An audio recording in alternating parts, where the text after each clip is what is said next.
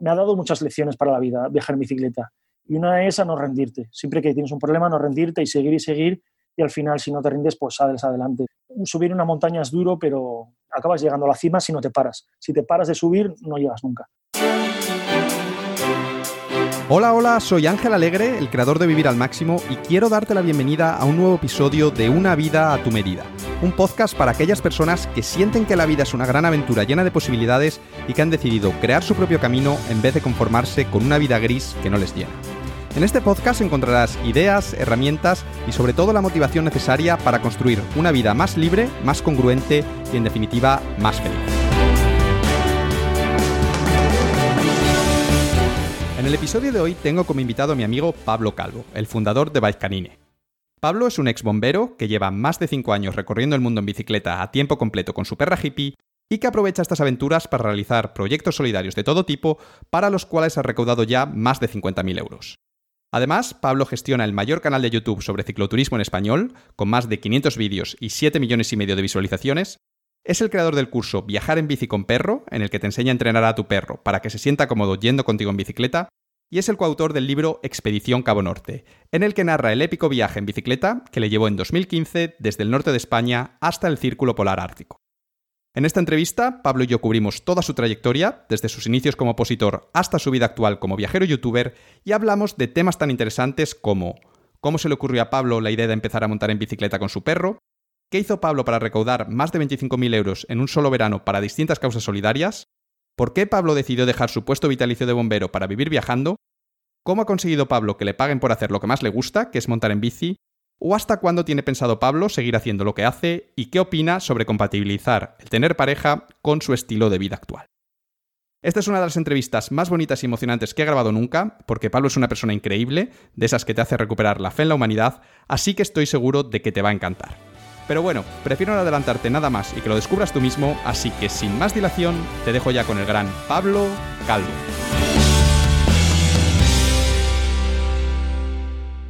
Bienvenido al podcast, Pablo. Hola, buenos días, buenas tardes o sí, buenos días. Buenos días, buenos días. Aquí en España, buenos días. En Georgia, no sé. Pablo, he estado revisando mis emails y tuve noticias tuyas por primera vez el 14 de marzo de 2014 que fue cuando tú me escribiste para presentarte y también para darme las gracias por haberle dicho unos días antes a la que era tu novia por aquel entonces, a Nina Anyway, que estuvo en el podcast en el episodio 25, si no me equivoco, pues que era una chica que me parecía que escribía muy bien y haberla animado a ganarse la vida escribiendo, que por cierto, ahora se gana la vida escribiendo, así es que esos ánimos pues sirvieron para algo. Y recuerdo que en aquel email que me escribiste, pues me contabas que en aquel momento estabas buscando la manera de ganar dinero por Internet, porque querías dedicarte a tu proyecto a tiempo completo y firmabas el email, te despedías diciendo que algún día nos cruzaríamos por el mundo.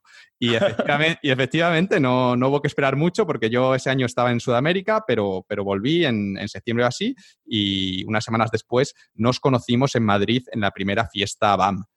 Y antes de esa fiesta BAM, el día anterior, fueron, fue la gala de los premios Bitácoras, que, en las que Vivir al Máximo había sido nominado como, como mejor blog personal, era uno de los tres nominados, y decidí invitar a algunos lectores, eh, tú entre ellos. Y finalmente, pues no hubo suerte, no gané, le dieron el premio a otro blog diferente, pero tú estabas allí y, y considerabas que eso había sido una injusticia, que realmente el que me lo merecía era yo. Así es que no sé cómo te las apañaste para conseguir un trofeo alternativo, y lo vamos a dejar ahí, no vamos a entrar en detalles sobre este trofeo. Y cuando ya habíamos salido de la gala, íbamos creo que de camino a algún bar o algo así, pues en medio de la calle me agarraste, me subiste un macetero y, bueno, Ángel, aquí ha habido una injusticia, tengo algo que entregarte, no sé qué, abriste la mochila y sacaste este trofeo y me lo entregaste, bueno, me obligaste a dar un discurso, allá había más lectores, fue, fue un show. Pero la verdad es que, es que fue muy guay, yo recuerdo todo esto con, con mucha ilusión, fue un momento muy bonito, así es que nada, aprovecho que te tengo aquí para, darte las gracias por, por, aquel día, porque es algo que, nunca olvidaré. No sé si tú lo recuerdas también. Joder, es que me estoy emocionando porque entre la alegría y, la emoción de... Has citado como dos o tres momentos muy importantes dentro de, de mi vida. Uno es cuando, cuando te conocimos. Yo recuerdo cuando cuando supe de ti la primera vez, estaba metido en la furgoneta un día de lluvia, de invierno, pues ese, pues marzo, pues unos días antes de, que Ana te habrá escrito, pues a principios de marzo, estaba metido en la furgoneta lloviendo y yo diciendo, pues es que yo quiero, yo quiero vivir viajando y escribir en Google, quiero vivir viajando, algo así. y de aparecer tu blog, empezar a leer tu blog y decir, esto, porque había visto muchas cosas antes, negocios piramidales, cosas raras, que al final, al principio lo ves con ilusión, cuando, cuando estás un poco fuera de todo este mundo y dices, ostras, mira esto qué guay, luego te metes y dices, guau, pero esto es, esto es un timo. Y había visto tu página y dije, ah, esto tiene que ser mentira. Se lo pasé a Ana y mira, Ana, mira esto, tal. Ana lo leyó y te escribió, la cabrona te escribió ella y fue como, pero que lo había conocido yo, y te contesta a ti, el tío este, y era verdad. Y fue como, ese momento fue muy guay. Fue, para mí fue un cambio total en, en mi vida, porque a partir de ahí, de estar sin saber qué hacer, fue como, pum, conocerte a ti, ver este mundo y empezar a, a verlo todo.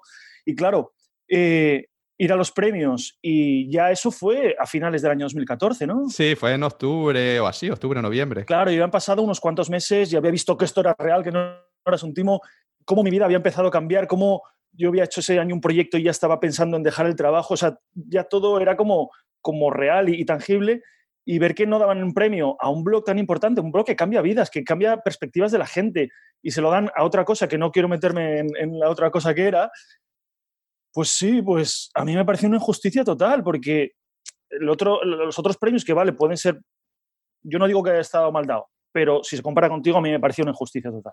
Y bueno, sí hubo por ahí una réplica exacta del, del premio. y bueno, aunque, aunque no hubiese sido el premio real, pues yo creo que, que todos los que estábamos ahí estábamos demostrando con nuestra presencia y nuestro cariño hacia ti que, que te merecías tú el premio totalmente. Fue muy guay, fue muy guay, fue una buena noche. Luego la noche siguiente también fue muy guay, la noche de la fiesta como tal. Y, y nada, debo decir que desde... Y, y, la mañana siguiente también fue muy guay. Continuó, se alargó bastante. Y debo la, decir noche, que... la noche siguiente. La noche siguiente, bueno, sí, sí. También. Se fue un poco de madre todo, pero bueno, debo decir que, que fue un fin de semana muy guay, que desde, sí. desde entonces somos amigos, desde entonces pues nos hemos visto en varios de, de mis cumpleaños, que también han sido muy locos y muy guays, y también en Barcelona, siempre que has venido por aquí, algunas veces te has quedado a dormir en mi casa, otras veces en casas de amigos comunes que conocimos justamente en esa fiesta. Así es que bueno, entre unas cosas y otras, pues he tenido la suerte de, de todos estos años eh, ir siguiendo tus pasos, ir viendo tu evolución y Pablo, debo decir que, todo lo que has hecho y lo que has conseguido desde entonces, desde aquel email que me enviaste en 2014, pues es, es increíble. Creo que estás loco, eso sí, no, no, te lo voy a ocultar, quiero que lo sepa todo el mundo, pero al mismo tiempo creo que, que lo tuyo es una locura buena, ¿no? Es una locura que, que, me gustaría que más gente tuviese, así que de verdad estoy muy contento de poder entrevistarte hoy en el podcast porque estoy seguro de que tu historia va a inspirar a los oyentes un montón y que después de escucharte pues van, van a, quedarse con el fuego ese ahí dentro, esas ganas de, de, querer salir a comerse el mundo. Quizá ahora no van a poder salir mucho por el tema del coronavirus, pero, pero las ganas estarán ahí dentro. Sí. Bueno, yo, yo creo que a ti te han llamado loco muchas veces también, sobre todo al principio. También, también, también. Trabajo y todo eso. Entonces, yo creo que estás es algo muy subjetivo, la locura. Yo me veo una persona súper normal, mi vida súper normal, y me parece locura, pues yo qué sé, otro, otra gente que, mm, sin meterme aquí con nada, pero a mí levantarse a las 7 de la mañana para ir a trabajar durante toda la semana, a mí eso me parece una locura. Que hay gente, yo entiendo que hay gente que no puede hacer otra cosa en su vida y, y hay que ver cada situación en concreto, pero, pero vamos, que si esto puede animar a alguien también a, a ver que su vida es una locura y la mía es normal, pues mira, no sé. Veremos, veremos. Dejaremos que los oyentes juzguen quién está más loco, si tú o yo, pero yo creo, yo creo que tú estás un poco más loco. Ya, ahora, ahora lo iremos viendo. Pero bueno, Pablo, hay un montón de cosas sobre las que quiero hablar contigo hoy, porque tu vida ha sido muy intensa en estos últimos 6, 7 años. Y de todas esas cosas, me gustaría empezar preguntándote por una que para mí es una de las características que yo creo que mejor te definen a ti y que de alguna manera ha marcado tu vida, que es tu amor por los animales y más concretamente tu amor por los perros. ¿De dónde viene este, este amor por, por los animales y este amor por los perros, Pablo? Yo, sinceramente no, no, te tengo una respuesta. Yo recuerdo de pequeño, eh, desde muy pequeño, mi padre vivía en un pueblo, nosotros vivíamos en la ciudad él vivía en la ciudad también, pero teníamos una casa en el pueblo y siempre íbamos al pueblo a pasar allí los fines de semana, vacaciones. Y era un pueblo en Asturias, en la montaña, pues ahí hay todo tipo de animales. Y perros, siempre, desde que recuerdo, tengo, tengo un perro en mi vida. Prim, primero mis abuelos, eh, luego en mi familia y, y, ahora, ahora yo, claro. eh, tengo una, una anécdota con esto, no sé si quieres que te la cuente. Sí, sí, por favor. el, primer perro que, que, yo recuerdo bien, eh, lo trajeron en unas navidades, en un, regalo. ahora voy a hacer una pausa. Las Navidades, Reyes, todo esto no es el momento de regalar un perro. Los perros no son juguetes, los perros no son un regalo. Coincidió porque se había muerto el perro que, que tenían mis abuelos antes y, y coincidió las Navidades y, y, me lo regalaron ahí en Navidades, lo, como que fue un regalo ahí, pero no, no, un perro no es un regalo. ¿vale? Quiero hacer esta pausa importante. Y, y esas navidades a mí me habían regalado un, un radiocassette de, de Fisher Price, de esos que metes una cinta y escuchas y tal. Y, yo me acuerdo de estar con el radiocassette, ponerle... O sea, había como sonidos animales, no me acuerdo, era súper pequeño, tendría 5 o 6 años. Pero me acuerdo de escuchar un, un ladrido. Ostras, pues era el radiocassette. Me acuerdo de parar el radiocassette y esto sigue sonando. Saco la cinta, ostras, que sigue sonando el ladrido. ¿Será que tiene un sonido grabado dentro del radiocassette? quito las pilas, ostras, sigue sonando. Yo todo loco, en plan, ¿pero qué está pasando? Hasta que era como, hay un perro, o sea, tonto, hay un perro ahí. Y fue, fue súper bonito. Y entonces desde ahí siempre hubo un perro alrededor, siempre hubo un perro en mi vida.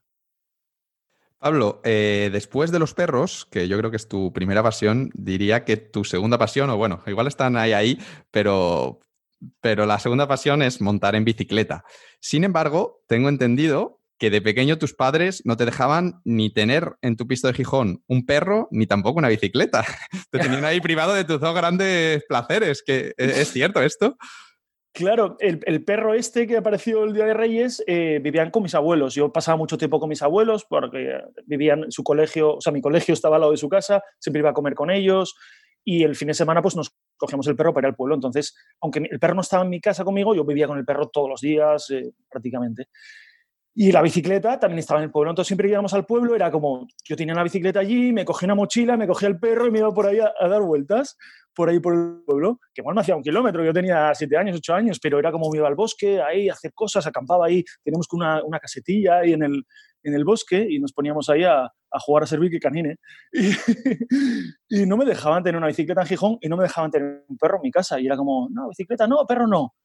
Y ahora es como, que no me habéis dejado perro y bicicleta, pues... Tomás perro y bicicleta, sí, sí.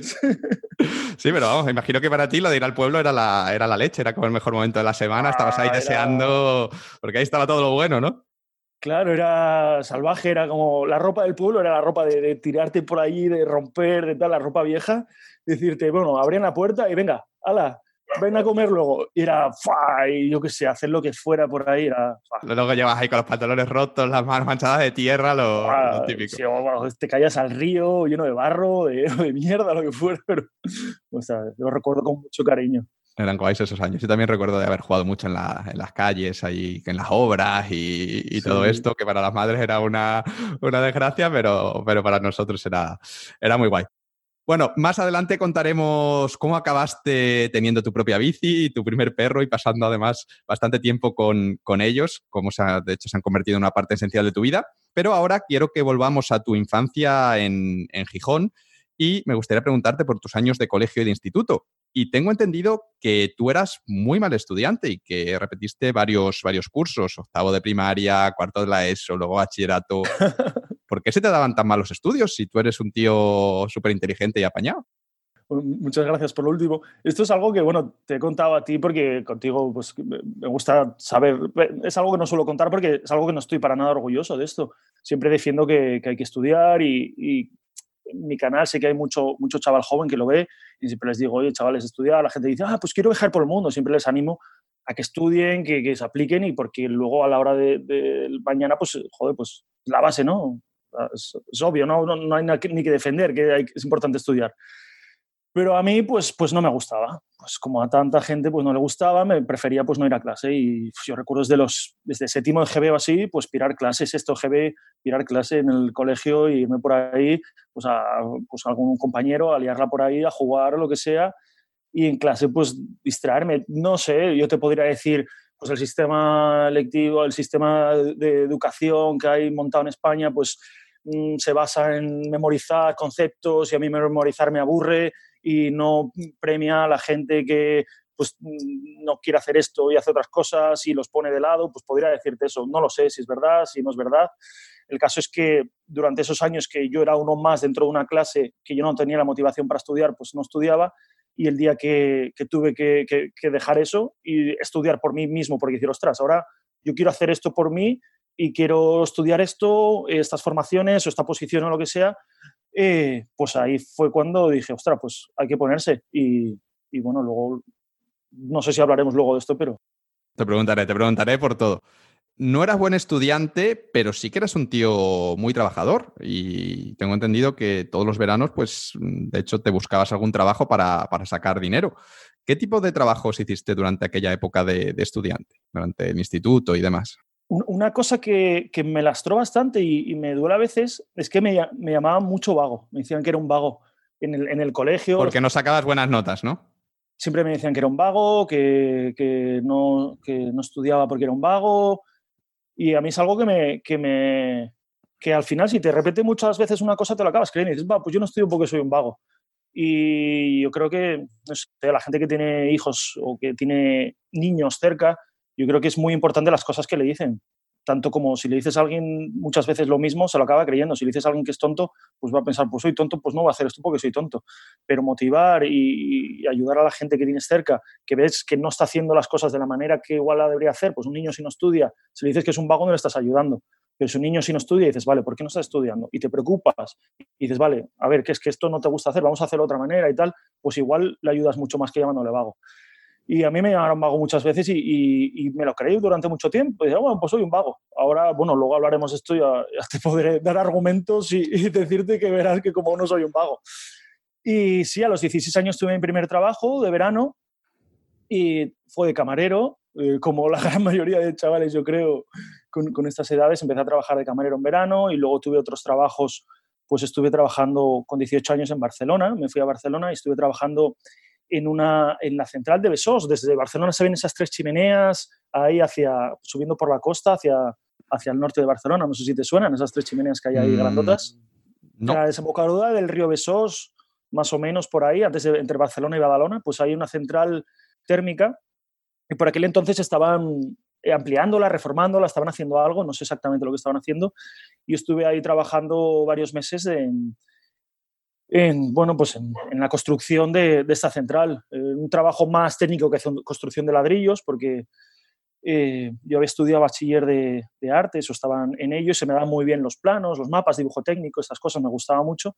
Y entonces, mm, al principio empecé limpiando el suelo y barriendo y mierdas así, pero cuando vieron que se me daban bien los planos, pues enseguida eh, me dijeron, ah, pues mira, te vamos a poner con este y con este y con este. Y al final estaba ahí con el jefe de obra a veces diciéndole cosillas de, oye, pues mira esto y tal. Y, y aprendí, era, era, algo que me gustaba, era un trabajo que me gustaba porque era un, era un, trabajo divertido. A ti te daban un plano, tenías que ir a buscar unas piezas, montar esas piezas, era como un, juego gigante. Era divertido, lo que pasa que era una matada. Por aquel entonces ganaba más que, que igual, más o menos que lo que llega a ganar después de, de bombero.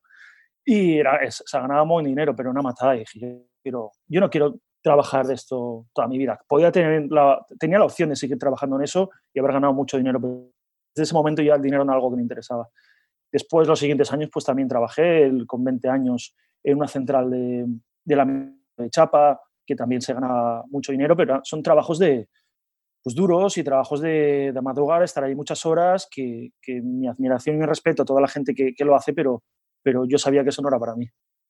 Bueno, yo creo que ya con esto demuestras que no eras un vago, porque, bueno, sobre todo estos trabajos de, de 16 años y demás, que ahí no son trabajos obligatorios. Es decir, imagino que, que, estos, pues voluntariamente, porque querrías dinero para tus gastos o tus cosas, pues decidiste hacerlo. Que yo creo que demuestra claramente ya que, que vago no eres. Yo, yo creo que mi primer trabajo fue más tarde, a los 18, y, y también voluntario de camarero, también lo mismo para sacarme un poquillo de dinero, pero la mayoría de, de jóvenes pues no, no trabajan y y tú sí. Así es que yo creo que ahí es un buen argumento para, para tú no sentirte vago. Claro, pero tener 18 años y tener mucho dinero puede ser un problema. No lo digo por tema, yo nunca he tomado drogas ni nada de esto, estoy totalmente en contra de esto, pero sí que he cometido mis errores como esto.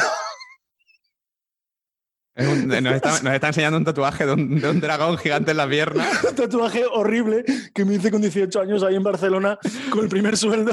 Claro, si no hubiese tenido dinero, esto no hubiese ocurrido, ¿no? claro que no. el dinero, el no tener dinero te impide hacer tonterías a esas edades. Esto es un buen, un buen punto. No, no, lo había pensado, pero, pero claro, sí, sí, sus riesgos.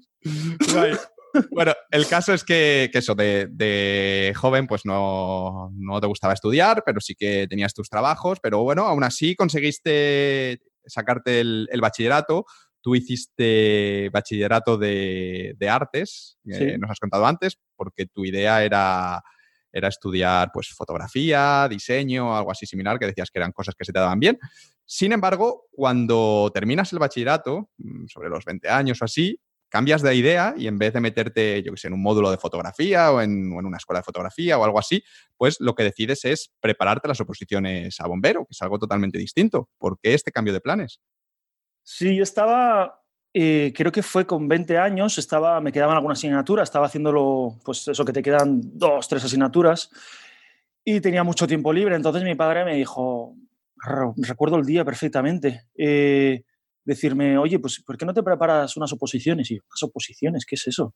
¿Qué es eso de oposiciones? Todavía no había acabado bachiller y, tenía en mente lo de estudiar fotografía. Fotografía, me encanta la fotografía, ahora es una de las bases de, mi vida, pero yo me imaginaba por aquel entonces, claro, cuando yo estudié era todo analógico, o sea, las, cámaras eran todas de carrete, eh, diseño lo hacíamos eh, dibujando y recortando y tal, no usábamos nada de ordenadores en bachiller y era, es bastante curro. Y yo me imaginaba o haciendo reportajes de boda o revelando carretes en un estudio de fotografía típico que había por entonces. Con la luz oscura esto, ¿no? Sí, lo típico carrete de gente de vacaciones, lo único estaba guay por cotillear, ¿no? Lo típico que tú vas a revelar un, carrete y te cotillar era lo único que, me motivaba. O, o rico se recortando y haciendo colas toda mi vida. Y dije, ostras, yo es que esto, no sé, le falta, decía, esto le falta algo a mi vida. Y mi padre me dijo esto de, las oposiciones, y oposiciones, no tenía ni idea que era esto, oposiciones, funcionario me explico, pues mira, puede ser cartero, puede ser policía, puede ser bombero. Y yo, hostia, bombero. Ese bombero, ese bombero me, me gusta. Y ese mismo año, con 20 años, eh, me, apunté a la Academia de, Bomberos para empezar a estudiar. Y tengo también una anécdota muy graciosa con esto, que fue que el día que venía de apuntarme a la Academia de Bombero, eh, subiendo el ascensor de casa me quedé atrapado en el ascensor. Y tuvieron que venir los bomberos. y yo ahí, bueno, o sea, yo estaba tranquilo ahí, lo que pasa que hacía un calor que te mueres dentro del ascensor. Y yo ahí espera, espera, no sé cuánto tardaron en venir y sacarme. Y me acuerdo cuando, cuando ya vino los bomberos, abrieron la puerta, me sacaron de ahí, mi padre diciendo, mira, mira, este va a ser compañero vuestro. Y yo, cállate, cállate. qué bueno, qué bueno.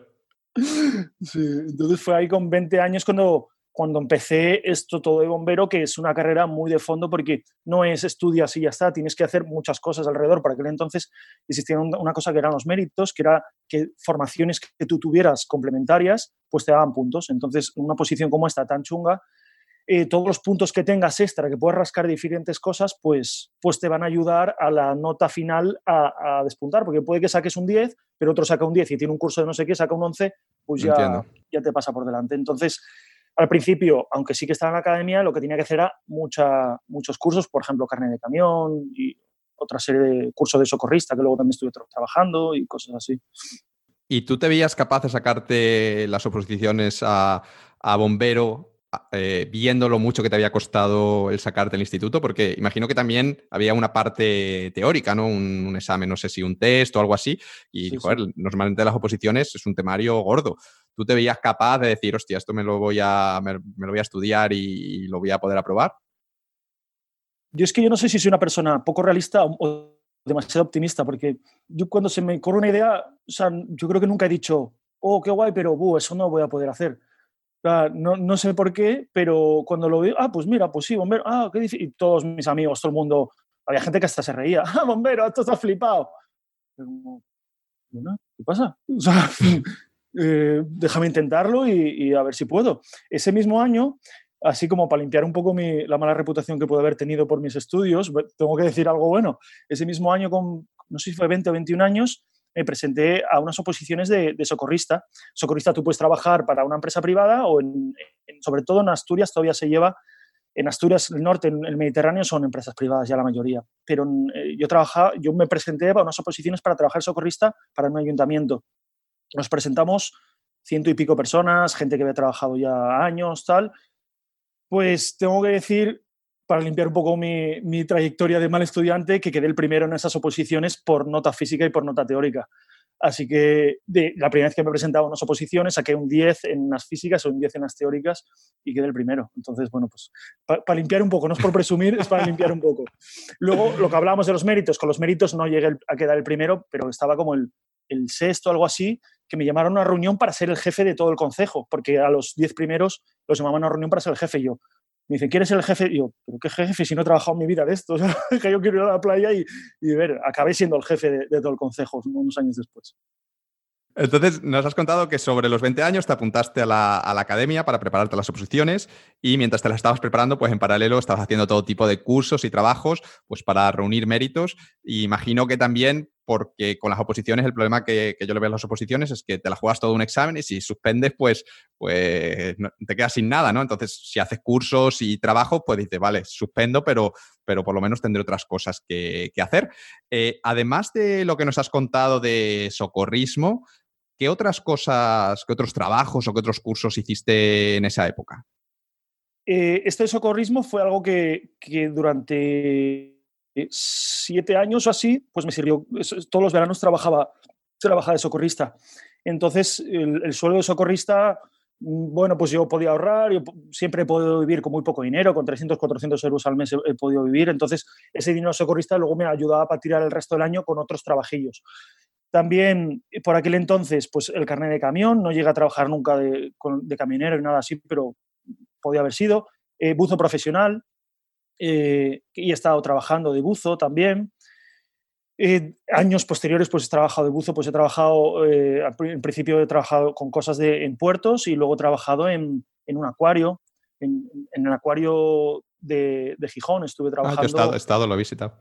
Sí, pues ahí estuve trabajando, pues lo típico de, con los animales, porque mi, mundo también, como hablamos, son los animales. Entonces, paralelamente a esto que tú comentabas, de si yo veía que esto no funcionaba, después de cinco años, tú estás cinco años estudiando una carrera, tienes la carrera, que luego no la utilices para nada, pero la tienes. Pero estás cinco años estudiando una oposición, no tienes la oposición, no tienes absolutamente nada. Tienes pues la experiencia que has cogido, o en este caso, eh, los cursos. Y, yo pues estudiaba cosas relacionadas que me sirvieran para, para la oposición o cosas que me sirvieran a mí para, para otras cosas, para, para, mi vida, para buscar otras salidas. Entonces, buzo profesional, también me metí por aquel entonces en la unidad canina. Eh, la unidad canina eh, es un cuerpo profesional de voluntarios. Cuerpo profesional de voluntarios es algo extraño, pero eh, pocas veces digo que yo era voluntario en la unidad canina porque cuando tú dices que eres voluntario en algo parece que, bueno, mi tiempo libre voy a echar la tarde y ya está. La unidad canina de rescate de, Bomberos Asturias es una unidad en la que se entrenan perros para buscar a personas desaparecidas en montaña, grandes superficies de terreno, en derrumbes, catástrofes de, que se cae un edificio o algo así, o catástrofes naturales, también un corrimiento de tierras o avalanchas de nieve. Entonces, para entrar en la unidad, no sé si estuve participando en todas las labores durante dos años, creo que fue, hasta que llegué, conseguí entrar. Para que te hagas una idea del cuerpo de élite que era esto, eh, yo entré en el año 2004 y el siguiente no entró hasta 2008-2009, la siguiente persona que entró. O sea, no es... No es sí, no, no está abierto a cualquiera. Aunque, aunque sea voluntario, porque esto no es, no es no es retribuido, sí que teníamos compensaciones económicas a veces por otras cosas que podíamos hacer. Eh, lo que sí teníamos era una formación brutal que teníamos eh, con los compañeros o, por toda España con otras unidades, eh, una equipación muy buena para trabajar porque teníamos varios días a la semana de entrenamientos y luego intervenciones, teníamos un montón de intervenciones.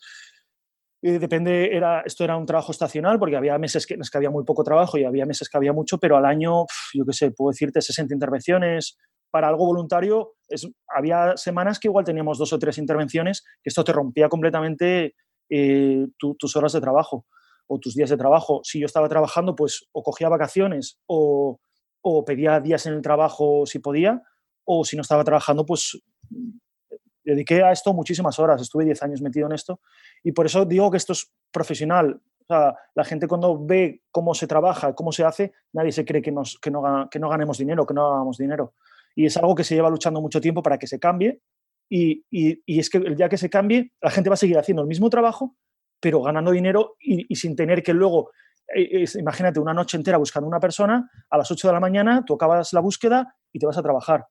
Entonces, lo que se pretende es que esto no pase, que tú acabas la búsqueda a las 8 de la mañana y te vayas a casa a descansar para por la tarde poder seguir buscando.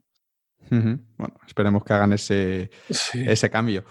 Eh, quería preguntarte por la unidad de rescate canina, porque es un trabajo muy importante para ti. Bueno, en ese trabajo aprendes una habilidad muy útil, que es la de entrenar perros, pero también gracias a ese trabajo llega a tu vida Negrito, que es tu primer perro ya tuyo propio, que vive contigo.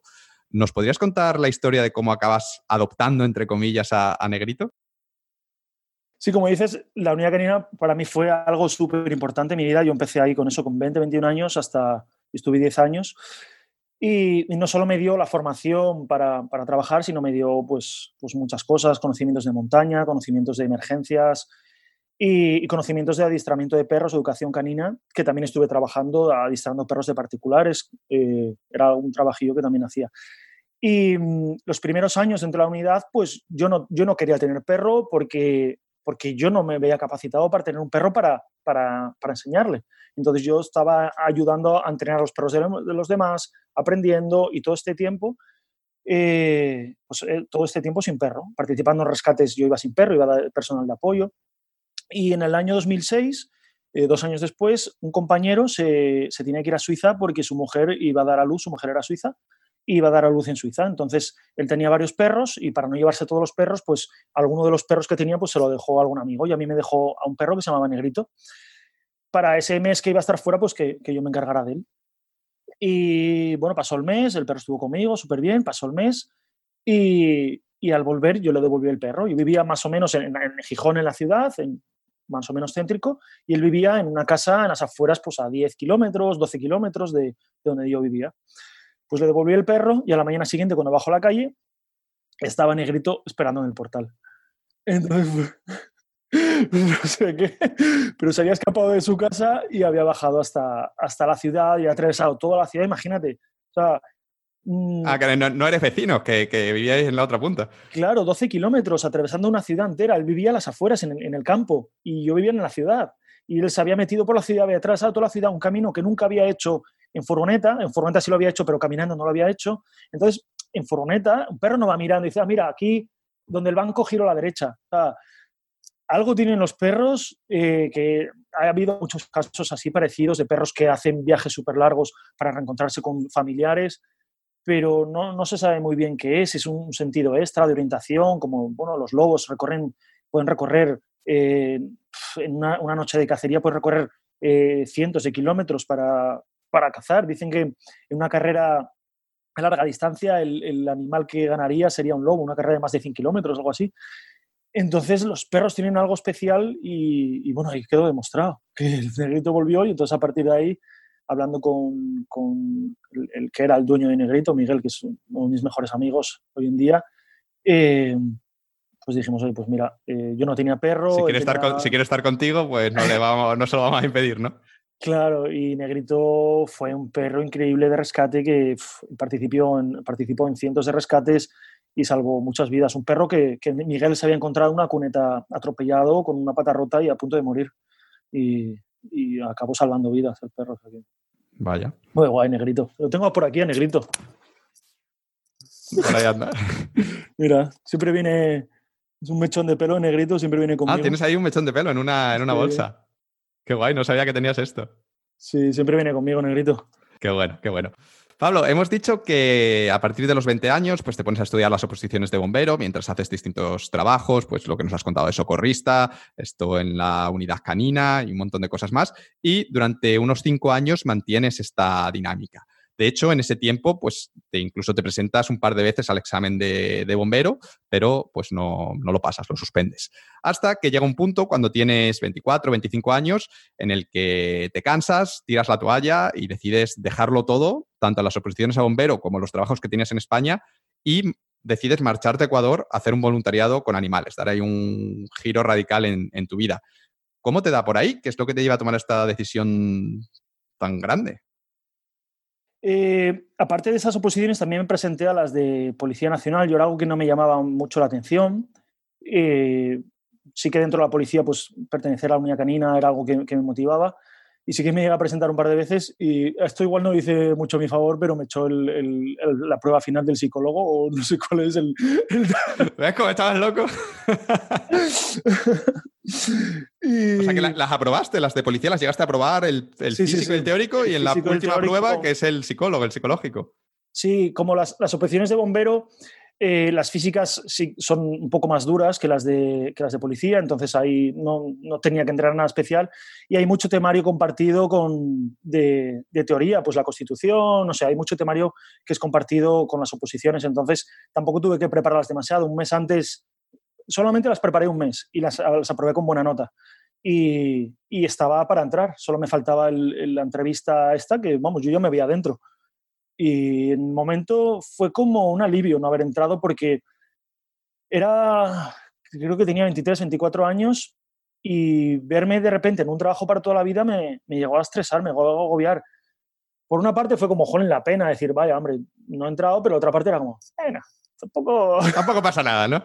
no pasa nada, tampoco era algo que me motivaba tanto como de bombero, que de verdad sí era algo que, que me apetecía.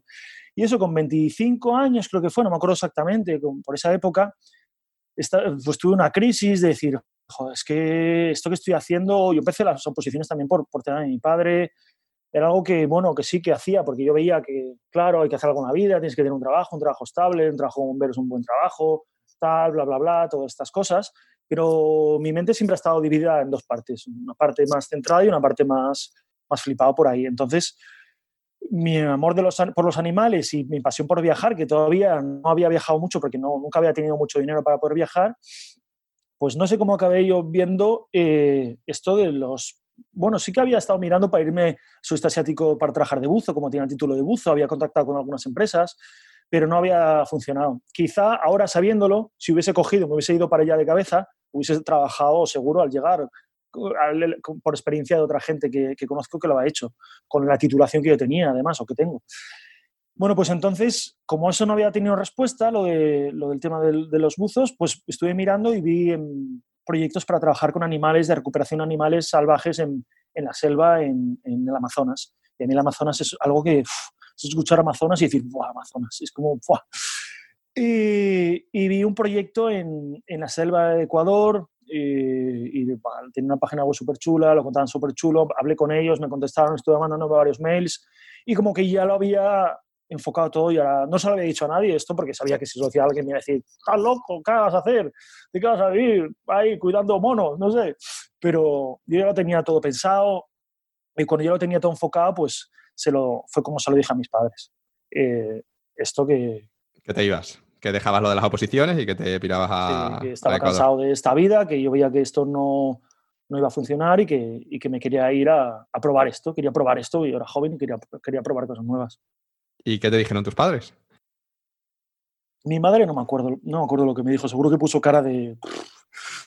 qué, qué desastre. Y mi padre, por aquel entonces, eh, mi padre era topógrafo y él siempre, pues, desde que yo recuerdo, él trabajaba en sitios diferentes de España y por aquel entonces llevaba una temporada trabajando en, Asturias. Y, me dijo que no lo hiciera, me dijo que, no era el momento de que yo hiciera eso, que tenía, tenía una enfermedad, que era algo, que algo serio, no, tampoco, no recuerdo muy bien esta, esta etapa de mi vida, tengo como, como lagunas, pero recuerdo que él me, que me dijera que no lo hiciera, que tenía una enfermedad, que era algo serio y que, y que no lo hiciera, que me presentara a las siguientes oposiciones, que había unas oposiciones como a año y medio, dos años vista, que me presentara esas, que lo intentara, que lo intentara y que por favor que no me fuera porque él estaba enfermo y que luego, bueno, aprobara las oposiciones no, podría ir a la selva o a, o a donde fuera. Y bueno, le hice caso. Eso hiciste, te quedaste, eh, estuviste estudiando y esta vez te presentaste y sí que te las, sí que te las sacaste, sí que, sí que aprobaste. ¿Por qué crees tú que esta vez sí aprobaste y, las otras veces no? Eh, ¿Fue solo suerte, que como ya lo habías intentado varias veces, pues ya llegó el momento de aprobar? ¿O es que, como te hizo ahí una raíz de lo de tu padre, hiciste un cambio de chip y dijiste, hostia, ahora me lo voy a tomar en serio de verdad y estudiaste, no sé, más duro o mejor? Pues yo creo que fue un poco volviendo a lo que hablábamos antes del colegio. Al principio, los primeros años, con 22, 23 años, yo estudiaba las oposiciones un poco como el que está en, o como mi vida antes en el colegio. Pues porque tenía que hacerlo. Y como tenía que hacerlo, pues bueno, no estaba a tope, estaba ahí, sí, estudiaba, pero pero yo no estaba a tope, no, no estaba concienciado. Pero en ese momento dado, lo que había pasado con mi padre y todo eso, pues fue como, o sea, pues igual tengo que ponerme serio con esto y, y me puse serio que estudiaba al día, o sea, estaba todo el día estudiando y entrenando, todo el día estudiando y entrenando. Tenía la suerte en ese momento, eh, iba a comer siempre con, con mis padres, bueno, estaban separados, pero en ese momento mi padre se, como estaba enfermo, pues mi madre empezó a, a, estar con él para, para cuidarle y iba a comer con ellos, entonces me ahorraba ese tiempo de, de mi vida de, preparar comidas y, y, esa, esa, parte económica de, de tener que, que, andar comprando comida porque mi vida era estudiar, estudiar y entrenar y entrenar. Y, el secreto, el secreto del éxito es dedicarle todo el tiempo que puedas a, a lo que quieras hacer. Te pusiste en modo opositor y ahí ya sí te la sacaste. Sí, modo opositor de verdad y decir, ostras, tengo que hacerlo, tengo que hacerlo. Y sí, así fue. Después de probar las oposiciones, en septiembre de 2010, pues eh, te tomas unas merecidas vacaciones, ¿no? Después de, de, estar esos dos años ahí estudiando como un, como un loco. Y después de darle muchas vueltas a qué hacer, decides hacer un viaje en bicicleta con Negrito desde Gijón hasta Santander, que son aproximadamente unos 200 kilómetros. ¿Por qué eliges esta opción para tus vacaciones? Además, quedan como unas vacaciones después de dos años de, mucho trabajo, en vez de, yo qué sé, hacer algo más, más, relajado, irte a la playa, tomar el sol o, algo así. ¿Para que te metas ahí un viaje de 200 kilómetros en bici? Eh, bueno, yo con esa, con esa edad, yo muy, muy pocas vacaciones había tenido, porque siempre o estaba estudiando o no tenía dinero o estaba trabajando, entonces yo no había tenido vacaciones de, Buah, me voy de aquí de vacaciones. Ese año, después de las oposiciones, eh, incluso los últimos exámenes, yo me pillaron trabajando en la playa, fue el último verano que trabajé como socorrista, y al acabar ese verano de socorrista, se dio una circunstancia que no había pasado nunca en mi vida. Tenía dinero porque había estado trabajando, eh, tenía tiempo porque no tenía que preocuparme de, de, hacer nada, de buscar otro trabajo o ponerme una formación o lo que fuera, y tenía la tranquilidad de saber que en unos meses iba a entrar de bombero. Entonces fue como, ¡guau! Tengo tiempo y dinero. O sea, la, conjunción perfecta para hacer algo. Y, y, dije, pues, ¿qué puedo hacer yo ahora? Quiero hacer un viaje, quiero hacer algo diferente, quiero vivir una aventura, tener una furgoneta y siempre, pues, si podía, pues me iba típico un fin de semana, tres días a algún sitio con la furgoneta. Pero la furgoneta a mí me, me quedaba un poco flojo porque el desplazamiento se me quedaba vacío. Y dije, va, pues mi amigo, el de Negrito, él se había hecho un, un viaje en bicicleta el año anterior, así, y había venido de Palencia. Y a mí me pareció una locura venir de Palencia en bicicleta a Gijón, como yo que sé, 300 kilómetros, una locura. Dijo, ostras, pues esto, esto, igual esto mola. Y dije, venga, voy a intentar ir a... Al principio mi idea era ir de, de, Gijón hasta la frontera de Asturias con Cantabria, que son 100 kilómetros. Y, hay gente que me decía, Buah, no vas a llegar, ¿qué dices? ¿Estás loco? Y yo, bueno, hombre, tampoco, no lo sé, voy a intentarlo, ¿no? Lo, lo, el optimismo este que te decía antes o la... Sí, sí. Dije, bueno, voy a hacerlo. Bueno, el caso es que llegué a la frontera con Cantabria, incluso hice el doble y llegué hasta Santander. Y, y, me flipó, me flipó la experiencia. Fui con Negrito, con una bicicleta, un remolque, llevé mil cosas. Llevaba una garrafa de 5 litros de agua. Con Asturias tienes, tienes agua, tienes fuentes cada, cada, Das tres pasos y tienes una fuente con agua. Y llevé una garrafa de 5 litros de agua, que es que esto te da para tres días. O sea, una locura, pero la experiencia de, salir, de estar, de la aventura, de estar ahí, de no saber dónde vas a dormir, de, estar libre, de hacer lo que te dé la gana en cualquier momento, era algo que yo no había vivido y fue, fue una sensación brutal. Y mira que la primera noche hice como 10 kilómetros, acabé en un banco sentado, no sabía qué hacer, me quedé dormido en el banco, me llovió a las 3 de la mañana. O sea, según lo cuentas, dices, ¿a quién le va a gustar eso? Pues es que vivirlo y como yo lo viví fue como, me sentí realmente vivo.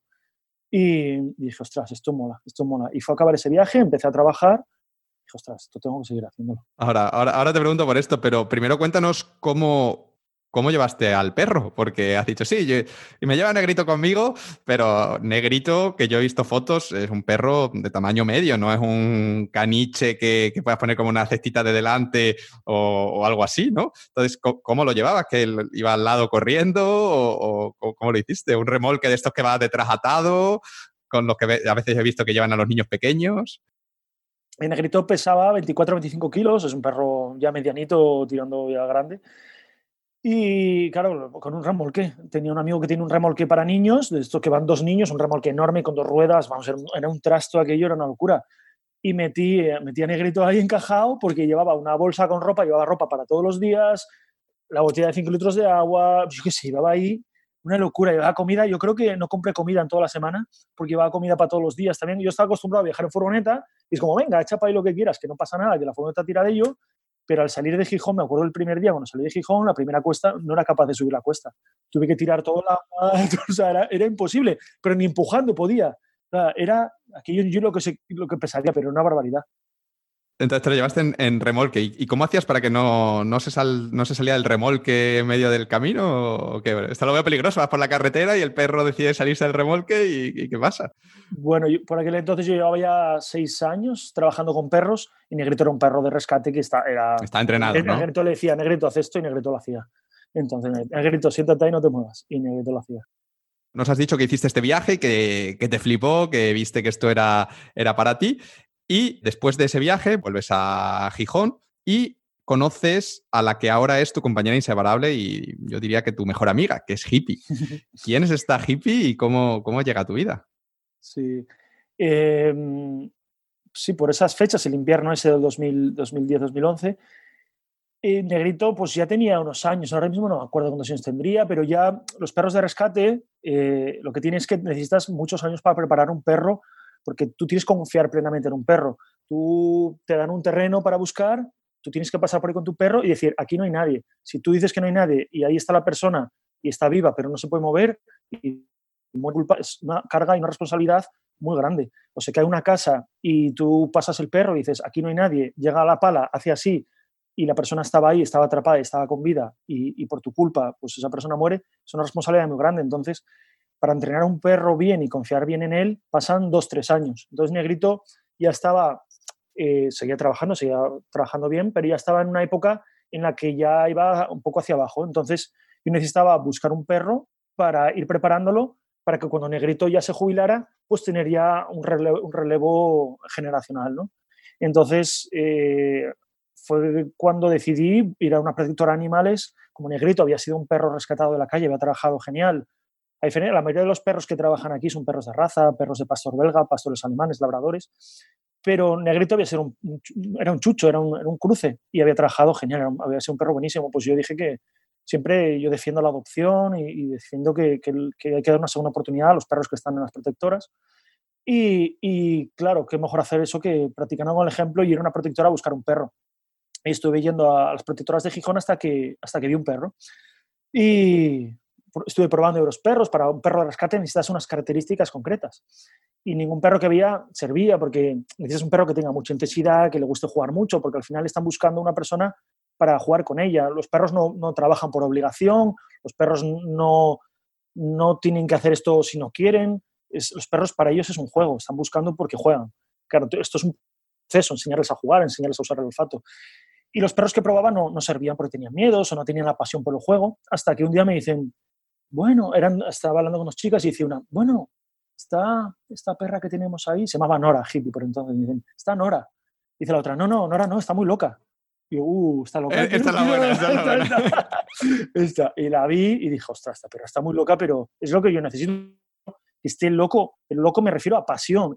Hippie lo que tiene es una pasión por la pelota y por jugar que, le pones un muro y atraviesa el muro. Y eso es lo que te hace falta de un perro de trabajo, porque, porque al final la recompensa que le das es una pelota. Si, si un perro es igual que las personas, al final si tú tienes una pasión por lo que haces, tú atraviesas un muro. Si un perro tiene una, una pasión por una pelota, atraviesa un muro. Entonces, si al final la gente que hace las cosas y llega al éxito como has llegado tú, es porque tú tienes pasión por lo que haces. Si no tienes pasión, da igual, no, no, es imposible que tú tengas la disciplina de todos los días estar haciendo eh, las cosas porque yo creo que la pasión es lo que al final mueve, mueve uno de los secretos del éxito. Y ahí entonces la viste y flechazo a primera vista. Esta, es la buena, ¿no? Sí, dije, sea, esta pues, va a dar problemas porque va a dar problemas, pero esta va a ser un buen perro de, un buen perro de trabajo. Y dices entonces que le cambiaste el nombre de, de Nora a Hippie. Sí, Nora. ¿Por qué? Porque Nora no me gustaba, un abrazo y un saludo a todas las noras que estén escuchando. Es un nombre precioso, pero, pero no me gustaba para un perro, porque es un nombre en Asturias, un río que se llama Nora, eh, la, hermana de un amigo se llama Nora. Ya como, no sé, necesito algo un poco más, más, no sé, y hippie era el concepto y la palabra algo que, me gustaba y no tiene hasta, hasta ahora la rebautizaste. Eh, Pablo, en diciembre de 2010, después de, ese primer viaje hasta, hasta Santander y de, haber adoptado a Hippie, entras ya por fin en el cuerpo de, bomberos en Asturias, en Llanes, y empiezas a, ejercer y a trabajar como bombero. ¿En qué consistía exactamente tu trabajo? ¿Y qué tal tus primeras impresiones? Eh, ¿Te gustaba lo que hacías?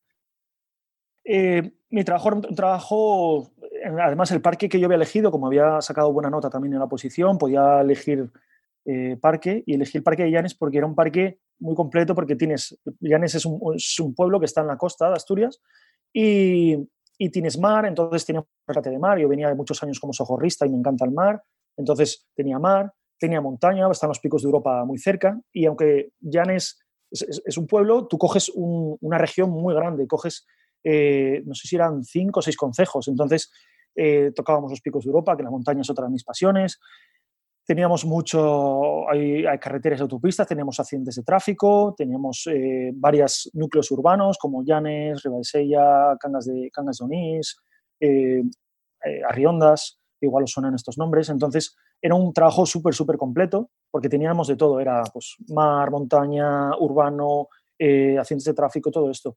Entonces, el trabajo es pues, el, que te puedes imaginar como un trabajo como bombero, pues desde apagar incendios en casas, eh, sacar gente de ascensores también. ¿Sacaste alguno? sí. Y, yo cuando iba a un ascensor lo vivía, como, lo vivía, ostras, esta gente lo está pasando mal por el plan de calor, porque de verdad yo recuerdo, estaba sin camiseta metido en el ascensor, que no me quedé atrapado en el ascensor del calor que hacía ahí metido. Y cuando he ido a sacar gente de ascensores, que están tres, cuatro personas metidas en un ascensor, Uf. imagínate, yo, ahí me, hay gente que se lo toma como, bueno, es un ascensor. No, no, es un ascensor. Esto es una urgencia de, de primer nivel, hay que ir rápido. Entonces, pues cosas así, rescates en, mar, rescates en montaña, o sea, accidentes de tráfico, cualquier cosa que te puedas imaginar, inundaciones, cualquier cosa que te puedas imaginar, gatitos también, gatitos. Muy variado, un poco de todo. Bueno, yo te gustaba, pero yo creo que, te pega, era así como un trabajo muy, muy activo, muy, muy movido. Claro, es un trabajo que, que, es variado. Cuando tienes intervenciones, son intervenciones variadas. Bueno, incendios forestales también, que no, que no lo comenté. Es un trabajo que es muy variado, es un trabajo que, que, cuando estás trabajando, cuando tienes una intervención, eh, si te gusta un poco el riesgo y la emoción, pues, pues lo tienes porque te dan esas descargas de, adrenalina cuando te tienes que, que, enfrentar a una situación muy peligrosa, pero tiene sus cosas muy buenas. Claro, a mí, para mí, yo no me imaginaba, cuando yo estaba ahí al principio, estaba flipando y era como, ¡fua! Este, este, es el trabajo de mi vida, es que, es que no me puedo imaginar trabajar en otra cosa después de esto. Yo creo que si algún día dejo esto o me echan de aquí, por lo que sea, e, es imposible que te echen de ahí. Bueno, imposible no, la tienes que liar muy grande, pero te pueden echar. Yo no sé qué podría hacer, yo, yo me tiraría por un puente, este trabajo es que es, que es la, hostia. Estabas contento. estaba flipando, encima tenía todo el tiempo que quería para entrenar, tenía un buen sueldo, eh, podía hacer lo que quería, ir a escalar, ir a esquiar, era como era la tranquilidad de no preocuparme más por, por el dinero, o sea, era como, ya está. Bien, bien, me alegro que encontrases tu sitio. Eh, empezaste, a trabajar en diciembre de 2010, hemos dicho, y solo un mes más tarde de, empezar, en enero de 2011, pues llegan malas noticias y es que fallece tu, tu padre que me imagino que debe ser algo muy, muy duro para cualquier persona. Pero es que además, en tu caso, además de ese dolor propio de, perder a un, padre, eh, esa pérdida te hace plantearte muchas cosas y, realmente marca un punto de inflexión en tu vida. ¿Por qué? Mm, ¿Por qué te afectó tanto? Sí, yo entré el 16 de diciembre a trabajar y mi padre se murió el 11 de enero, ni siquiera un mes había pasado. Y aunque fue, obviamente es algo muy triste, que, imagínate que se muere tu padre, es algo muy, muy duro, pero me quedaba una pequeña alegría o tenía un pequeño buen sabor de boca de que yo pude llegar a casa un día vestido bombero y, y darles alegría a mi padre de, que mi padre estaba... Orgulloso, ¿no? De, claro, decir, por fin, desastre de mi hijo, por fin ha hecho... Me voy, de, me voy, de, este mundo, pero lo, lo he dejado encauzado, ¿no? Sí, ya, yo creo que fue como, bueno, ya está, ya ya queda este, aquí ya, he arreglado esto, ya me puedo ir tranquilo. Yo creo que, no sé, para mí eso fue un orgullo y, Él, me acuerdo además que fue a verme a las oposiciones en las físicas y me acuerdo de que fue súper, súper emocionante como tiene una prueba que era súper difícil, que era una palear una tonelada de arena. Una tonelada de arena es un cajón enorme de arena, tenía que palearlo a otro cubo de arena que estaba a dos metros, no podía caer arena afuera, una prueba súper, súper difícil y era crucial y ahí suspendía muchísima gente. Y bueno, me acuerdo que yo estaba súper nervioso, había entrenado un montón, pero estaba nervioso y me acuerdo que cuando acabé y saqué el 10 fue como, ¡fua! Fue de los mejores momentos de mi vida. Yo creo que ganas una medalla de oro en unas Olimpiadas no hubiese sentido lo mismo que yo, yo sentí en aquel momento. O sea, seguro sí, porque para ganar una medalla de oro en unas Olimpiadas tienes que entrenar mucho. Vamos a decir empate. Lo mismo, es lo mismo. Para mí fue un momento súper especial.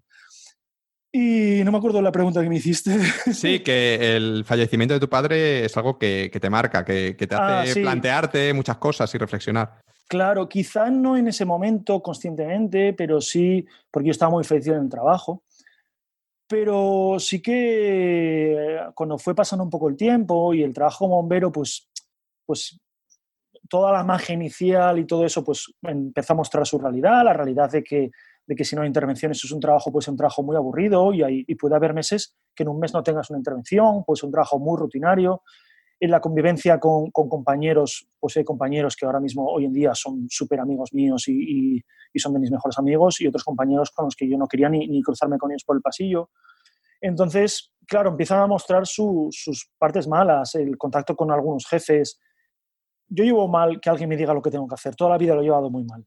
Si tengo alguien a mi lado que me dice lo que tengo que hacer, pero es una persona sensata y yo sé que esa persona sabe lo que está diciendo, yo digo, claro que sí, yo me gusta aprender muchísimo de los demás, escucho y hago caso. Pero cuando tengo a alguien a mi lado que me está diciendo algo y me está, algo que, que yo sé por mi experiencia, mis conocimientos, que no está bien hecho y, que no lo tengo que hacer y me dicen, tienes que hacerlo, y yo no, quizá por eso no me no entré en la policía porque en el psicotécnico dijeron, buah, este nos va a dar más. La va a liar, la va a liar. Entonces, a mí era algo que me, que me quemaba. Y que me dijeran, pues tienes que hacer esto porque lo digo yo. No, ¿por qué? Dame un argumento para que sí, yo te doy este argumento para no. Tú argumento, pues porque soy tu jefe, cállate la boca y hazlo y no me en la contraria. Entonces, llega un momento que digo, esto a mí me ha empezado a quemar, me ha empezado a quemar y lo que, el ejemplo, una lección, yo siempre, siempre lo digo, tengo un vídeo incluso, la lección más dura de mi vida fue la que me dio mi padre con su muerte. Él, él trabajó un montón, él trabajaba por obras, esto quiere decir que que hay un proyecto, se van a hacer una, obra eh, y mientras está esa obra tienen que trabajar a destajo porque tiene una fecha para entregar la obra. Entonces, él tuvo muchos años de no tener vacaciones, de trabajar los sábados, eh, son, trabajos duros. Acabar esa obra y empalmar con la obra siguiente sin vacaciones y decir, bueno, el año que viene ya disfruta las vacaciones del año pasado. Y mentira, y así, así, así, se acumulando y él siempre hablaba del futuro, de cuando se fuera a jubilar, de irse a Canarias, de, tal, pero claro, el futuro es algo que, es el futuro, no es el presente. Y vivir en el futuro puede ser que el futuro ese nunca llegue. Y mi padre se murió con 55 años. Sin, yo sé que su trabajo le gustaba, era un trabajo que le gustaba, le gustaba lo que hacía, en, su trabajo pues, pues tenía sus amigos y eso, pero claro, no era mi caso. Sí que mi trabajo me gustaba, pero yo no quería dedicarme toda la vida a algo que, que yo veía que, vale, sí, pero veía mi vida pasar por delante y yo había entrado con 27 años como bombero, era el más joven del parque y me había reflejado en los demás compañeros que había en el parque como mi, mi futuro.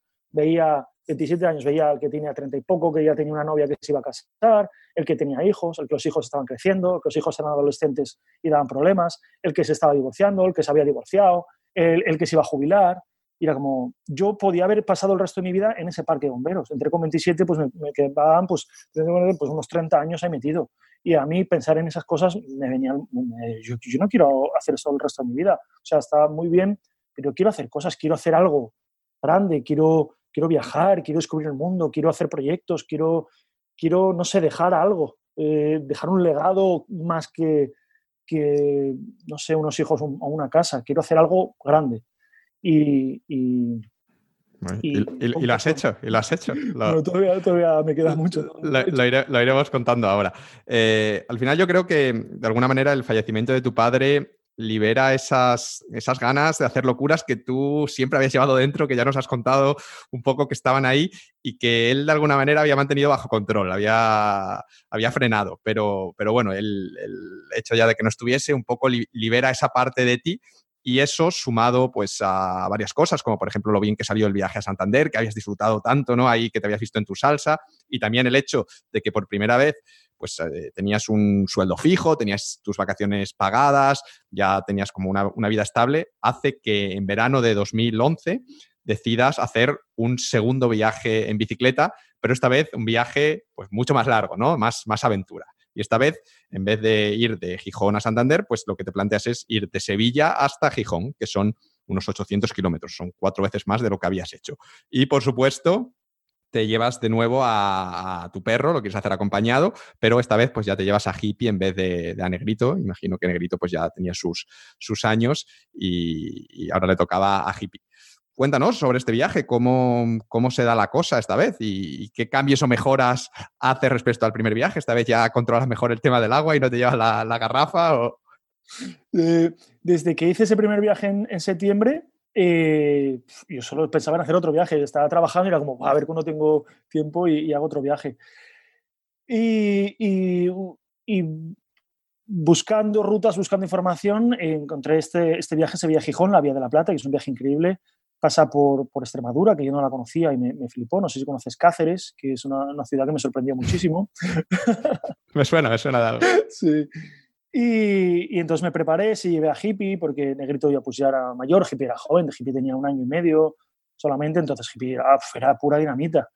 Y es que cambié un montón de cosas. La bicicleta, el primer viaje, una bicicleta que tenía, que me había comprado yo con, con 15 años, esta, me compré una bicicleta, eh, me compré un remolque distinto, ya no llevaba 5 litros de agua, llevaba menos. Y ahora había aprendido mucho en ese primer viaje, de no saber absolutamente nada, había aprendido mucho y este segundo viaje estaba poniendo en práctica algunas de esas cosas. Y fueron mil kilómetros, no 800, no el resto kilómetros de y, y, fue también, fue como, ¡fua! O sea, fue como la confirmación de que el primer viaje que, que me había gustado fue como, ostras, ostras, esto, esto, esto, es lo que... Es todavía mejor de lo que pensaba, ¿no? Esto es mola muchísimo, porque encima fue el primer viaje. A mí esto de ir acampando por ahí pues me da un poco de reparo, entonces yo me iba a los albergues y dentro del albergue no me dejaban porque tenía un perro, dormía fuera del albergue, pero siempre dormía ahí como que dependía de un albergue. Y en ese primer viaje fue cuando empecé a acampar por ahí. Y fue como, más salvaje todavía, sitios salvajes Extremadura, que me parece increíble, Extremadura para viajar en bici, no en agosto. Correcto, correcto. y toda la Vía de la Plata por ahí, Salamanca, Zamora, por ahí, era como, ¡guau! Yo estaba, yo estaba flipando, o sea, yo era como, la emoción que tenía todo, la sensación de libertad, volver a, los instintos primarios de, buscar comida, agua y alojamiento, un sitio para un techo para pasar la noche, un lugar para pasar la noche, esos instintos primarios que llevamos dentro de, que no hace tantos siglos estábamos haciendo eso y, todavía los tenemos dentro. Y a mí se me despertaban y era como, ¡buah! No sé, una, una pasión. Qué guay, qué guay. Pues eh, me alegro que saliese bien y, de hecho este viaje no solo sale bien, sino que es un viaje muy, muy importante en tu vida porque de alguna manera es la semilla de lo que ahora es tu, ocupación principal y tu, principal forma de vida, que es tu proyecto Baikanine. Eh, ¿Nos podrías contar cómo nace Baikanine, cómo surge esta idea y en qué consiste ese proyecto? Este viaje lo empecé con un remolque, pero en Extremadura, poco antes de llegar a Mérida, se me rompió el remolque. Y, y llegué a Mérida y en Mérida me lo intentaron arreglar, no fueron capaces. Y era como, ostras, ¿qué hago ahora? Que suspendo el viaje, no tengo remolque, que me compro otro remolque, no podía comprar. Y yo, ¿qué hago? Me fui a unos chinos que había ahí al lado y ¿Sabes estos calderos de goma típicos de. Sí, sí, sí. con dos asas. Pues puse un caldero de goma en el, en el portabultos trasero de la bici. Pero el caldero de goma es blandito y hippie ahí no se sentaba bien volví a entrar al chino y cogí una tapa de una sartén metálica, porque no encontraba nada, yo tengo que apañarme con lo que hay aquí. Y una, tapa de una sartén metálica, le quité lo que es la agarradera y se, convertía en una base metálica. Digo, ostras, esto es redondo, lo pongo debajo del cubo. Pues así se hizo hippie desde Gijón hasta, o sea, desde Mérida hasta Gijón. Con una, sartén y encima de la sartén un cubo, ¿no? La tapa de la sartén y un cubo. ¿Y cómo, la amarraste? Con unas cinchas ahí, lo sujeté así con unas cinchas hippie y la verdad que si ves las fotos, iba, iba ahí encajada la pobre. Y el caso es que, claro, al llevar un perro subido a una bicicleta, mucha gente me paraba, me preguntaba, me hacía fotos, en plan, ah, te puedo hacer una foto del perro, ay, qué gracioso, jaja. Y yo pensaba, y ostras, esto, mucha gente me mira, mucha gente me para, mucha gente eh, me hace fotos, esto, esto tiene que ser para algo más que, que la gente me haga fotos a mí sin más y que, y que esto tiene que, que, tener alguna utilidad, esto, esto, esto sirve para algo. Y ahí fue cuando, por esas rectas de Extremadura y Castilla, empecé a darle vueltas y decir, esto, esto tiene que servir para algo. ¿Y qué se te ocurrió? Pues al año siguiente, en el año 2012, obviamente iba a haber otro viaje en bicicleta, y, y, un mes antes de que yo fuera al viaje, yo seguía dándole vueltas y no se me ocurría qué podía hacer. Sí que tenía alguna idea, yo lo que tenía claro era que yo no quería nada para mí, o sea, yo no poner banners ahí de publicidad y, que, y ganar dinero porque yo ya tenía un trabajo, ya tenía dinero. Dinero en mi vida para mí es, es algo para conseguir cosas y para conseguir un estilo de vida, conseguir... No, hay gente que le, le, apasiona el dinero, le gusta tener dinero, para mí no. Yo con tener lo que necesito para vivir y cuando necesito algo, pues conseguir un poco más de dinero me vale. Y yo ya tenía mi vida solucionada en el aspecto económico. Yo quería pues hacer algo igual para ayudar a los demás. Y tengo un amigo que organizaba todos los años en León una carrera eh, solidaria para recaudar dinero contra el cáncer infantil. Y yo había participado en todas, las, en todas las ediciones de esa carrera. Y mi idea era hacer el viaje, llegar a León el día de la carrera, participar en la carrera, en una carrera de, que se llama canicross, que corres con el perro. Tú pones el perro atado a ti, a la cintura, el perro uh -huh. va con un arnés de tiro y el perro va corriendo delante y entonces tú vas corriendo más rápido. Es, es un deporte súper bonito porque hay una conexión con el perro, el, el, perro le flipa hacer deporte, un perro que le guste, un perro que no le guste no, será un, bueno, no va a correr, porque no lo vas a obligar y el perro no va a querer, pero un perro que le guste, o sea, es una conexión brutal que tienes, que tienes con él. Y mi idea era pues hacer el viaje, ir ahí, hacer la carrera y, y después ya pues para Gijón. Y él todos los años hacía este tema solidario, cáncer infantil, y ese año invitó a la gente a, a también a recaudar dinero. Y dije, ostras, fue como, ¡pum! Ostras, es esto lo que tengo que hacer. Uh, claro, recaudar dinero para este proyecto, para ayudarle y tal. Entonces, en nada, en, en, yo creo que, no recuerdo fechas, ahora fue en 2012, hace muchos años, pero creo que en un mes o menos de un mes, desde que yo empezara el viaje, fue como empezó todo. Uh, cómo organizar el proyecto, crear el proyecto, eh, hacer la publicidad para recaudar el dinero, todo esto así rápidamente. Si quieres te cuento un poco más cómo... cómo... Sí, que, que, que es, es, decir, que ¿cuál era la idea? Recaudar dinero para, para el, lo que estaba haciendo este chico, que era el cáncer infantil, y, pero hacerlo cómo? ¿Qué, ¿Qué, tenías pensado hacer para recaudar ese dinero? ¿O simplemente lo ibas a poner en tu Facebook? Oye, que voy a hacer esta carrera, mmm, mandame dinero. ¿Cómo lo ibas a conectar con tu viaje? Esa es la pregunta. Claro, eh, yo de estas cosas no tenía ni idea de marketing de redes sociales. Yo había sido bastante reticente a las redes sociales hasta poco antes de esto. No, no, me gustaban, no sé, no. Todo el mundo tenía Facebook, yo no lo tenía. Un amigo, me acuerdo que tuve una charla con él y me dijo: eh, Mira, en el siglo XX los analfabetos son la gente que no sabe leer y escribir. En el siglo XXI los analfabetos van a ser las personas que no estén eh, acostumbradas a la tecnología actual. Y tú, si ahora mismo rechazas todo esto de Internet, los móviles, redes sociales, todo esto, el día que quieras subirte al carro, no vas a poder, vas a estar descolgado. Y esa charla, que yo no sé cuándo sería, fue antes del, del 2010, a mí me hizo un, un clic en la cabeza y fue como, ostras, ¿qué razón tiene esto mi amigo, mi amigo Javi? Y, y me, cambió, me cambió mucho. Entonces, ya, yo ahí tenía ya un Facebook, pero yo tenía ni idea de usar Facebook, no sabía nada de cómo se utilizaban, pero se me ocurrían ideas. Entonces mi idea era, voy a hacer 1.200 kilómetros más o menos en este viaje, yo qué sé, pues no sé qué me habían visto, no había sacado yo que, que igual que la gente patrocinara kilómetros, que igual un euro por kilómetro y que intentar recaudar 1.200 euros. Y ese será, ese era el proyecto, 1.200 kilómetros, 1.200 euros para lucha contra, contra, el cáncer infantil, para donarlos a un, a un hospital, al Valdebrón, para investigación contra el cáncer infantil. Esa era la idea. ¿Y cómo hiciste para conseguir gente que, que diese el dinero? ¿Cómo promocionaste esta, este reto, esta iniciativa? Bueno, eh, tenía, tengo un buen amigo, de mis mejores amigos también, él es diseñador, entonces se lo comenté, él, oye, mira, que voy a hacer esto. Y él me ayudó con el tema, toda la imagen corporativa. Él, habíamos estudiado bachiller juntos, estudiado bachiller porque era de los amigos con los que piraba siempre, pero él se convirtió en diseñador, es un gran diseñador. Y un día fui, oye, que, tengo, que quiero hacer esto, me ibas a hacer un logo. Y el logo que hay ahora mismo de, de Canine, del, del proyecto, lo hicimos ahí en, en media orilla con las, bueno, esta bici, este tal, porque era un proyecto que iba a ser para ese año y ya estaba. Y me hice una página de Facebook y una, abrí una página de migranodarena.org. Esto es una página de, de, crowdfunding solidario en el que tú pones un proyecto, pones quién va a recibir el dinero y tú eso lo compartes y la gente, pues si te quiere apoyar o cree en lo que haces, lo que sea, dona el dinero. lo bueno de esto es que el dinero no pasa por tu mano.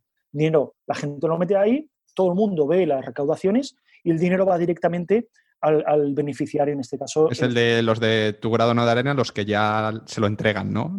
Sí, mi grano de arena lo entrega ellos directamente. Entonces es súper transparente, nadie puede dudar aquí que tú estás haciendo, porque era algo que a mí me preocupaba. Yo siempre, en todos los proyectos que he hecho, es como, de verdad, esto es algo solidario, esto, el dinero va para aquí. Yo siempre he querido que eso quede bien claro para que no haya ningún tipo de dudas, porque siempre en estas cosas, pues puede haber un poco de peligro en ese caso, ¿no?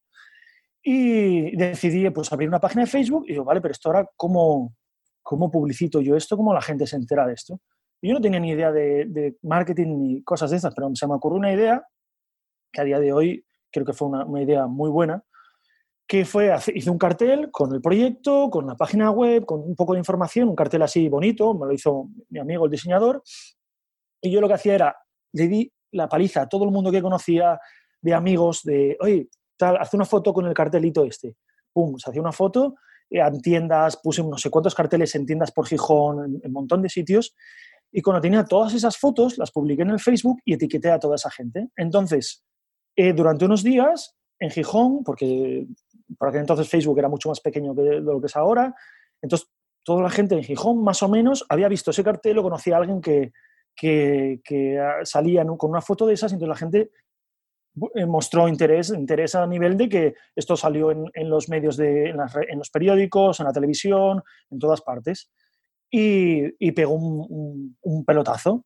Y antes de salir el viaje, para mí recaudar 1.200 euros, para mí era una locura. Era como, vale, 1.200 euros, me da igual. Hay que apuntar alto, ¿no? Hay que apuntar alto. 1.200 euros.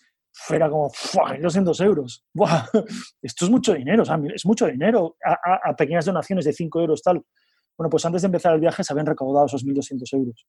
Y era como, es que no me lo podía creer, era como, se han recaudado este dinero, me voy a hacer un viaje en bici, este el primer viaje encima hacia fuera de España. Eh, este proyecto, o sea, hice el viaje, el viaje consistía en, yo salí de Gijón en un barco, iban antes en Francia, bajaba toda la costa atlántica de Francia, me metía en España y, y volvía hasta Gijón pasando por, por un poco por, por la meseta.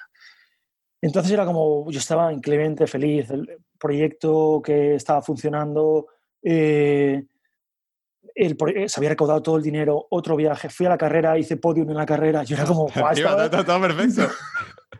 estaba yo estaba en una nube, era como, ¡buah! O sea, yo quería, yo decía, esto mm, vi como una pasión cuando esto empezó a subir como pasión y ver con lo que me gustaba, podía hacer lo que quería, podía ser súper creativo haciendo esto porque no tenía nadie que me dijera lo que tenía que hacer y fue cuando lo de bombero pues fue poco a poco tocando techo y empezando a bajar. No nos adelantemos, quiero preguntarte por, el, por el, viaje, el, viaje como tal, te, increíble también, ¿no? Lo que es el estar pedaleando, porque es tu primer viaje internacional. Hasta ahora te habías limitado a España y aquí vas a Francia, yo que sé, tienes que hablar con gente que no sé si tú hablas francés, creo que no, pero, pero hay a, bañártelas ahí para hablar con la gente.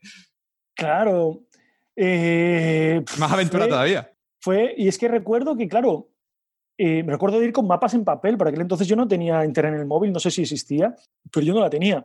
Iba con mapas en papel, orientarme, buscar sitios para dormir en un país extranjero. Yo recuerdo de, de, de, de estar un poco acojonadete, en plan, hostia, que toca, toca acampar. Para mí el peor momento del día era cuando se acercaba la, la noche decir, ostras, que tengo que buscar un sitio para acampar, ¿a dónde duermo? Yo no tenía ni idea cómo. las leyes ahí a lo mejor son diferentes también. Bueno, me preocupaba más que me mataran, que me violaran, cosas así. que vino, si vino un policía, bueno, nada, yo decía, bueno, estoy aquí tirado, porque no llevaba tienda de campaña y nada, llevaba mi saco, tiraba el saco y me ponía a dormir. Entonces, sí que me, a mí me, pues era, bueno, pues no era un momento desagradable. Para la mayoría de los viajeros, que conozco mucha gente que viaja, es como un momento de ruptura, el de, el de, pum, ahora te toca acampar, pero en cuanto pasas eso, es como, eres más libre. Porque yo con, hippie, eh, viajando, yo no podía ir a alojamientos porque no me dejaban. O sea, ir a, aparte que la aventura, si yo me voy todas las noches a un hotel, ya no vea mucha aventura, yo quería acampar, quería la naturaleza salvaje. Entonces, eh, era como, ostras, tengo que hacerlo. Me metía en bosques, me escondía y tal, escuchaba voces. No sé, era como súper guay. O sea, ahora, al momento, recuerdo haber estado cojonado algún momento, pero lo recuerdo como, ostras, una emoción. Imagínate lo que tú vives cuando tienes miedo, es que se despierta algo dentro de ti, lo que hablamos antes de los instintos primarios, que te hace sentir algo que, que, no sé, que te engancha. A mí me enganchaba esa sensación de, de adrenalina, quizá. Qué guay, qué guay. Y en tema de recaudación, entonces cumplisteis el objetivo de 1.200. Bueno, antes de llegar a España ya había superado los 2.000 euros y era como, la gente está dando tanto y yo no he hecho nada, yo he hecho aquí unos kilometrillos, yo tengo que dar más. Encima haciendo algo que me gusta, ¿no? Claro, yo, era como, yo tengo que dar más a esta gente y dije, vale, pues no voy a hacer 1.200, voy a hacer más kilómetros, voy a hacer 2.000. Y cambié el recorrido dentro de España, hice un rodeo dentro de España para, para hacer más kilómetros y al final ese, ese año se recaudaron, creo que fueron 3.600 euros y no fue solo eso, sino que, aparte de que todo el proyecto, toda la gente participó, toda la gente que conocí, mi grano de arena eh, al año siguiente me dio un premio al mejor proyecto, que eran otros mil euros más para la investigación del cáncer, al mejor proyecto solidario del año por todo lo que había, toda la gente que había involucrado, la forma que había enfocado el proyecto y todo eso. Salió perfecto. Llegaste, llegaste a Gijón allí con, el pecho hinchado, emocionado. Todo había salido mucho mejor de lo, de lo esperado. Y eh, conociéndote, pues sé que llegaste allí y el día que llegaste ya te estabas planteando el siguiente reto, el reto de 2013, y que además tenía que ser más, más aventurero todavía, más kilómetros, más dinero, más, más heavy. ¿Qué, ¿Qué, se te ocurre? ¿Qué, ¿Qué te planteas para el año siguiente? Que, antes de, que al llegar, antes de llegar ya estaba pensando, yo estaba yo por ahí por, por pedaleando y yo, hostia, el año que viene, el año que viene. El año que viene, este año 2000, el año que viene, ¿qué, qué, se te ocurre y qué, qué, objetivo te planteas para el año siguiente? Claro, yo me quería, me quería superar, era como, vale, he hecho 2.000 kilómetros, he recaudado 3.600 euros. Pues eso tiene que ser lo mínimo que yo tengo que conseguir el año que viene. Era como, o sea, yo primero me meto la, me pongo las, las, metas y luego, y luego digo. Y luego piensas. Y luego, ostras, me habré pasado, me acuerdo de, de, pensar, ostras, me habré pasado. Bueno, si lo, si lo intento, me esfuerzo y, y, y, lucho por ello, jolín, tengo que conseguirlo. O sea, ¿Pero qué, qué te marcaste? Me marqué eh, mínimo, ese mínimo, 3.600 euros de mínimo, y un viaje mayor. Este viaje iba a ser, iba a ir a Alemania y hacer, no sé si eran ocho o nueve países, pues Alemania, Holanda, Bélgica, Luxemburgo, Francia, Suiza, Francia otra vez, Andorra y España. Eran unos 3.000 kilómetros, creo que eran, y, mínimo eso, 3.500 euros. Pero claro, para hacer esto no me servía lo que había hecho el año anterior. Yo sabía que con lo que había hecho el año anterior no iba a servir. Porque el primer proyecto, cuando haces un primer proyecto de esta, de esta manera, pues la gente, ah, mira qué La novedad, ¿no? Claro, el segundo año ya, ya está el pesado este otra vez aquí pidiendo dinero. O sea, ya tenía que hacer, tenía que ampliar horizontes, tenía que hacer cosas diferentes. Entonces, en este segundo proyecto, no sé si... Sí, se oye, sí, yo, yo, la estoy escuchando, sí, sí. Eh, luego hablaremos de esto. que en este segundo proyecto hice cosas muy diferentes, o sea, muchas más cosas, pues ya empecé a hacer merchandising, camisetas. El primer año había hecho alguna, pero poca cosa. Este año ya merchandising serio, huchas. El primer año sí que había colocado, no sé, alguna hucha en algún sitio. Este segundo año repartí, no me acuerdo ahora, pero no sé si fueron 100 huchas. imagínate la locura. La locura repartir 100 huchas era, una locura. O sea, yo la suerte de que tenía un trabajo bombero para esto, que tres días descansaba, porque estuve meses y meses trabajando en el proyecto. No sé si estuve tres o cuatro meses trabajando en el proyecto a full, a full para hacerlo repartiendo duchas. Eh, tenía que pensar, ¿qué hago de merchandising? Algo original, que a mí me salga barato para recaudar dinero para esto y tal. Y se me ocurrió hacer llaveros con cadenas de bicicleta. Eh, desmontaba cadenas de bicicleta y las unía y hacía como un cuadradito y le ponía una argolla. Pues hice mil llaveros de, de cadena. Tú, a mano. A mano. O sea, y yo estaba obsesionado con esto. Yo tenía, esto tiene que funcionar, este proyecto tiene que funcionar, tal. Bueno, pues eh, me fui al viaje, el viaje también increíble. Tuvo momentos muy duros también este viaje, como al principio mucho frío, fue un invierno, un invierno, un verano, esto fue en junio, sí, me pilló la hoguera de San Juan el 23 de, de junio estando fuera. O sea, fue un, un verano frío al principio. Eh, mucho frío y no estaba preparado para ese frío. Por ¿Y que empezaste en Alemania? Era, empezabas en Alemania y de ahí volvías hasta España, ¿no? Y de ahí la idea era volver a España. Hice mucho frío, no estaba preparado, mucha lluvia. En Suiza tuve un problema con una rodilla, pensé que no podía continuar el viaje, me cortaron la línea del teléfono, me quedé ahí solo, aislado, con una rodilla así, no sabía qué hacer. Fue, fue un viaje duro, pero, pero una de las cosas que me ha ayudado a viajar en bicicleta es que me ha enseñado me ha dado muchas lecciones para la vida viajar en bicicleta. Y una es a no rendirte. Siempre que tienes un problema, no rendirte y seguir y seguir. Y al final, si no te rindes, pues, pues sales adelante. Siempre subir una montaña es duro, pero acabas llegando a la cima si no te paras. Si te paras de subir, no llegas nunca. Y, y, esas cosas que me fueron pasando en esos viajes, de problemas y esas cosas, pues me fueron forjando quizá un carácter más optimista y más, y más de confianza en mí mismo que, que ya tenía. Bueno, el viaje acabó, eh, fue duro, yo llegué a pensar que no acababa ese viaje, ese reto, porque era, tenía 30 días para, o 28 días creo que era para hacer esos 3.000 kilómetros, llegué a pensar que no lo conseguía, llegué el último día para, para acabarlo, llegué el último día y económicamente pues fueron 6.000 y pico euros, o sea, se dobló el objetivo que, que, había, que, había, que, había, que había puesto. Entonces, claro, cuando tienes algo muy difícil, te esfuerzas un montón y lo consigues, y encima lo consigues con creces y sale tan bien, ese, ese, año además había hecho, el proyecto era para recaudar para dos, para dos, eh, para la controplasia, que es el, el, enanismo, el enanismo, una asociación que hay en Gijón de controplasia, y, y, el síndrome de Red, que es una enfermedad, para entendernos es parecida al autismo, no, no tiene uh -huh. nada que ver, pero bueno, es, es algo parecido. Encima, ese año, me acuerdo, al llegar, me estaban esperando, había una, una orquesta, una banda de gaitas allí. ¡Buah, te, puedes imaginar, era como todo. Ya era famoso, ya era famoso. Todo lo que había sufrido para, para hacer esto y llegar allí, la felicidad, que ¡buah! fue, fue increíble, o sea, la verdad, fue increíble. Era como. Esto, esto, esto, lo que yo estaba viviendo era, era increíble.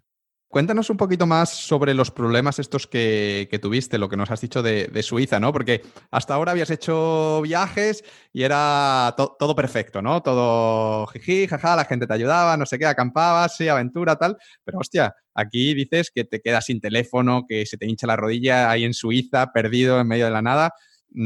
¿Qué pasó y cómo, cómo, saliste de esa? Porque al final llegaste y además llegaste en el tiempo previsto, cuando, normalmente, yo qué sé, la gente yo escucho en el Camino de Santiago que te salen las ampollas y ya paras y ya vas en, coche o lo que sea.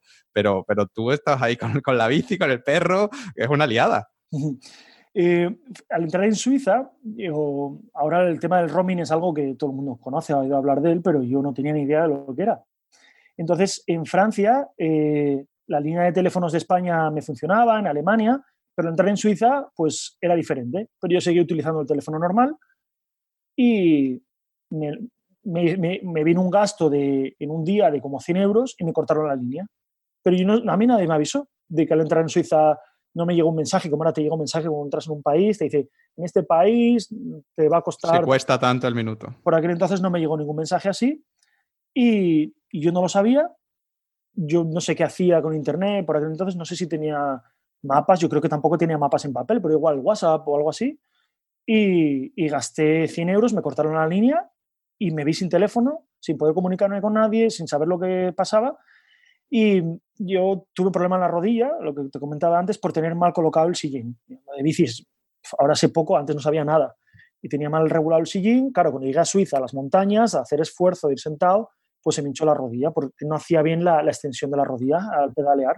Se me puso así. Pues esa noche, un dolor de rodilla brutal, la rodilla hinchada, yo sin poder hablar con nadie, estaba lloviendo, me, busqué un sitio, no tenía tienda de campaña ni nada porque no viajaba con tienda de campaña, tenía que buscar un sitio para acampar, me metí debajo de un puente a dormir, lloviendo, solo. Me acuerdo de estar, de, fue un bajón brutal y decir, ¡fua! Y bueno, lloré, aquel día lloré, decir, ostras, ¿qué hago aquí? ¿Por qué me he metido yo en este lío? ¿Por qué? Pero después, no sé si fue esa misma noche, a la mañana siguiente, decir, hay mucha gente que está pendiente de este viaje. Yo todos los días publicaba algo en, Facebook, una foto y un pequeña, una pequeña crónica de ese día, de lo que había pasado. Y hay mucha gente que está pendiente de mí, la gente del proyecto solidario, la gente de las asociaciones que, que, que están viendo lo que estoy haciendo. Yo no puedo abandonar, yo no puedo aquí ahora. Y se me pasó un poco por la cabeza decir, pues que no puedo continuar. Y decir, yo no puedo hacerlo. O sea, yo aunque esto me cueste la rodilla, yo tengo que seguir hasta que reviente. Y al día siguiente no podía pedalear, pero caminé. Y entonces eh, fui caminando. Con la bici, ¿no? Llevando la bici de la sí, cuando era cuesta abajo me montaba en la bici, cuando era cuesta arriba caminaba, y si era llano y podía pedalar solo con una pierna, pedalaba con, con una pierna. Y no sé cómo pasó, no sé si fue, no me acuerdo muy bien si hablé con alguien, si me di cuenta o qué, eh, vi que era, podía ser un problema del sillín. Regulé el sillín otra vez y, y, la rodilla empezó a mejorar hasta tal punto que no sé si fueron dos o tres días después de, de esta noche debajo del puente chunga con la rodilla hinchada, batí mi récord de kilómetros, que no sé si hice 230 kilómetros, algo así en un día. Y a partir de ahí las etapas tenía que recuperar los kilómetros, había perdido un montón de... Yo más o menos tenía pensado, vale, cada día tengo que hacer 100 y más o menos cada día haciendo 100 llego, pero había perdido un montón de kilómetros, entonces tuve que recuperar y hacer etapas de 150, 160 y recuperar, recuperar, recuperar y... Has dicho 230 kilómetros, que ya de por sí son bastantes. Yo lo máximo que he hecho ha sido 300 en un día, que fue además bastante duro, pero yo, no estoy acostumbrado a montar en, bicicleta, pero es una carrera que hay en, de Seattle hasta Portland. Y, pero claro, decir que tu bici no es una bici de carbono con de estas que pesa 5 o 10 kilos, tal, no, es una bici con un perro ahí de, de 25 kilos, con las alforjas, con el no sé qué, que no es lo mismo hacer con tu bici perfecta 300 kilómetros como yo, que lleva una bici de, de 3.000 euros de mi compañero de piso, que es un, loco de las bicis, que hacerlo con una bici, con un perro, con, con todo, ¿sabes? Es que, es que son, son palabras mayores. Así es que veis cómo, cómo tenía razón cuando decía que, Pablo estaba loco. Bueno, el caso es que lo completas con éxito y, y vuelves a Gijón todavía más motivado que la vez anterior, una, una locura. Entonces ya dices, no puedo esperar al, próximo verano para hacer otra cosa solidaria, otro proyecto, y decides montar una asociación, aparte de Baiscanine, que bautizas como Factoría Benéfica, con varias personas que te habían ayudado a preparar el, viaje de Baiscanine, pues para poder seguir haciendo proyectos solidarios durante, durante el año, aparte del tuyo del, del viaje. Sí. Y el primer proyecto que decidís montar es un calendario de bomberos pero en vez de hacer el típico calendario con fotos de bomberos forzudos enseñando las abdominales y demás, pues decidís hacer un calendario con fotos de intervenciones reales. ¿Por qué? Bueno, porque los bomberos estamos muy utilizados sexualmente como, objeto.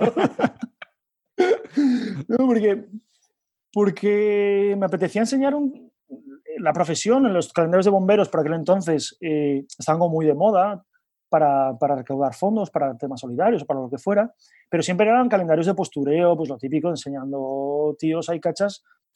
Y a mí me apetecía enseñar una profesión que, que no íbamos a enseñar fotos, fotos dramáticas o fotos duras, eran fotos bonitas de intervenciones y teníamos fotos espectaculares. Y entonces me parecía una, idea, una buena idea de, de hacer un calendario diferente con fotos bonitas. Claro, mi cabeza funcionaba bien, pero ¿Qué, pasó? ¿Qué, objetivos marcasteis y cómo, cómo, fue la cosa? Claro, la, los calendarios de bomberos de tíos eh, ahí enseñando músculo funcionan porque tienen su, su, público. Gente que quiera ver una intervención de un bombero normal, ya pues es gente que le gusta o que quiere colaborar directamente y dice, mira, pues las fotos son bonitas, quiero colaborar. O ya es gente friki del mundo de los bomberos. No, te, te estás cerrando mucho el campo. Eso y sumado a que los calendarios hay que venderlos, en, empezar a venderlos en noviembre y nosotros no sé si empezamos a finales de diciembre, pues, pues, pues, pues no funcionó demasiado bien el, el, proyecto. ¿Qué os habíais marcado de objetivo? Creo que os habíais marcado 10.000 euros, ¿puede ser? Puede ser. algo así? Puede, puede ser, sí, sí, sí, puede ser 10.000 euros, que alguna vez te lo he comentado. Y, y, creo que recaudamos, no sé, 2.000 euros, puede ser, ¿no? Mucho, no mucho menos, ¿no? Claro, claro, fue un palo. Fue un palo porque porque yo estaba muy motivado, estaba muy venido arriba con todos los proyectos que había hecho, todo había funcionado genial, todo era como perfecto, pero esto no había funcionado, no había funcionado bien. Y fue un poco un bajoncillo ahí decir, ostras, que se me bajaron un poco los humos, de decir, ostras, que igual, igual esto, claro, no siempre se consigue lo que tú quieres.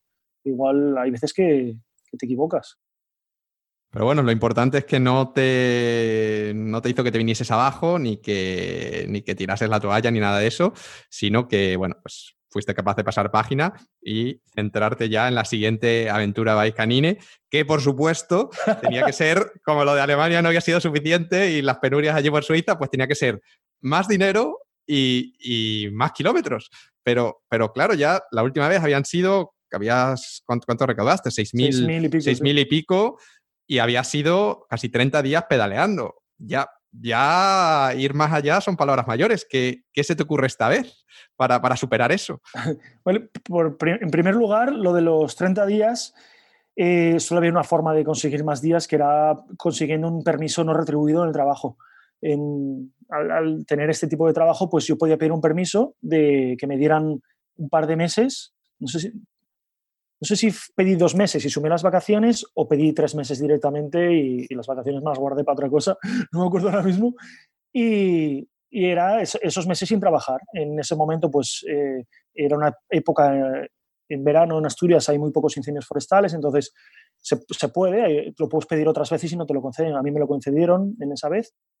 Y, y el tema del tiempo está solucionado. Yo me podía ir tres meses, pero claro, conseguir más de 6.000 y pico duros, lo que había trabajado el año anterior había sido muchísimo. Yo había trabajado muchísimo para conseguir ese dinero y yo sabía que no podía volver a hacerlo otro año al mismo ritmo con el riesgo de no conseguir eh, la cantidad o conseguir la misma. Yo quería, yo quería superar esa cantidad.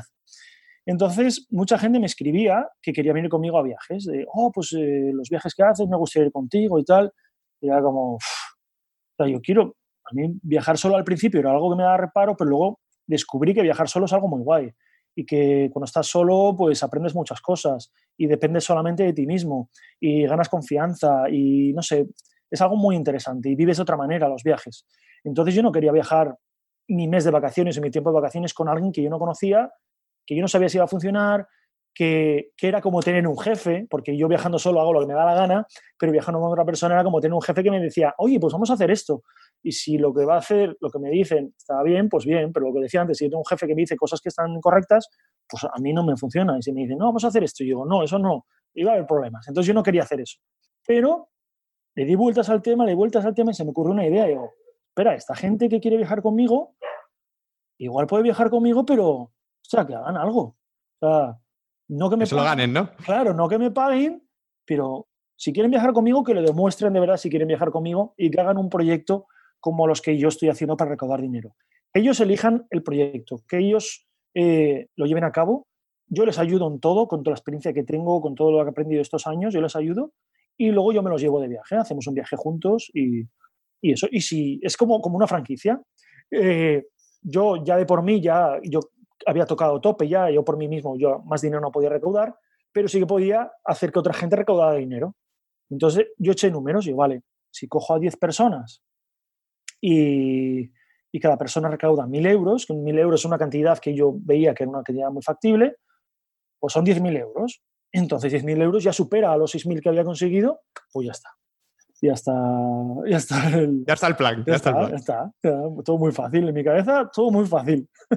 Y tú, aparte del viaje con ellos, porque ah, dices que habías reservado tres meses, aparte de eso, tú ibas a hacer también tu reto propio, ¿no? Yo iba a hacer mi viaje, eh, y luego los campamentos duraban, creo que eran 10 días, hice dos al final, y creo que eran 10 días más o menos.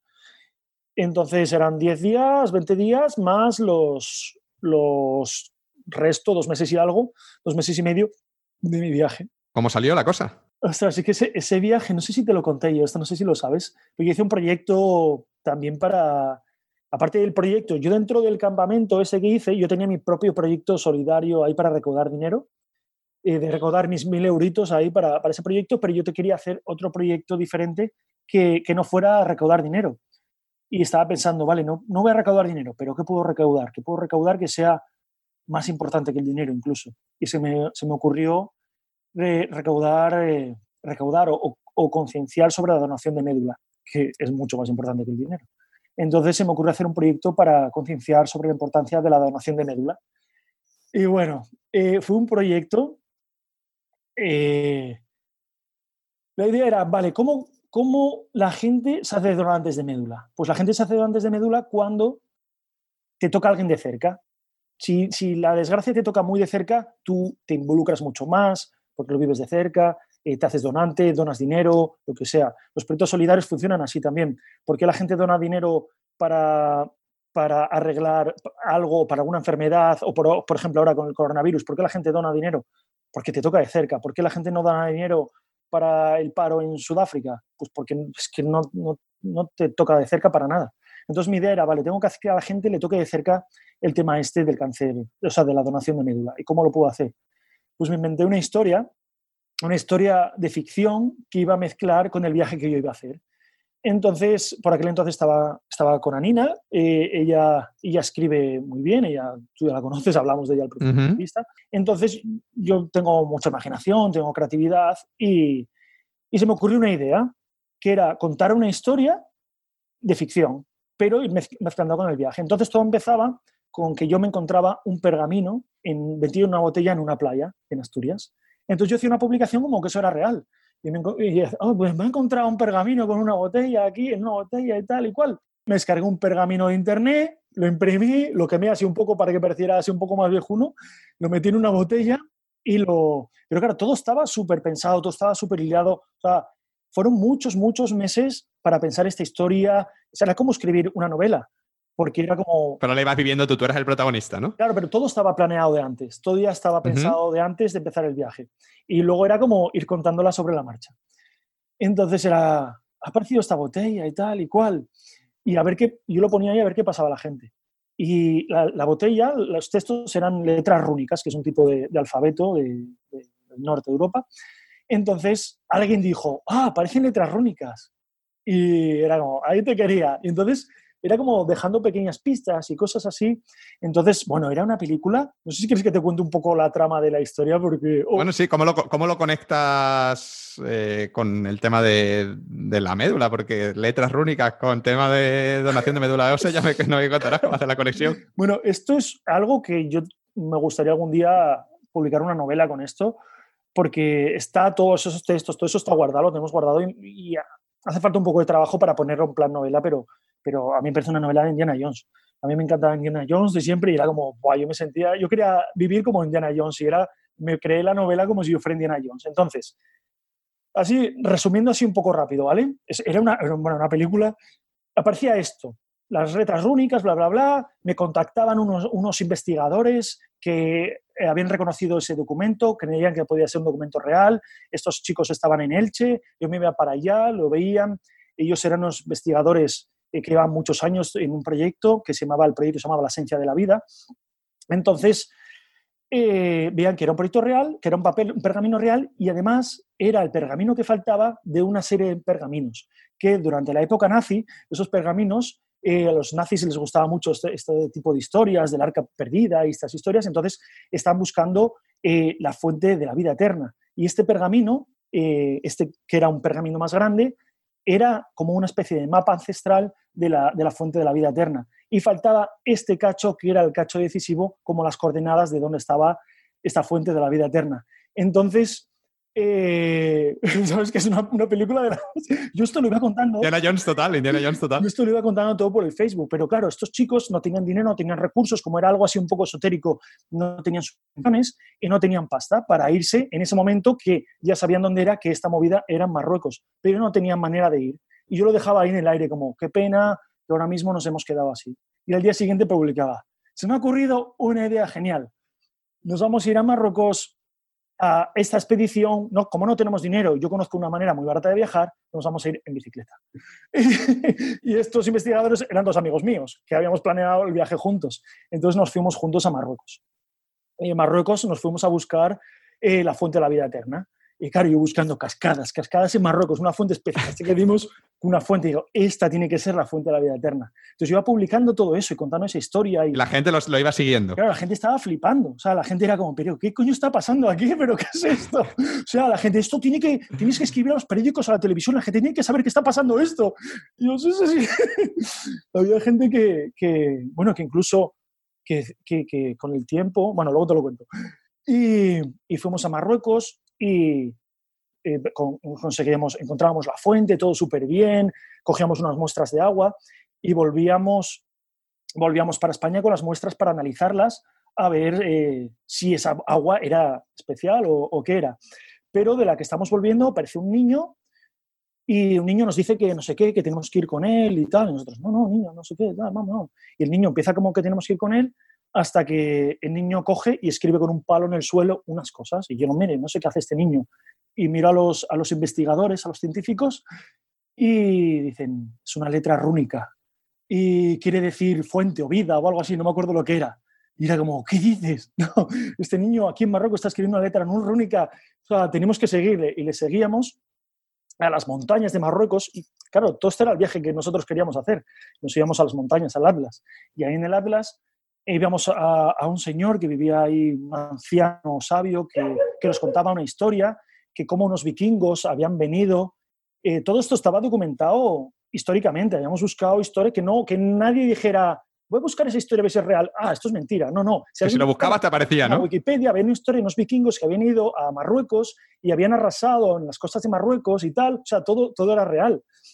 Y, y entonces, en un pueblo, un poblado que había allí, el sabio del pueblo eh, escapó cuando estaban estos vikingos, escapó una noche, escapó con un grupo de, la gente del pueblo para salvarles la vida, pero eh, eh, hizo que el pueblo se fuera por una zona y este señor se fue por otra. Em, ¿Cómo se dice? Em, entregó su vida por el pueblo. Les hizo pistas falsas para que los vikingos lo siguieran hasta esta fuente. Él hizo un hechizo a la fuente y la vida eterna había una mala traducción con las letras rúnicas, la vida eterna significaba la muerte, porque la muerte es la vida eterna. Entonces, la, fuente de la vida eterna significaba la fuente de la muerte, esta fuente estaba envenenada, los vikingos fueron allí y se murieron. Entonces, este agua que nosotros habíamos encontrado no era el agua de la vida eterna, sino que de la vida eterna, sino que era agua envenenada y uno de los dos investigadores se la había bebido. Entonces, eh, se la había bebido y se la había dado a beber al otro investigador porque tenía miedo de perder las muestras porque había una farmacéutica que estaba detrás de nosotros. Entonces, tenían, una novela, una novela total, ¿eh? Teníamos miedo que ellos tenían miedo que la farmacéutica les robaran las muestras, entonces bebiéndola, luego podían analizarse ellos mismos en, en tal. Pero esto lo había hecho uno. Y entonces al ver que estaban malditos y tenían como un periodo de vida, desde que bebías el agua, creo que eran 50 días más o menos, eh, solo había una forma de cura. Y este hombre nos lo explicaba que había una, forma para curarse, que era consiguiendo eh, huesos de gente buena o gente importante o gente que había hecho cosas muy especiales o gente que habían sido héroes eh, para, para, en su época, ¿no? Gentes héroes, que era un poco lo que, lo que queríamos hacer, un poco como el juego de, del héroe. Entonces, a partir de ese momento empezaba un viaje en el que yo tenía que buscar por toda Europa huesos de, no sé si eran siete personas, siete héroes importantes o gente, gente que había hecho cosas heroicas y conseguir un hueso de esas personas para molerlos y, hacer un, brebaje para curar a, estos chicos. Paralelamente, estos chicos no creían nada, eran científicos, esto es brujería, no creemos en esto, y fueron al hospital. Uno, bueno, uno de ellos escapó, el, que era el malo, el que había bebido y se había dado de beber al otro, se había escapado con, con, el, con, el, con, el, con el agua. Con el agua y al estar en Elche, los dos por separado se habían ido a hacer pruebas y los dos habían dado positivo en una enfermedad, una enfermedad muy chunga, que solo se podía curar con donación de médula ósea. Entonces, claro, a este, llegado a este momento que yo cuento lo de la donación de médula ósea, la gente ya estaba súper metida en la historia, metida en el papel, metida en todo, y entonces yo decía, por favor, yo voy a buscar los huesos, voy a hacer este sacrificio, voy a ir hasta Grecia a buscar unos huesos que hay allí, cosas que me habían contactado a través de no sé qué, historiadores y tal, pero por favor, vosotros podéis hacer algo también y es haceros donantes de médula ósea, porque podéis salvar no solo a estas personas, sino podéis salvar a un montón de, a un montón de gente. Vosotros podéis ser los seres actuales, los mismos héroes que yo ahora mismo voy a buscar los huesos de estos héroes. Y entonces, a partir de ahí, yo hacía un viaje hasta Grecia, en bicicleta, buscando huesos por Italia, tal cual. Y bueno, no sé si quieres que te cuente. ¿Y, qué, tal? ¿Pero funcionó el...? Funcionó súper bien. Mogollón de gente me mandaba mensajes de donando médula, diciendo, claro, tenemos que salvar a esta gente, tal, me he hecho antes. Claro que sí, o sea, funcionó súper, súper bien. Mi idea de concienciar a la gente de que cuando te toca de cerca, respondes y actúas, pues tenía sentido con toda esta película que había montado. ¿Quieres que te cuente el final? Porque la novela no sé si saldrá algún día. No, no, no, no dejes ahí en ascuas. ¿Cómo termina? Vale, pues claro, había, creo que eran 50 días. Los días iban acabando, conseguí varios huesos. Uno de los huesos que recuerdo era el hueso de Shackleton. Shackleton, no sé si sabes quién era, un explorador de la época. Pues la historia de Shackleton es una historia brutal. Te recomiendo que, leas la historia de Shackleton, la biografía o documentales, lo que sea, porque Shackleton, Ernest Shackleton, Ernest creo que era, bueno, Shackleton, no, no si era Ernest o lo que sea, eh, era de la época de los grandes exploradores del Polo Sur. Y este hizo un anuncio, que esto igual te suena, que hizo un anuncio para ir a, explorar el Polo Sur, que era... Eh, ah, se busca gente valiente. Sí, sí, sí, en el periódico, ¿no? este famoso, sí, sí, este me suena. Eh, puede que no volvamos con vida, no sé, una movida así muy chunga que se presentó un montón de gente y fueron para allá y tuvieron un montón de problemas, el barco se quedó atascado en, en el hielo, eh, se quedaron, no sé si fueron dos años por allí con un montón de peripecias, historias. No te voy a contar cómo acaba porque de verdad el libro, o sea, es, es una historia real y es una historia de súper épica. Este, este, a este hombre, Shackleton, lo utilizan en, en, muchas empresas como, como ejemplo de liderazgo porque él supo ser un líder en todo momento, eh, supo eh, trabajar para el bien del equipo, para que todo funcionara, para que el equipo trabajara bien. Entonces, el hueso de Shackleton, uno de los huesos que había era el hueso de Shackleton. Eh, no sé, había, había, muchos huesos por ahí, ¿no? Pero faltaba, nos faltaba un hueso y quedaba muy poco tiempo. Quedaban, creo que eran, no sé si eran cinco, nueve días. Nueve días, yo estaba en Pisa y tenía que ir a Valencia, que era en Valencia donde, donde estaban los chicos, y tenía que ir en nueve días a estaba nueve días de Valencia, en bicicleta eso es imposible.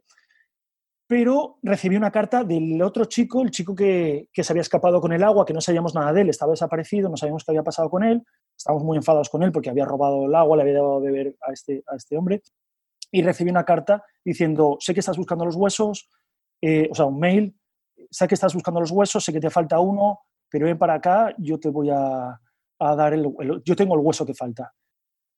Pero claro, yo no podía ni coger barcos ni aviones porque las farmacéuticas estaban detrás de mí. Yo tenía que ir en bicicleta y por tierra. Hice un reto que era Pisa-Valencia en bicicleta en nueve días, que era una locura. Dormía tres horas cada día, 200 eh, y pico kilómetros cada día, o sea, 180, 200, no sé, una locura que fue, fue una manera también, yo a través de estos retos deportivos, yo lo que hago es llamar la atención sobre, sobre los proyectos solidarios que tengo. Entonces, todos los proyectos que hacía, pues el de Francia que hemos hablado, Alemania, son retos, retos deportivos duros y difíciles. Si yo lo que hago es hacerme el de Santiago en dos meses tranquilamente caminando, no llama la atención porque eso lo hace mucha gente. Pero si tú te haces en nueve días, desde Pisa hasta Valencia, eh, sin dormir, eh, haciendo dobletes, haciendo 200 kilómetros, o sea, que se vea que estás haciendo algo muy especial, pues la gente dice, jolín, este chaval está haciendo esto, yo puedo ir a donar, médula, que no es para tanto. Y era lo que yo intentaba hacer con estos retos. Vale, pues yo llegaba a Valencia, llegaba, fue, o sea, lo pasé mal, en este, este reto lo pasé mal, pero llegué a Valencia en, cuando tenía que llegar, el último día iba a la casa de, de este chico, que era el, eh, como el malo, a ver ese último hueso que faltaba para hacer el brebaje y que se lo debieran y curarse. Pero al llegar a la casa, la casa estaba acordonada por la policía y yo no podía entrar a la casa. Y quería entrar y, el policía me decía, no puedes entrar aquí, aquí ha pasado algo, el, el, hombre que, el dueño de la casa pues ha sido asesinado, tú no puedes entrar en la casa. Y era como, ostras, no, yo me sentaba ahí, me derrumbaba y, y decía, ostras, no, no puede ser, si, si me iba a dar el último hueso que faltaba para salvar a, a, mi amigo, mi amigo tenía hijos, eh, no sé, toda la historia era como un momento de decir, esto no, no, no, va a funcionar. Y en esto apareció un mendigo por ahí, me daba un, paquete y, y decía, me han dicho que te dé esto, toma, toma. Y, yo, intentaba hablar con el mendigo, el mendigo desaparecía, se escabullía entre la gente, típico de las películas, ¿no? Sí, sí, sí. Y yo decía, ¿qué, ¿qué, está pasando aquí? Abría el paquete y tenía una carta. Y era una carta escrita por este chico, el chico que, estaba muerto dentro de la casa, y una carta dirigida para mí que decía, siento lo que ha pasado, sé que he actuado mal, no tenía que haber dado de beber esto a, a este, a, se llamaba Alfredo, el otro, ¿no? tenía que haber dado esto de beber a Alfredo, ahora se va a morir por mi culpa, él tiene familia, yo no tengo familia y para, para ayudar a que él se cure quiero hacer un sacrificio grande y sé que estás buscando huesos de gente que hace sacrificios grandes por los demás, gente que se, que se convierten en héroes. Yo no sé si haciendo esto eh, voy a conseguir ser un héroe y salvar su vida, pero por lo menos lo voy a intentar. Y él se había cortado un dedo, me había dejado su dedo ahí para que cogiera el hueso y se, había suicidado. Entonces yo cogía el, el hueso ese del dedo, ya tenía todos los huesos, hacía la historia, iba corriendo a buscar a Alfredo a la casa en la que él estaba escondido de las farmacéuticas y no estaba allí. Y tenía una nota, eh, no estamos aquí, nos hemos ido al hospital, Alfredo, no sé qué, no sé qué ponían, porque Alfredo estaba ya muy mal, se iba a morir. Entonces yo iba al hospital pensando que Alfredo se había muerto y, y Alfredo me estaba ahí esperando súper sano, súper feliz, porque alguien había donado una médula y le había salvado la vida. Entonces... Qué bueno, qué bueno. Hostia, este, esta, historia no me la conocía, ¿eh? No sabía que habías montado esto, pero me parece espectacular. Y todo esto, claro, con fotos de las cartas verdaderas, de la casa, de, de todo. tal. Claro, el niño, el niño Marruecos, pues yo buscaba, necesito un niño con un camello, con, un burro, Con un palo pintando. Ah, entonces, este niño, paca, y le hacía la foto al niño. Entonces, cuando publicaba las cosas, todo era, todo era la gente ahí dudaba, ¿esto será verdad? Esto no ya te, te, genera la duda. Había gente que dudaba y amigos míos decían, pero esto que está, esto está pasando, me, me escribían, dudaban. Luego al final lo explicaba. Cuando acabó todo esto, hice una publicación y le dije, esto que acabo de contar, esto que os ha hecho vivir los últimos meses, fueron dos meses y medio ¿eh? de historia. Fue un proyecto, yo estoy súper orgulloso de ese proyecto porque fue algo súper bonito y con mucho trabajo, pero que el resultado, a mí estoy muy, muy orgulloso de, ese resultado. Pues al final lo he explicado, oye, esto que he hecho, el objetivo que tenía era un buen fin, y no era esto para mentiros, era, lo que quería hacer era haceros conscientes de la importancia que, que tiene la donación de médula, eh, espero que esto os haya conmovido, os haya motivado para ser donantes de médula y, que espero que me perdonéis. Y hubo gente que se enfadó, hubo gente que me escribió en plan súper enfadada, y hubo gente que me dijo, te dejo de seguir porque me has mentido y tal. Digo, mira, me da igual, deja de seguirme, odiame el resto de tu vida, pero dona médula. Qué bueno, qué bueno. Entonces, Joder, ese verano fue súper intenso porque hiciste esto por un lado y por otro lado eh, hiciste lo de los campamentos, que si hiciste dos de 10 días cada uno, pues casi otro mes. ¿Cómo al final, cómo, cómo fue el resultado? ¿Cuánto superaste los 6.000 que te habías marcado? ¿Cómo fue los proyectos de la gente? Para estos campamentos la gente no sabía nada, entonces yo tenía que ayudarles a montar los proyectos. Yo estaba empezando a saber hacer páginas web con WordPress, el, gratuito este, que tú, tú lo haces, no sé qué, punto .wordpress.com .org creo que es, o .com. Y, Y, empecé a ayudarles a hacer páginas web. Entonces yo aquí eh, eh, descubrí este mundo practicando hacer páginas web, proyectos.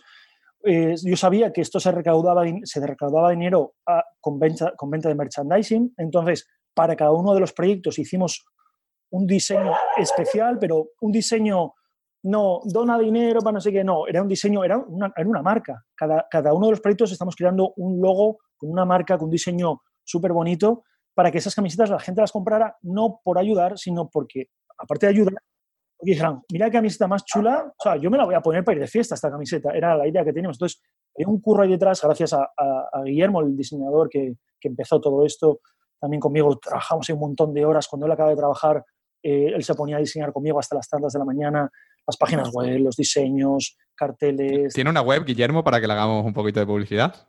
Está, pues tiene una web, pero...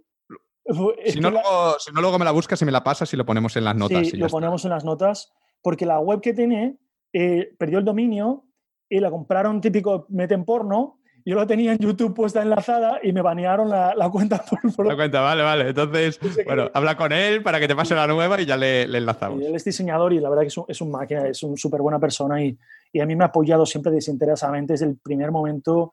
También es de mis mejores amigos y bueno. Entonces, entonces hicisteis los merchandising y tal, ¿y cómo fue? ¿Se vendieron? ¿Funcionó? Claro, la idea era recaudar mil euros por proyecto, 10 proyectos, al final no fueron los 10 porque alguno, alguno se cayó por el camino, creo que fueron, al final creo que fueron ocho personas.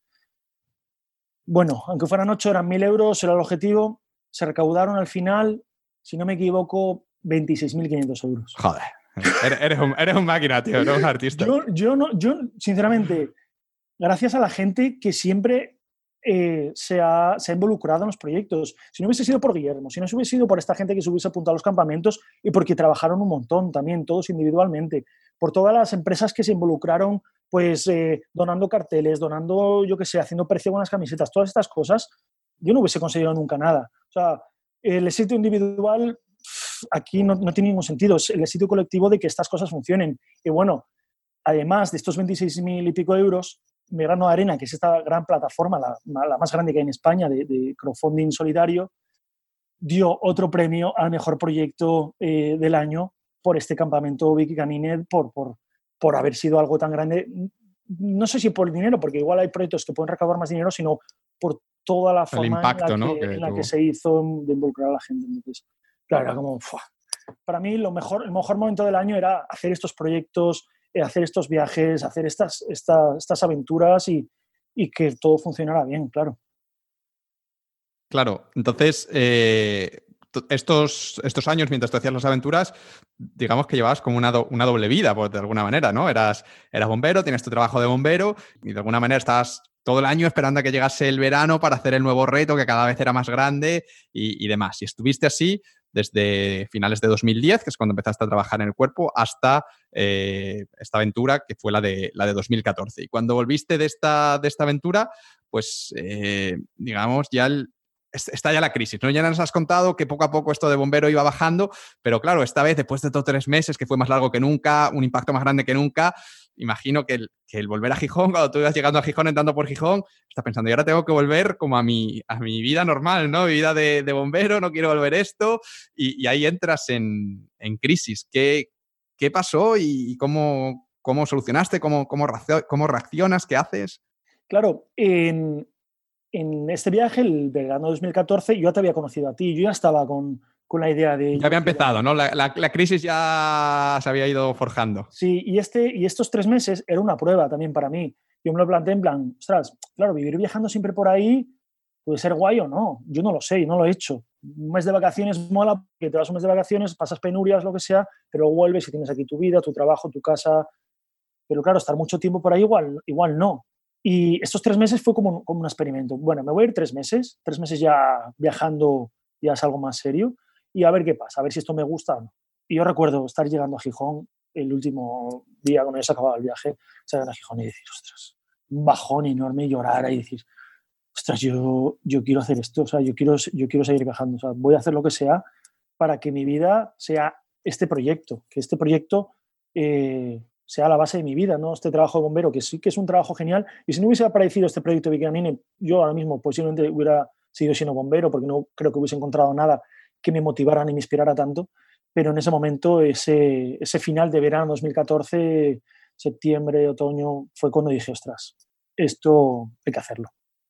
Entonces ahí te, te marcas como, como objetivo el, el, dejarlo en tu, en, en dos años, en tu cumpleaños de dos años, del 20 de abril, bueno, va a ser dentro de nada tu, cumpleaños, el 20 de abril de, de, 2016. Te marcas esto como objetivo y mientras tanto, pues fiel al, al espíritu vivir al máximo, pues te pones a investigar maneras de, de, ganar dinero por Internet y a formarte en marketing digital, pues eso, con, con la idea de, de, crear una fuente de ingresos online que te permita pues dejar tu trabajo de bombero y pues, seguir teniendo una fuente de ingresos mientras, mientras viajas.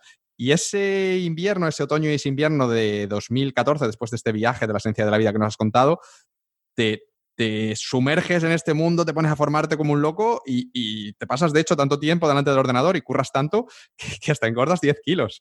Creo que, me has llegado a contar. ¿Qué, ¿Qué aprendiste en todo ese tiempo? ¿Llegaste a montar algún proyecto, a generar algo de dinero? Claro, yo ahí me empapé tu, tu blog y fui conociendo a, otra gente como, como Boluda, Joan Boluda, que sí que luego hablamos un poco de él. Y, y fue como, joder, esta gente lo hace. o sea, la manera es, yo solamente tengo que encontrar mi camino. Hay gente que lo ha hecho antes, pero cada uno por su camino diferente. Y con vuestros ejemplos era, vale, yo puedo. Y el primer blog que monté fue un blog de, de educación canina, eh, se llamaba Perro Nudo, pero yo empecé a escribir artículos, dedicaba un montón de tiempo a artículos, pero a mí escribir es algo que hago, pero no es algo que me apasione. Y me costaba una barbaridad. Cada artículo me llevaba tres días escribirlos, dedicando un montón de horas. El blog sigue por ahí, perronudo.com. Perronudo. es buen nombre, es buen nombre. cojonudo, pero de perro, de perro. perronudo. Esto es perronudo. Sí. Y, y, luego se me planteaban las dudas de, ostras, mm, ¿cómo, yo, ¿cómo gano dinero yo con esto? Con un blog de perros. Y luego el tema de los perros es un mundo muy complicado porque no es, los perros no son máquinas. Yo digo, tienes que hacer esto. Y tú lo haces un poco mal, un poco diferente y ya no te sale. Entonces, no es como hacer una web que te digo, haz esto, papá, pa, pa, y tú coges y lo haces. Entonces, yo era como, ostras, esto de, del blog este yo no lo veo, no lo veo claro. Yo te vi a ti con, con temas de, de, de, joder, de afiliados y del, curso, claro, habíamos hecho tu curso este de, la idea tu blog, creo que se llamaba, aquel sí. tema de los afiliados, a mí lo del lo de los ebooks, cuando lanzaste lo de los ebooks de afiliados, yo era como, hostia, esto de afiliados, esto de afiliados tiene que ser. Y en mi mente era lo que tenía que hacer. Entonces, esto de, de perro nudo era como, bueno, hago mi primer blog, hago esto, yo qué sé, hay que hacer cosas. Yo siempre, mi filosofía es, haz cosas, haz cosas, lo que no se quede por el camino, pero, o sea, movimiento, movimiento. Tiene que, tiene que haber movimiento aquí de hacer cosas algo acaba funcionando siempre. Y me había propuesto de cara a 2016, estábamos en 2014, abril 2016, 20 de abril, día de mi cumpleaños, dejar el trabajo. O sea, hay que ponerse fechas. Otra cosa que, que yo tengo claro es que hay que ponerse fechas porque si no, las cosas, bueno, voy haciendo y tal. Y me propuse eso, pues me puse a dedicar, yo cuando me obsesiono con algo puedo dedicar muchas horas y era, mi vida era eso, eso, eh, estudiar, formarme, ver cómo lo hace otra gente, el tema de las páginas web y tal, hasta que pasan los meses, nos vamos a, a la fiesta esta que hablábamos al principio de Madrid, conozco a gente que está por, eh, yo qué sé, Marcos, Oliver, que ahora son buenos amigos, que también tienen otra forma de ver las cosas. Claro, yo todo este proceso me fue separando de unos amigos y una gente que tiene unas vidas más tradicionales, más, más normales, por llamarlo de alguna manera, y me fue acercando a gente como, como tú, como Marcos, como Oliver, como, como Joan, gente que tiene una vida muy distinta, que tiene un enfoque de ver la vida muy diferente, y entonces te da más confianza todavía en que lo que tú quieres intentar, lo que tú quieres hacer, tiene sentido. O sea, no, no, eres, no eres un mono ahí en, en la luna que va a hacer algo y, nadie lo ha hecho nunca antes. Claro, yo, yo juego, yo juego con, la, con la tranquilidad de que otros lo han hecho antes por delante. los pioneros son los que tienen mérito de verdad cuando hacen estas cosas. Entonces me había propuesto esa fecha del 2016, pero después de pasar unos meses, después de ir a Madrid, el, el evento este, conocer más gente, decir, ostras, yo otro año, yo otros... Hasta no aguanto. Yo no aguanto. Me había puesto esa fecha también porque para pedir una excedencia a mi trabajo tenía que cumplir el requisito de, cinco años trabajados, porque yo había entrado en el finales de 2010 y al principio, yo cuando entré al principio tenía, podía elegir ser fijo, ser fijo discontinuo. Ser fijo quiere decir curro normal, fijo discontinuo es que durante tres meses eh, te ibas al paro. Y para mí era un chollo, tres meses de paro más el mes de vacaciones, o sea, al final trabajaba, creo que eran siete meses al año, ¿no? O siete, ocho meses. Ocho meses. Ocho, ocho ocho meses. Era un chollo, pero como gran avance dentro de la empresa para los trabajadores, quitaron eso porque mucha gente luchaba para que eso se quitara, gente que tiene familias y esos tres meses del paro pues le venían mal, eh, pues lo quitaron y a mí me machacaron. A mí y a otros tantos amigos nos machacaron porque era, o sea, yo quizá si hubiese seguido con ese ritmo, yo ahora mismo eh, quizá hubiese sido bombero porque en cuatro meses de vacaciones al año y luego... La flexibilidad para hacer otras cosas, sí, está esa una buena combinación. Bueno, en el año 2011 me fui al Amazonas. Al final, que no sé si, te lo, si lo sabes. No, no, eso no lo has contado, no, no, pues no, sabía. Un periodo de estos de, de, que eran, además eran mes y medio y mes y medio. Más luego las vacaciones tú las repartías. Pues me fui al Amazonas, estuve perdido por la selva, por ahí. El, sueño ese que tenía cuando, cuando por fin aprobé, la primera vez que pude, fue el 2011, creo. Eh, al Amazonas. Entonces, eso, eh, como tenía esos periodos, no, sumaba los cinco años. Para los cinco años tenía que llegar hasta, hasta el 2016. Y dije, vale, pues sumo los cinco años, me pido la excedencia y el 2016, tal, pam, pum, largo. Pero pasaban los meses y yo tenía tan claro que quería apostar por esto, vivir de esto. Y, y tenía tan claro que yo no quería seguir trabajando como bombero que dije, yo no, esto no puedo, no puedo aguantar. Lo adelanto un año, 2015. Abril del 2015. No cumplía el periodo de, de excedencia y era como, ostras, ¿cómo le digo a la gente que yo voy a renunciar a este trabajo? Era como... Claro, pues si no te dan la excedencia es como que pierdes la plaza, ya tendrías que volver a hacer unas oposiciones de nuevo. Yo perdía la plaza, pero era como...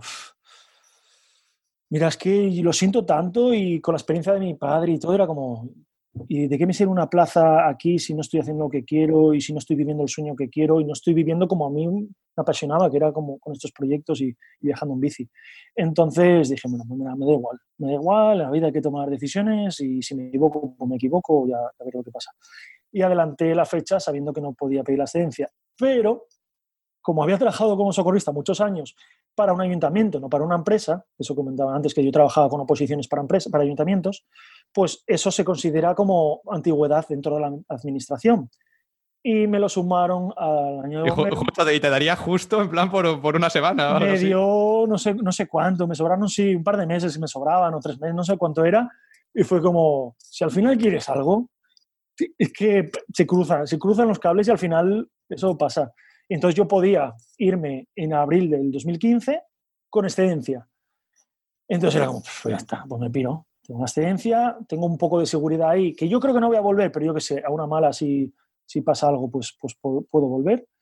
Y eso sí, en dos años no podía volver. Yo tenía que asegurarme mínimo dos años de supervivencia para que si en dos años no, no funcionaba el proyecto, no funcionaba esto, pues poder tener dinero para vivir esos dos años y luego pues después de esos dos años pues, pues volver. Pero para mí volver, yo a todo el mundo le decía, yo no voy a volver. Yo sé que puedo volver a los compañeros, a todo el mundo, porque también otra cosa es si tú dices las cosas y las exteriorizas, también es como una forma de creértelo tú más. Es como cuando tú dices, oye, voy a lanzar esto, pero lo voy a lanzar en abril. Y lo dices públicamente y ya es como, ostras, me he comprometido. Pues yo, esto es una forma de creérmelo a mí mismo. Y al final, yo ya se lo decía a la gente, yo, yo no voy a volver aquí, yo voy a apostar por esto porque si yo estoy aquí, bueno, apuesto un poquito por este proyecto, pero como puedo volver, si no sale bien, ya, vuelvo. No yo, dije, no, yo voy a apostar por esto porque yo sé que si apuesto por esto, esto puede funcionar. Yo estoy, estoy de acuerdo con, con esa filosofía. A mí yo cuando, cuando fui a dejar mi trabajo y se lo dije al jefe, el jefe me ofreció la posibilidad de tomarme tres, tres, meses sabáticos para irme a viajar a Tailandia donde me diese la gana y me decía, y luego, después de esos tres meses, tú me llamas y si quieres vuelves y si no, pues me dices, mira, si estás contento haciendo esto, pues, pues ya te quedas. Y yo le dije que no porque sentía justo lo mismo que, dices tú, ¿no? Como que si me iba dejando esa puerta abierta, no me iba de verdad, como que, no, no, estaba apostando por eso que yo quería hacer, que estaba haciéndolo como a medias y que no iba a funcionar. Y que la única manera de que esto funcionase era como de alguna manera hacer ese salto de fe y decir, pues mira, yo apuesto por esto, pero apuesto al 100%, estoy 100% comprometido y tengo que cerrar esta otra puerta, tengo que cerrar esta etapa de mi vida, porque si no, no puedo empezar bien la siguiente, voy a estar ahí como con un pie en cada lado y esto no es buena idea. Y finalmente a pesar de que mis padres pues me decían, no, no, esto está genial lo que te ofrece tu jefe, así lo pruebas, no sé qué. dije, no, mira, yo me voy y esto va a salir bien y ya está, ¿no? Y, bueno, y así, y así fue. Pero, pero en tu caso, tú sí que hiciste un salto de fe porque el, esto de perro nudo que dices que habías montado no, no te da dinero, no, no, tenías ingresos, ¿no? Al final decidiste irte a pesar de, de, no tener ingresos o sí que tenías ya algo que te estaba dando pasta por internet. Eh, la, yo mi planteamiento era vendo todo lo que tengo. Tenía una, una furgoneta súper guapa, tenía un coche, eh, tenía muchas cosas que, con buen trabajo pues, ha ido acumulando. Vendí todo lo que tenía y ahorré los, los últimos meses. Estuve ahorrando y, y, me hice un colchón económico que yo pensaba que me podía durar esos dos años. Ahorré eso, unos, creo que fueron unos 10.000 euros. Y dije, bueno, con estos 10.000 euros, dos años eh, puedo, puedo aguantar. Y, veremos lo que hago. Mi primera idea inicial para ganar dinero era hacer páginas web. Yo había aprendido a raíz de, de, las páginas que había hecho para proyectos solidarios, mi página web propia, que al principio yo busqué a alguien que me la hiciera y nadie me ayudaba en plan, venga, yo te la ayudo, es un proyecto solidario, al principio era todo solidario, la gente me cobraba y era como, joder, ayúdame un poco a hacer, nadie me ayuda, y, pues que no me ayudáis, pues yo aprendo a hacer páginas web, me la hago yo. y, gracias a esto, y gracias a eso hice mi página web, las páginas de todos los proyectos, aprendí, aprendí un montón a hacer páginas web, gracias también a, que, comentaba Boluda, que también eh, es una persona súper importante en, que yo esté hoy aquí haciendo esto, por su filosofía y sus formas de hacer las cosas también. Y, y, al principio la forma que yo tenía de ganar dinero era haciendo páginas web. Viajar en bicicleta tiene dos cosas. Una es, eh, o como yo me lo planteaba, una es, sí, tener estos ahorros y gastar poco e intentar conseguir ingresos, pero otra es gastar poco dinero. viajando en bicicleta, yo no voy a alojamientos, eh, no voy a restaurantes, acampo por ahí, me cocino mi propia comida, no tienes gastos grandes. Entonces, depende del país en el que estés y cómo lo estés haciendo. Yo soy vegetariano, entonces la carne y el pescado también es, más, más cara que, unas manzanas y, la, verdura, ¿no? Entonces, el planteamiento era, con 5 euros al día se puede vivir. Y, 5 euros al día, una horquilla, 5 y 10 euros al día, ponte si quieres, porque a veces pues, tienes que dar un gasto más, son 300 euros al mes. Con 300 euros al mes vives y con 300 euros al mes no, yo no veía algo muy difícil de conseguir haciendo páginas web o, otros proyectos que surgirían en el futuro. Sí, que era con estos gastos tan bajos, muy mal se tiene que dar la cosa para que ni siquiera sea capaz de recaudar eso, 200 euros al mes, ¿sabes? Que con eso cualquier cosa que haga, pues algo saldrá, ¿no? Claro, yo veía tu ejemplo, ejemplo yo, ejemplo de, otra gente cercana que estaba ganando dinero y que está, ganando dinero para vivir con una vida en, en, una ciudad que yo ahora mismo, una vida en una ciudad con 300 euros al mes no, no te puedes mantener. Pero, pero para el tipo de vida que yo quería, viajando, era perfectamente 300 euros, era un, dinero perfecto para vivir. Como te decía antes, para mí el dinero es el fin para conseguir algo. Pues en este caso era viajar. Que yo tengo 300 y con esto viajo. Suficiente, pues ya está, me da igual. No, no, no quiero más. Ya cuando quiera algo más y necesite dinero, ya daré vueltas a la cabeza para conseguir más dinero de otra manera. Entonces, en abril de 2015 dejas el trabajo, pides la, excedencia, te la conceden por esto del socorrista que nos habías comentado y tan solo unos días después, justamente el 20 de abril de 2015, la fecha de tu cumpleaños, dejas Asturias para empezar el cuarto viaje, la cuarta aventura de Bike Canine, que por supuesto llevabas meses preparando porque, porque si algo nos ha quedado claro es que tú esos meses no habías estado brazos cruzados, sino que ya estabas preparando lo siguiente. ¿Qué habías preparado esta vez? Porque tenía que ser más grande, más loco y más, más bestia que lo anterior. Sí, eh, estuve muchos meses preparando, como tú antes decías, había engordado un montón porque estaba todo el día delante del ordenador y salí gordo, pero gordo, gordo. Pero me daba igual porque como tengo, tengo tiempo por delante, no era como antes, tengo un mes y ese mes tengo que hacer el viaje aquí, me da igual, ya me pondré en forma sobre la marcha. Era un viaje un poco experimental. La idea era ir a Cabo Norte. Cabo Norte, el que no sepa, es la punta más al norte de Europa, está dentro del círculo polar, en, al norte de, Noruega y arriba del todo, donde ya se acaba la tierra y empieza ya el, agua. Entonces la idea era ir hasta allí en bicicleta. Desde Gijón. Desde Gijón, en bicicleta desde allí, desde Gijón. Y luego, pues, no sé. O sea, esa era la idea. Luego demás ya, ya veremos lo que pasa después. Pero es, un, es un viaje muy largo, es un viaje difícil, es un viaje que te metes al círculo polar, no es con los viajes que había hecho antes, o sea, es un viaje que a mí me intimidaba, pero como todo lo que había hecho, siempre me gusta buscar cosas que, que me provoquen un poco de ese de miedito para que te dé un, poco emoción al asunto. Si no, no tiene gracia. ¿Y en este caso tenías pensado también recaudar dinero para... ¿Había algún proyecto solidario detrás? Sí, había un proyecto. Claro, yo no podía mantener el ritmo de los proyectos solidarios que había hecho antes, porque implicaban mucho, mucho, mucho trabajo que gracias al trabajo como bombero yo tenía tiempo libre para hacerlo. Durante el viaje en bicicleta yo no podía encargarme de repartir huchas, no podía hacer llaveros, no podía hacer merchandising y distribuirlo. Entonces tenía que cambiar un poco el enfoque. Este proyecto solidario de este año, la idea era recaudar dinero para el, cáncer de mama, investigación contra el cáncer de mama y tenía otras ideas. Ya el proyecto había crecido, había mucha más gente siguiendo a través de, Facebook, que era la plataforma principal. Creo que ese año empecé con Instagram también, no recuerdo ahora. No, después de ese viaje creo que empecé con Instagram. Y, y aquí la idea era donación por, por el, hecho el primer hecho de la, de la solidaridad, no a cambio de merchandising y cosas así. Entonces era una prueba a ver qué, qué tal funcionaba. Vale, el, el tema es que cuando llegamos a Cabo Norte mm, no se había conseguido la cantidad porque si, no hay merchandising es, muy difícil. O sea, pedir dinero así porque sí, la gente cuesta, es, difícil. Y al llegar a, Cabo Norte no se había conseguido la cantidad, pero se me ocurrió una idea de, bueno, después de llegar aquí también todos los días, ese viaje, todos los días publicaba un vídeo a las 7 en, en Facebook, un vídeo que yo me grababa con el móvil, un vídeo de dos minutos, en plan contando un poco alguna chorrada del día o enseñando dónde íbamos a dormir o alguna cosa así. Entonces mucha gente estaba siguiendo el viaje. Y al llegar a Cabo Norte, eh, propuse que la gente eh, donara, no sé si era 10 o 20 euros eh, mínimo, y yo mandaba una postal desde Cabo Norte. bueno, ese viaje no lo hice solo, ese viaje lo hicimos junto con, con Nina, que era mi pareja por entonces, y entonces desde Cabo Norte mandábamos una postal de... Pues, postal de Cabo Norte, pues justo desde allí, desde donde todo el, el objetivo del viaje había sido llegar hasta allí todos estos meses de, aventura que hemos retransmitido, entonces también ahí fue cuando un montón de gente donó dinero y se consiguieron... Ahí remontasteis, ¿no? Claro, ahí remontamos y el objetivo creo que eran, no sé si eran 3.000 euros y se consiguió 3.500 o así.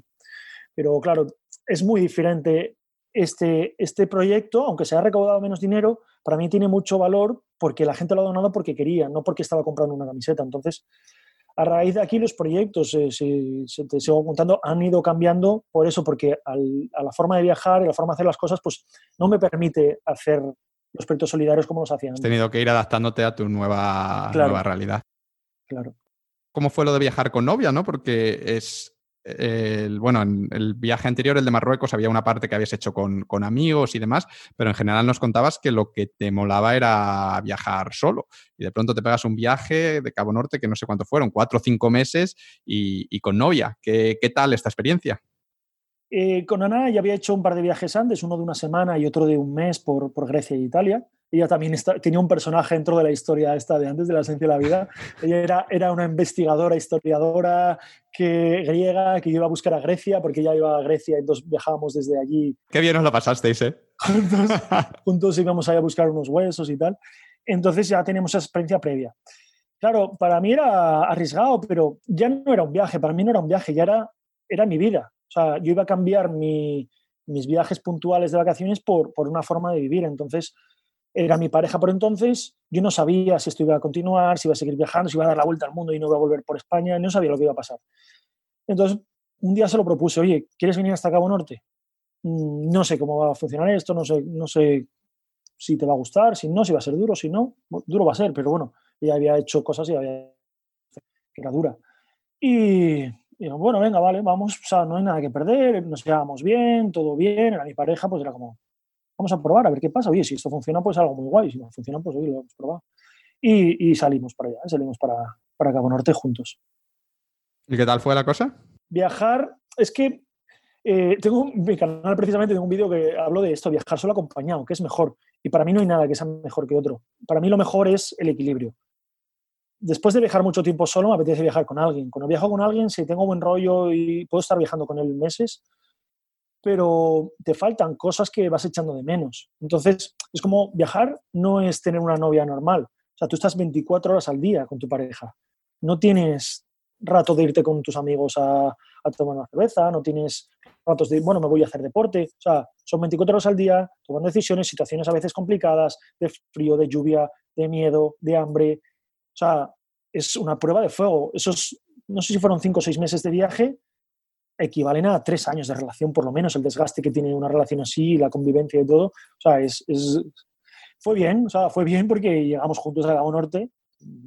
Tuvimos, yo qué sé, pues como todas las parejas, pues tuvimos nuestros mejores momentos y los peores, pero, pero llegamos juntos a Cabo Norte. Qué guay.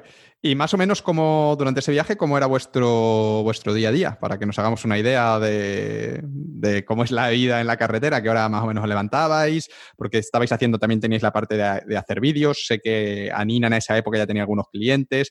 ¿Cómo os organizabais para, gestionarlo todo? Eh, claro, yo en esa época no trabajaba a nivel que trabajo ahora en el proyecto, entonces yo lo único que hacía era fotos durante el día y, y cuando por la hacía un vídeo, pero el vídeo que lo grababa y lo publicaba, no era sin editar ni nada. O sea que mi nivel de trabajo era muy pequeño. Ella sí que ya empezaba a trabajar como copy y tenía que escribir algunos artículos a la semana. Entonces, pues cuando acampábamos, mientras yo cocinaba, pues ella se ponía a escribir o algunas mañanas pues nos parábamos en una cafetería, en algún sitio y ella escribía y luego continuábamos el viaje. Pero básicamente viajar en bicicleta es, mm, te levantas, has acampado por ahí, donde sea, te levantas. Cuando sale el sol, más o menos, ¿no? Sí, cuando sale el sol o cuando tú quieres. aquí, no hay, aquí no hay alarmas, no hay horarios, entonces eh, si es invierno esperas que caliente un poco más, si es verano, cuando te pega el sol, eh, te mueres de calor. Entonces te levantas, te pones a pedalear, si tienes hambre paras, si ves algo bonito paras. Mm, durante el día no comes mucho porque vas picando, vas comiendo, haciendo comiditas así, y cuando llegas a la hora de acampar, este viaje también era un viaje diferente porque era también una especie de reto deportivo porque era llegar a Cabo Norte en una fecha, nos habíamos marcado una fecha. Entonces, eh, era, teníamos que hacer unos kilómetros, no era unas vacaciones como ocho otros viajes de, pues hoy leo 10, mañana 20, mañana ninguno. Aquí todos los días tenemos que hacer pues más o menos unos 100 kilómetros, 80, 100 kilómetros.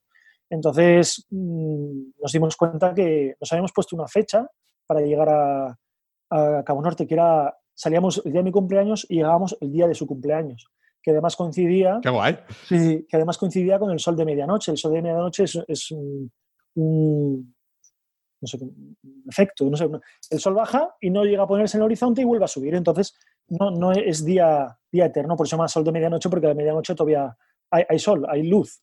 Entonces, nosotros queríamos ver el sol de medianoche desde Cabo Norte. Ver el sol bajar, no ponerse y subir. Y dices tú, pues, ¿qué interés tiene? Pues no lo sé, a mí me... no, tiene que estar guay, a mí me suena, me suena muy chulo, sí. Sí, sí, sí, era algo como, bueno, pues puede estar guay ver esto, ¿no?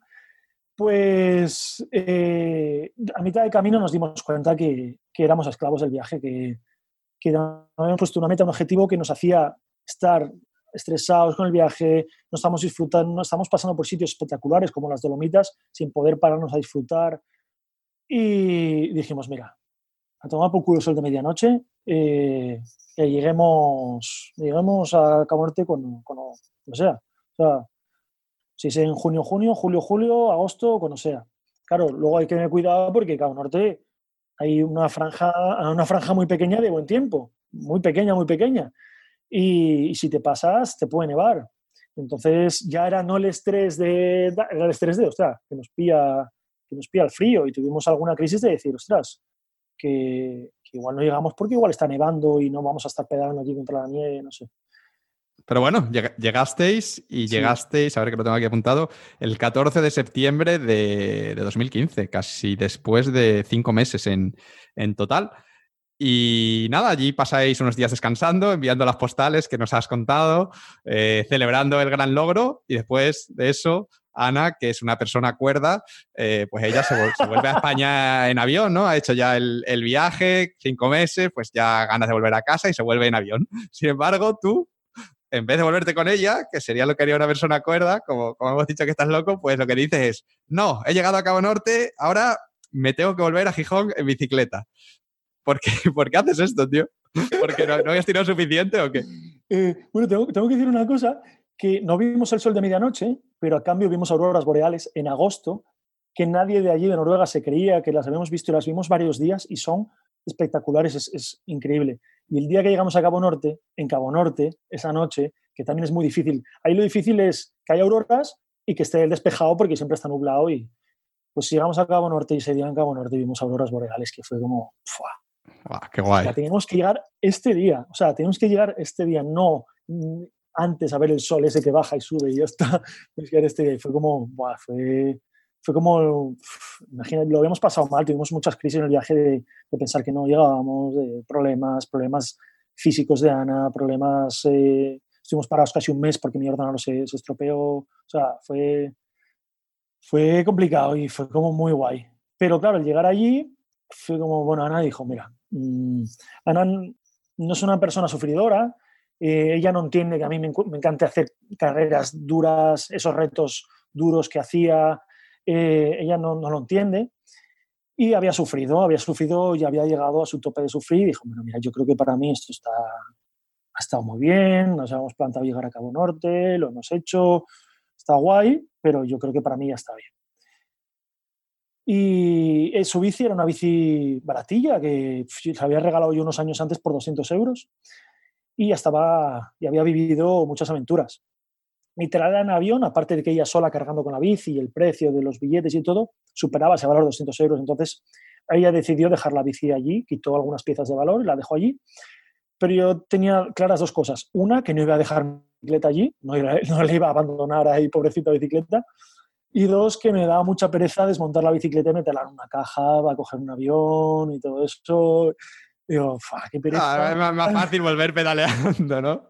digo, o sea, si, si vuelvo por Finlandia, Finlandia y por aquí, igual tiene que estar guay, ¿no? Y también había estado tanto tiempo viajando en pareja, y lo que te decía antes, que tiene muchas cosas buenas, pero echaba un poco de menos las cosas buenas de, viajar en solitario. Y dije, venga, va. Yo, vuelvo en bici, que tampoco está tan lejos. Si hemos subido, podemos bajar. Sí, me acuerdo perfectamente de esa vuelta porque justo, bueno, vosotros llegasteis el 14 de septiembre a, Noruega y yo en octubre de ese, de ese, año hice un viaje con mi hermano Guillermo a Lituania y a, a, Letonia. Y no sé si lo mencioné en Facebook o en la newsletter, pero el caso es que cuando nosotros estamos en Riga, tú te enteraste de que estábamos allí y justo coincidió que tú ya estabas volviendo y que estabas pasando por, por Letonia, que al día siguiente llegabas a Letonia. Entonces me escribiste, Ángel, tío, que estoy en Letonia. Y recuerdo además que verías el mensaje, hace mucho frío, el verano, el, el invierno me está pillando, tengo que ir muy rápido, no sé qué, pero nos podemos ver. Y nosotros habíamos alquilado un coche y quedamos contigo a las afueras de la ciudad, ahí en un supermercado que se llama Máxima o, o algo así. Ya llegaste yo con la bici, con el perro, tal, estuvimos hablando. Fue cuando primero intenté probar tu bici, que casi me cago al suelo de lo que pesa eso, la, madre que lo parió.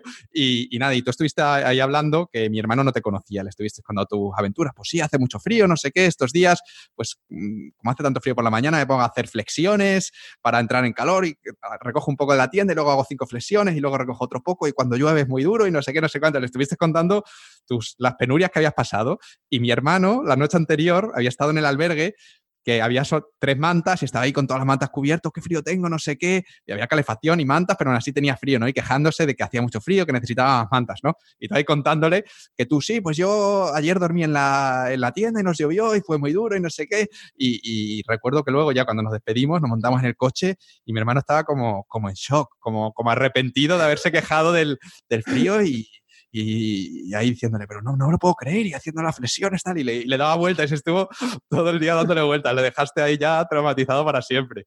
¿Cómo, cómo fue la vuelta en, en, tu caso? ¿Fue, ¿Fue muy dura? ¿Realmente tuviste muchas penurias con el tema frío y demás? Porque claro, octubre, esa zona es jodida.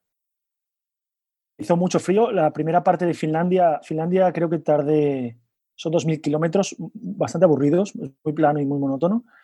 Y yo creo que tardé, que puede haber tardado dos semanas en hacer Finlandia y me llovió prácticamente todos los días y hacía frío, llovía, empapado. Iba en la bici y la bici eh, por plano no, no, entras mucho en calor, entonces yo tenía que posar la bici, echarme unas carreras para entrar en calor, volver a coger la bici, seguía en la bici, o sea, fue, fue durillo. Por las noches, temperaturas bajo cero, se me congelaba el agua, fue, fue durillo, fue durillo fue una experiencia que ahora lo recuerdo como, fue, qué épico, pero en el momento fue durillo, pero miraba la aplicación del tiempo y donde yo estaba ponía lluvias, pero y donde había estado unos días antes ponía nieve. Y era muy curioso porque, claro, bajas desde el círculo polar y vas bajando muy rápido y era como viajar en el tiempo hacia atrás, porque estaba en el invierno ya los árboles sin hojas, arriba en el círculo polar, los árboles ya no tenían hojas y según iba bajando empezaron a tener hojas, empezaron a estar marrones, empezaban a estar un poco, un poco verdes y más abajo estaban verdes. Y era como, era una cosa súper curiosa, porque claro, yo venía del invierno, era como, era como ¡buah! Y sí, lo que decías de las flexiones era que por las noches, eso, temperaturas bajo cero y no estaba preparado, el equipo que tenía no era para esas temperaturas, pasaba frío por las noches, lo pasaba mal, llegué a, enfermar ahí unos días y no podía, tuve que estar unos días en la tienda de campaña, un par de días, creo que estuve parado, sin poder salir, y, tenía que, para entrar en calor por la mañana, era levantarte unas cuantas flexiones, entrar en calor, eh, recoger rápido, flexiones, recoger rápido, flexiones, recoger rápido. El agua que hacía, que bebía, claro, en la bici pedaleando se te congelaba el agua, se te ponía muy fría y bebes eso y, y tenía que, que, por la mañana me preparaba agua caliente, lo llevaba en un termo, tuve que conseguir un termo por ahí. Si se me acababa el termo durante el día, buscar una gasolinera, un baño o algo para echar agua caliente y beber agua caliente porque fue, fue épico. Vaya aventura, vaya aventura. Y, lo de, no, pero cuando nos encontramos con, con, cuando nos vimos, fue un día, pues me puse, estaba viendo el Facebook antes de dormir y veo una publicación tuya y pone un nombre de la ubicación. Ese nombre, yo qué sé, me suena, que sé, me puse a dormir. ¿Dónde estará este, este por ahí viajando, cabrón? Yo aquí, jodido. Me puse a dormir y estaba con los ojos cerrados y, ostras, ese nombre me suena. Ese nombre me suena. Me, me, levanto otra vez, miro el, el, móvil, pongo el mapa, 20 kilómetros estábamos. Yo 20 kilómetros. Eh. hostia, Una coincidencia brutal, ¿eh? Una coincidencia.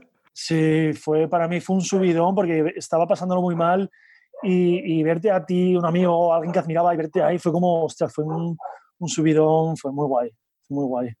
Debo decir que a pesar de tener coche no le ayudamos, ni le, ni le hicimos de remolque, ni nada, que, que, te subiste a la bici y continuaste tú, tú solo. Sí, sí, Pero bueno, el caso es que al final salió todo bien, llegaste. Bueno, sí, sí tengo que decir que no pude llegar a Gijón en bicicleta porque en Hungría eh, por un problema familiar, se murió mi abuelo, ahí justo cuando llegué a Hungría, el, creo que fue el 29 de, octubre o el 1 de noviembre más o menos. Entonces, no sé, decidí que yo quería volver a casa, mi familia es una familia muy pequeña y, no sé, yo tenía mucha unión con mi abuelo también y, y no me apetecía seguir. Dije, bueno, pues el viaje se ha acabado, ya ha estado bien, aunque mi idea era seguir hasta España en bicicleta, dejé mi bicicleta ahí en, Hungría y me volví en, avión con hippie a España. Y luego la, la recuperaste. Bueno, no la recuperé al final. Eh, era una bicicleta que no me gustaba para viajar, una bicicleta de carga muy, muy grande, no te acuerdas que era muy larga. Sí, sí, era muy, sí. Y la puse a la venta ahí en Hungría y me contactaron de una asociación de eh, unos chicos que hacían comida para, para la gente que vive en la calle ahí y necesitaban una bicicleta grande para llevar esta comida para repartirla en bicicleta. Un día a la semana pues iban a repartir comida por la ciudad a la gente que vive en la calle y la bicicleta les encajaba súper bien, entonces si algún día vais por Hungría y ves una bicicleta grande llena de comida, de tuppers o bocadillos, pues, pues la, saludáis de mi parte. Genial. Bueno, entonces vuelves al final de esta, de esta manera, que no era lo ideal ni lo que tenías previsto, pero acabas llegando a, a Gijón. Y eh, a tu vuelta, Anina y tú empezáis a barajar la idea de escribir un libro sobre, sobre este viaje, sobre esta aventura que habéis vivido. Y bueno, como, como buen estudiante de, marketing, pues para comprobar, antes de hacer un proyecto, para comprobar si ese proyecto va a tener demanda y va a tener eh, demanda real, pues lo que decidís hacer en diciembre de 2015 es una campaña de crowdfunding en Berkami, es decir, hacer la preventa del libro antes de ponerse a escribirlo, pues para ver si hay gente que lo quiere comprar. Y os marcáis como objetivo recaudar 2.000 euros, pero al final eh, parece que sí que hay demanda porque acabáis recaudando más de 6.000, que son tres veces más. Así que, mm, vistos esos resultados, pues no queda más remedio que poneros las pilas y poneros a trabajar con, con el libro. Y lo primero que hacéis, Ana y tú, es sentaros a definir cómo os vais a dividir el, trabajo para un proyecto tan grande. Eh, ¿En qué quedáis? Para, cómo, ¿Cómo decidís distribuiros las, tareas? ¿De qué, te, qué te ibas a encargar tú y de qué se iba a encargar ella?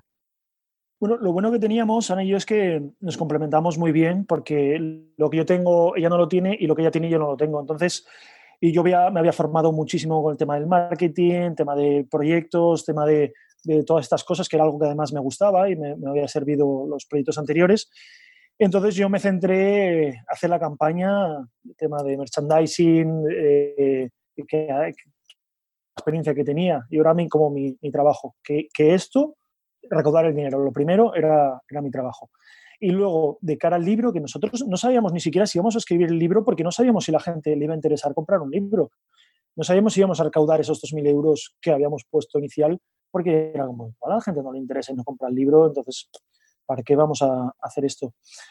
Entonces, eh, lanzamos esta campaña y el primer día, bueno, si lanzamos la campaña a las 7 de la noche, yo que sé, a las 10, o sea, ese, mismo día ya se había conseguido el objetivo y fue como, ostras, espera, que ahora tenemos que escribir el libro. O sea, que esto... Eh, que esto Vaya lío nos hemos metido, ¿no? Que esto, esto va en serio, no, no, no, no, esto va en serio.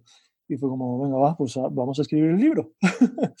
y lo que te decía, nos complementamos muy bien. Ana escribe muy bien, yo tengo mucha memoria para acordarme, yo te podría describir el viaje cada día. Pues mira, el primer día salimos de aquí, hicimos esto, pasó esto y dormimos aquí. segundo día esto, ta, Yo, tengo esa capacidad, pero me, falla pues el tema de la escritura. Entonces, entre los dos nos repartimos el trabajo. Eh, organizamos un poco la, estructura del libro, cómo, cómo el tema de los capítulos, y yo escribía la parte más, todo lo que había pasado, la historia, pues eh, esto, lo otro, entre los dos también decidíamos cómo, cómo darle el enfoque, pues este enfoque, este capítulo, esto tal, cual.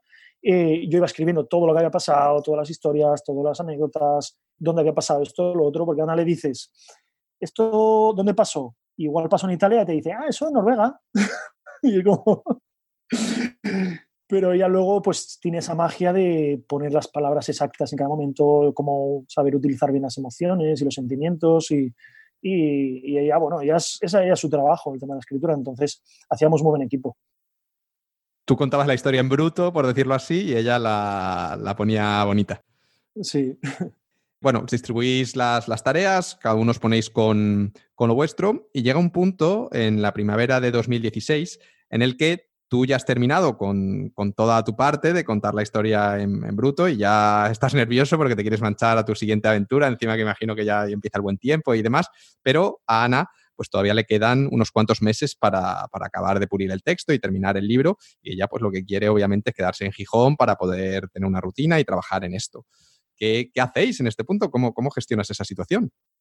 Claro, eh, aquí surgen una serie de crisis personales y de pareja, porque aunque somos muy diferentes, como decía, y eso ayuda a que te complementes, pero a la hora de hablar de proyectos, ahí sí que chocábamos mucho porque mi forma de trabajar no se parecía nada a la forma de trabajar que tiene ella. Yo cuando meto un proyecto dedico muchas horas, eh, dedico todo el tiempo, puede que no duerma y esté trabajando y haciendo cosas, pero ella vive con una vida un poco más tranquila, la inspiración, tal. Entonces, yo ya lo había hecho todo, ya era como, nos habíamos puesto de fecha marzo para lanzar el libro.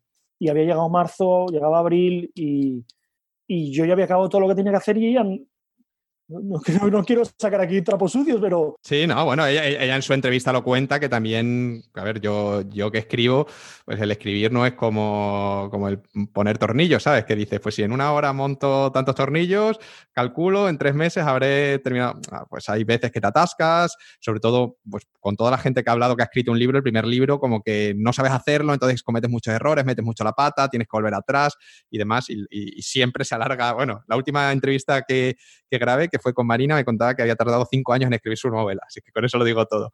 Y, claro, ahí había sido muy optimistas, yo creo, marcando tres meses para su parte de tenerla terminada, pues sin, haber, si no la había hecho antes. Si tú le dedicas ocho horas al día a escribir el libro, pues hay veces que no te salen las ideas, pero si no le dedicas ninguna, pues no, no sale ninguna idea. vale, eso también. Entonces, bueno, sabes por dónde voy. El caso que entonces, eh, llega el momento que era como, yo estaba enfadado, o sea, yo, yo, tuve una crisis ahí y decir, oye, mira, yo he hecho todo lo que tenía que hacer, tú no lo has hecho, yo no puedo estar esperando aquí a que tú hagas esto cuando, no estás haciendo. Entonces dije, mira, yo me voy, yo salgo, yo empiezo el viaje y cuando acabes tu parte, porque viajar y escribir el libro sí que no era compatible, era cuando tú acabes esto, pues ya veremos, te unes o lo que sea. Ahí la, la pareja ya tenía estaba un poco sujeta así un poco con, pinzas. Ese, invierno, pues con, con, este tipo de cosas, al chocar tanto, pues a mí era algo que me quemaba en la relación. Y, y, arrancamos, o sea, arranqué el viaje. Arrancamos, me refiero a Jipillo. arrancamos, hablo en plural porque somos dos, siempre, claro.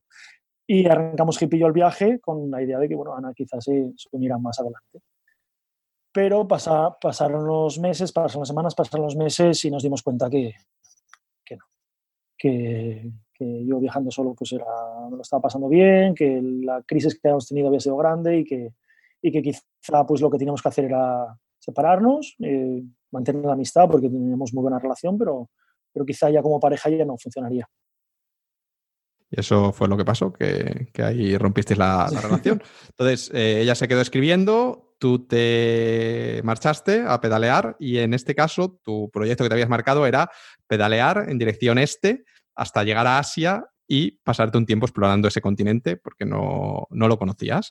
Sin embargo, cuando vas más o menos a mitad de camino, cuando llegas a, Hungría, eh, te das cuenta de que solo te quedan mil euros en el banco y que no puedes continuar el viaje porque al final con mil euros, aunque tú gastas poco, pues a lo mejor te da para dos o tres meses, pero obviamente pues si querías ir a Asia y pasarte un tiempo allí, pues ibas a necesitar mucho más tiempo.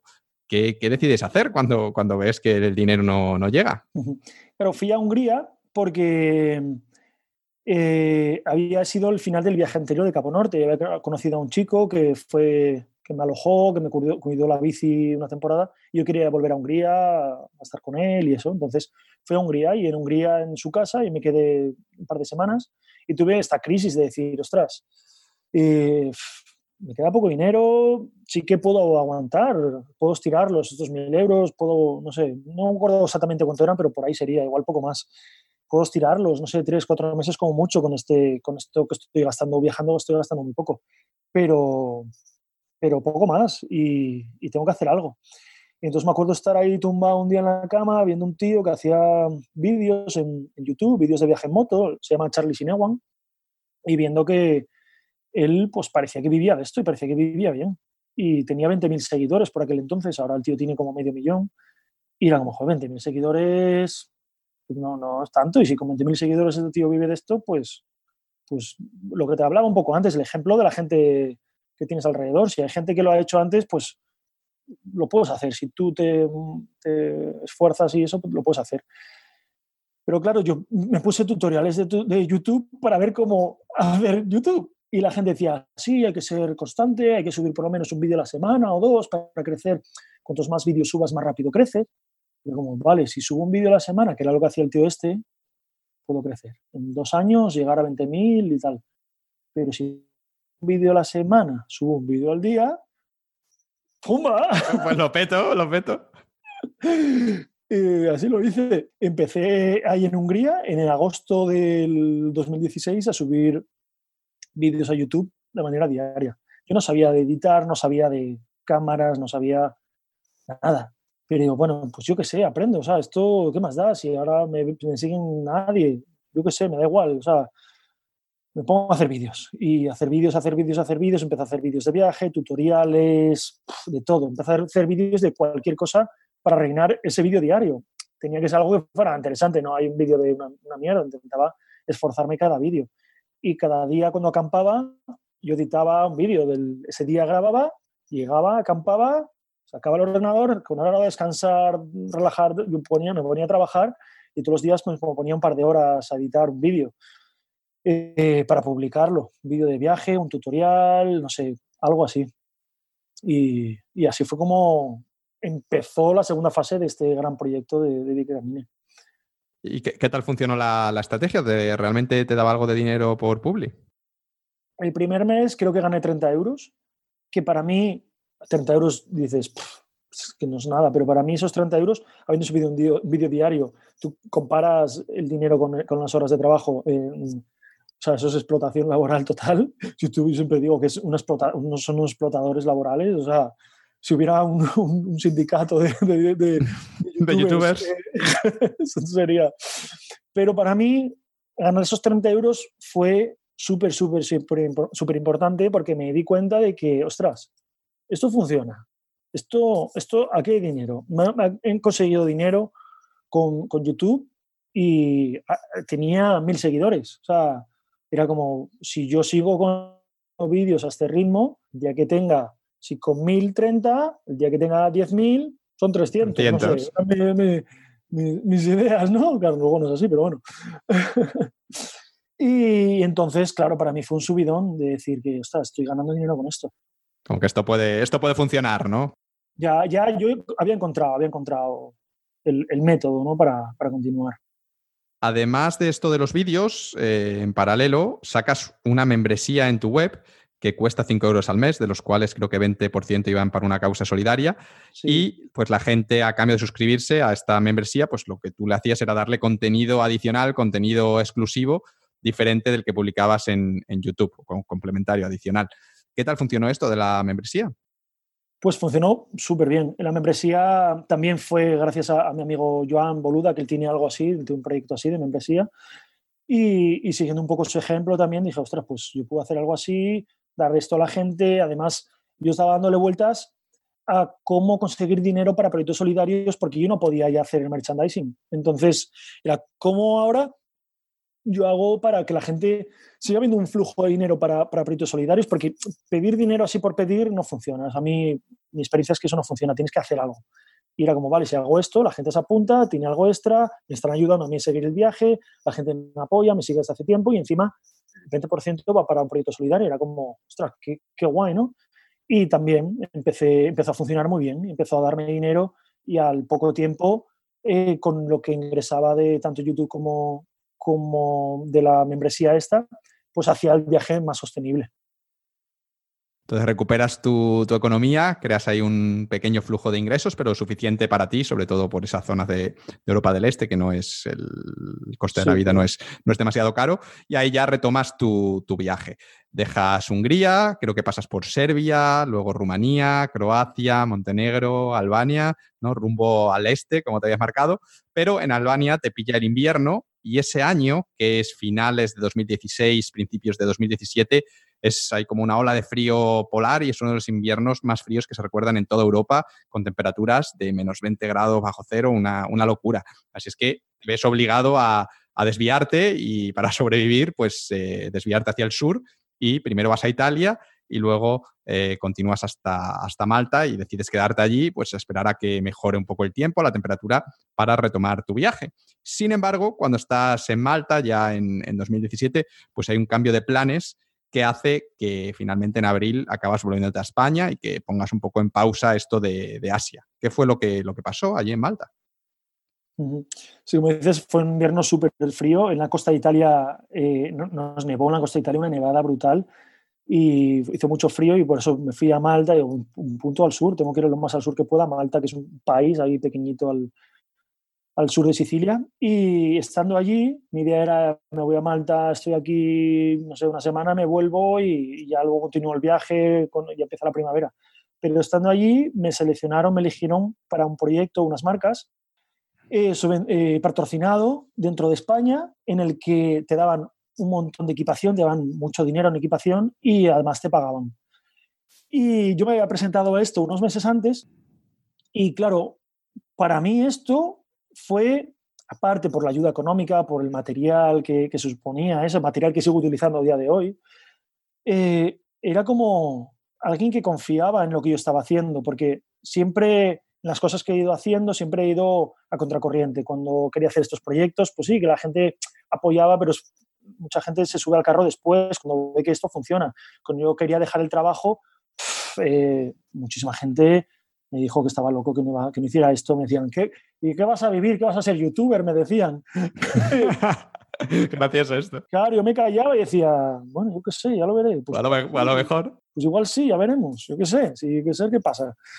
Y entonces ver que una marca, una marca muy grande, y no solo no era una marca, eran varias marcas que hacían un proyecto este, varias marcas, habían dicho, ostras, este chaval, mira lo que hace, eh, vamos a elegirlo a él que sea nuestra imagen, le vamos a dar te digo que era un pastizal, eran, yo qué sé, cerca de 10.000 euros en equipación. O sea, equipación buena, ¿no? la bicicleta valía más de 4.000 euros. Yo andaba con una bicicleta de 600 euros y me daba una bicicleta de 4.000 euros. O sea, imagínate, que ya no por el hecho material de las cosas, sino por el... A mí lo que de verdad me servía era que dijeran el apoyo, sentir el apoyo, sentir el reconocimiento de estas marcas y decir, ostras, este chaval, mira lo que hace, cómo se le ocurra, queremos apoyarle. Y a mí eso servía mucho, es como que te paguen por hacer lo que quieras y estar patrocinado y que te den material para hacer lo que tú quieres. Y es viajar en bicicleta. No, no, yo no soy un deportista de élite ni soy nada así, soy un tío que va en bicicleta por ahí, durmiendo ahí debajo de un pino y, y con un perro. y, que, y que me den dinero por eso es que me parecía irreal totalmente. Entonces, el viaje que yo había planteado, el viaje este de, rumbo al este que se llamaba, que era ir hacia Asia, dije, bueno, Asia no se va a mover de allí, esto creo que es una buena oportunidad para mí, eh, para profesionalizarme dentro de, esto, de los viajes en bicicleta, porque dentro de mi cabeza siempre he sido o, muy hippie o, me gusta eh, ser trabajador, hacer cosas, proyectos, muy emprendedor. Eh, entonces, pues siempre, ha habido estos dos aspectos dentro de mi vida. Y este aspecto de, joder, poder trabajar una marca. Yo trabajaba también para la marca no solo llevando sus cosas, sino como testeador. Yo probaba los materiales y tenía que darles informes a la marca de esto sí, esto no, esto se ha roto, esto es bueno, esto no me gusta, esto quizá puede hacerse así. Y a mí eso me, me abría unas puertas enormes de decir, ostras, trabajar con marcas quizás sea otra opción para, para darme la vida eh, viajando en bicicleta haciendo lo que yo quiero. ¿Y en qué consistía el, patrocinio? ¿Tú tenías que hacer un viaje durante un tiempo? Eh, es decir, porque ellos te dan el material, pero tú tendrás que usarlo, no sé, grabar vídeos en YouTube sobre este material o en, qué consistía? Sí, ellos querían que yo hiciera el Camino de Santiago durante un mes, creo que era, que hiciera el Camino de Santiago. Pero a mí el Camino de Santiago me parecía algo que no se merecía un proyecto como este merecía algo más grande que el Camino de Santiago, porque el Camino de Santiago no es muy épico, es algo que puede hacer todo el mundo, no llama la atención. Esto que te comentaba antes, que los proyectos tienen que ser cosas que llamen la atención para que la gente se fije en ellos. Si hago el Camino de Santiago, que es algo que hace mucha gente, no va a llamar la atención, hay que hacer algo más épico. Entonces a mí se me ocurrió, digo, vale, Camino de Santiago no, hablé con la marca, les dije, oye, mira, yo os propongo otra cosa, en España hay muchos Caminos de Santiago, hay muchas rutas, hay muchos, muchas cosas que se pueden hacer, y os propongo hacer algo épico, y os propongo hacer una vuelta a España eh, por Camino de Santiago, por rutas así. España tiene cosas muy diferentes. España es un país muy rico para viajar en bicicleta, culturalmente y geográficamente. Os propongo hacer algo así, una épica vuelta a España. O sea, una vuelta a España, pero épica. Y dijeron, haz lo que quieras. Eh, ahí, me lancé un proyecto que en principio iba a ser corto, eh, pues fue como año y medio. Es la épica Vuelta a España, la llamas. La épica Vuelta a España. Y, que tenías como hacer rutas dentro de España, pero cosas guays, ¿no? Cosas épicas. Seguir haciendo lo mismo que hacía, seguir publicando contenido en las redes sociales, según igual que estaba haciendo. Ellos no me exigían un, un mínimo, decían, tú disfruta, pásalo bien, es lo más importante que queremos que tú disfrutes y que nos lo cuentes.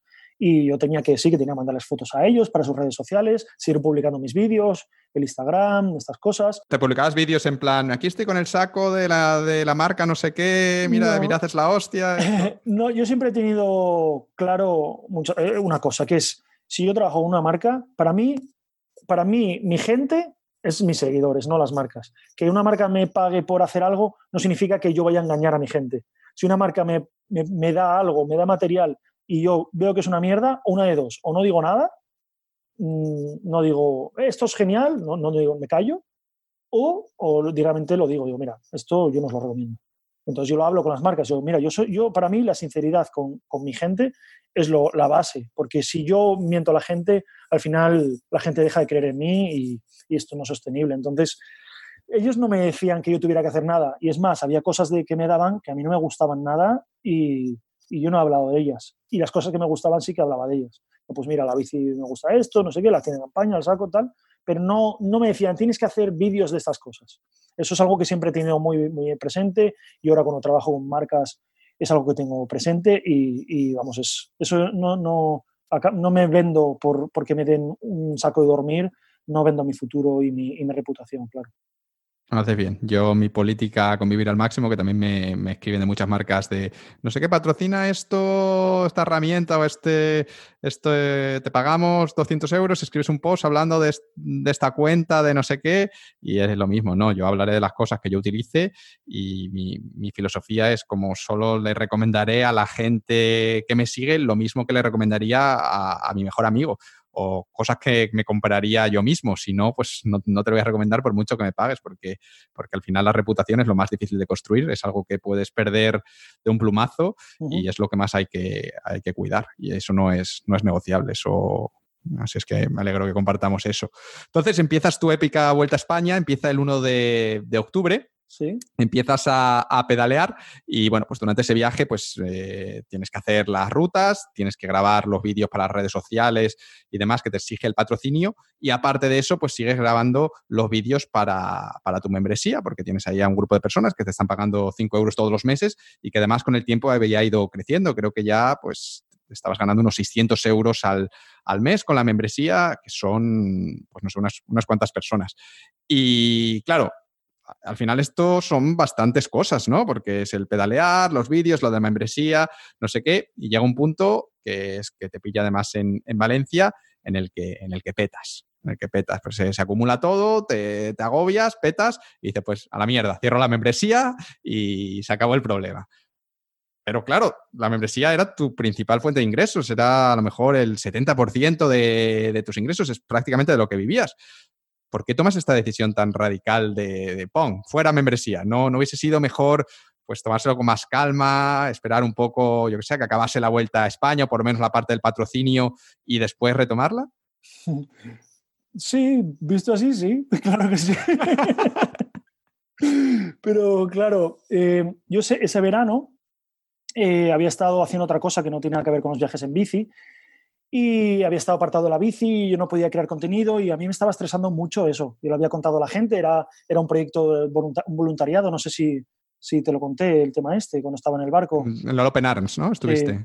claro, entonces estuve dos meses eh, ahí metido en, en este proyecto y yo no podía crear contenido para esa gente y a mí eso me estresaba muchísimo y me hacía sentir muy mal.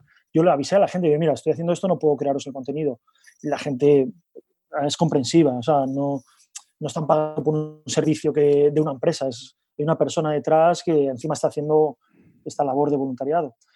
Pero al volver de, de esto y empezar la, la, vuelta a España, pues, pues un poco lo mismo, me sentía un poco como, como un poco agobiado con, joder, estoy viajando, pero es que ya no estoy viajando como viajaba antes, que era viajo y me lo paso bien, grabo mis vídeos para YouTube y ya está. Tenía que también el estrés, porque YouTube, yo hago lo que quiero en YouTube. Yo si no quiero publicar un vídeo una semana, no pasa nada porque, porque no pasa nada. La gente que dirá, hey, ¿cuándo subes un vídeo? Y ya está. Pero yo no tengo ningún compromiso.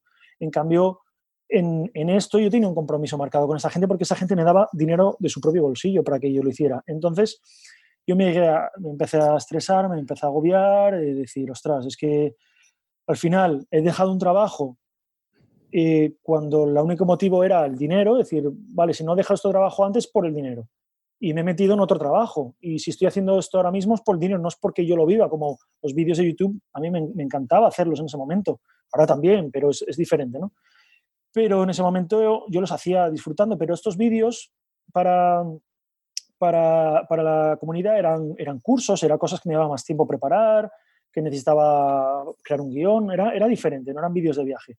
Y llegó un momento ahí en Valencia, otra vez Valencia es un punto clave así como en, en mi vida, ¿no? Y, y, llegué a Valencia y, y, y, dije, estuve ahí parado con unos amigos una temporada y dije, que vaya, es que esto no, no, no, no puedo seguir porque lo único que hago es seguir por esto, por dinero y, por dinero no se hacen las cosas. Las cosas se hacen por pasión, por amor, por, porque crees en ellas, pero por dinero no. Y dije, mira, ya aparecerá otra manera de ganarme la vida, ya crecerá el canal de YouTube, eh, aparecerán más patrocinadores, no sé, mm, algo aparecerá. Si estoy jodido, ya me, yo me buscaré la vida eh, de, para, para hacer algo. Mi abuelo siempre decía, eres más listo que el hambre, porque el hambre es lo que te hace ser listo, ¿no? Cuando tienes hambre es como, ostras, te buscas la vida, ¿no? Claro, estás acomodado y tranquilo, pues es que ni piensas, pero si no, si no sí. Entonces sí, cerré eso y, y a ver qué pasa. Lo cerraste sin ningún plan, entonces. Era, esto saldrá bien, me las apañaré, ¿no? Sí, no sé si en ese momento tenía alguna idea, ahora mismo no me acuerdo, pero en plan era, algo va a pasar. Vídeos, va a crecer el canal, mmm, no sé, el libro, por, ese, por aquel entonces creo que era cuando íbamos a sacar el libro. Sí, sí, lo acabáis de, sacar, lo acabáis de sacar por ahí, sí. Sí, habíamos. Mm, estaba ya con la editorial en ese momento, porque después de la autopublicación contactamos con la editorial y, y fue cuando ya estaba. Entonces yo confiaba, bueno, va a salir el libro, vamos a sacar dinero con el libro, canal, patrocinadores ahora tal. Entonces yo, bueno. Eh, me, me, las apaño, ¿no? Yo qué sé, ya, ya, veremos. No pensar demasiado en el futuro y, y me las apaño. Una vez que termina el, patrocinio de, esta marca, pues tú continúas, te apetece seguir viajando por España, si es que continúas con la épica vuelta a España, pero digamos por tu propio pie, ya sin, sin patrocinio detrás, y decides irte unas semanas a Canarias, luego vuelves a, a la península, seguir pedaleando, eh, vas por distintas ciudades, hasta que en marzo de 2018, tomando una cerveza en Granada con nuestro amigo Oliver Trip, al que aprovechamos para mandarle un fuerte abrazo desde aquí, pues te llega la, inspiración y se te ocurre una nueva idea para, generar ingresos, que era algo que, bueno, pues a raíz de cerrar la membresía, pues te había estado dando vueltas en la cabeza. ¿Qué es lo que se te ocurre esta vez? Pues Oliver, eh, yo creo que es un pionero en España en los viajes, aventuras organizadas. Él, él organiza viajes en, grupo a, Marruecos y a Tailandia. Y, y hablando con él, eh, pues fue como, él me estaba contando su próximo viaje, que lo iba a organizar y tal y cual. Yo estaba hablando con él y fue como, pero si yo he hecho esto ya, ¿yo por qué no hago esto? Y puedo hacer esto para ganar dinero y, el, y las cantidades de dinero que se manejan en, estas cosas son... Tú, es, algo, es rentable hacer esto. Y fue como, ostras, eh, claro, voy a hacer esto. voy a hacer viajes en grupo, voy a hacer campamentos y, y enseñarle a la gente todo lo que sé y, currármelo y, y, hacer esto. Entonces fue como, mira, pues ya, ya, ya hay una manera de, de, tapar el parche que habíamos dejado aquí con, con lo de la, la membresía. ¿Y qué se te ocurre? Entonces decides que para ese verano que vas a organizar viajes como, como los de Oliver o exactamente cómo, qué, qué, forma le das a esa idea? Sí, la idea era organizar viajes en grupo y que la, la gente pagara. Pero claro, yo siempre cuando, cuando hay dinero por medio, yo, yo, tengo ahí un problema un poco de reparo, decir, vale, si va a haber dinero, yo tengo que dar un montón a esta gente, tengo que, que ¿qué les puedo dar? Entonces, fue, me monté una película también. Cuenta, cuenta. Es otra, otra historia como la de antes, ¿eh? A ver, en los campamentos era, es un viaje organizado en Portugal. Yo les decía dónde salíamos, salíamos de Oporto, pero yo no decía a la gente a dónde íbamos. Decía el tiempo que iba a durar el viaje, les decía que cada día había unas actividades formativas. Pues un día hablábamos de mapas y enseñaba a los mapas, otro día, pues yo qué sé, eh, mecánica, primeros auxilios, no sé, cosas así, ¿no? Durante el, durante el viaje. Cada día algo para que luego ellos pudieran continuar, gente que nunca habéis hecho un viaje en bici, hiciera eso y que acabara el viaje y dijera, ahora continúo. Y mucha gente acabó el viaje, gente que el primer día no se imaginaba que pudiera continuar y mucha gente acabó el viaje y siguieron en bici. Pero claro, para mí eso me sabía poco. Yo tengo que dar más cosas, tengo que dar más cosas a esto. Entonces, eh, tengo que llevar un coche de apoyo. Entonces, compré una furgoneta y, y llevé un amigo para que, para que fuera una furgoneta de, de, vehículo de apoyo para, para si pasara cualquier cosa, para llevar eh, equipaje en caso de necesario, pues cosas así, ¿no? Eh, luego, tengo que dar más cosas. Eh, esto lo hice con, con, una amiga que tenía y era, ella era profesora de yoga y vale, pues todos los días vamos a dar clases de yoga, además, una clase por la mañana y otra por la tarde. Eh, pero ¿qué más? Esto hace falta más cosas. Yo compré un montón de material de, de, cocina, de camping, de cosas así para cocinar. Pero tengo que dar más cosas. Esto tiene que darle algo más. Esto me sabe a poco. Y yo, vale, voy a montarme aquí una película. Entonces, eh, busqué un personaje, un personaje histórico de, de Portugal, de la historia de Portugal, era un explorador y, y el, este personaje era el guía. Yo no, yo no guiaba al grupo, era este personaje el guía que, que mandaba las cosas que teníamos que hacer. Y, y, se comunicaba con el grupo a través de, un grupo de WhatsApp que teníamos, mediante mensajes en el grupo. Claro, yo tenía todo esto escrito, yo me ponía así con el móvil, pum, mensaje. Uy, hay un mensaje, se llamaba Roberto. Hay un mensaje de Roberto. ¿qué pasa? ¿Qué dice?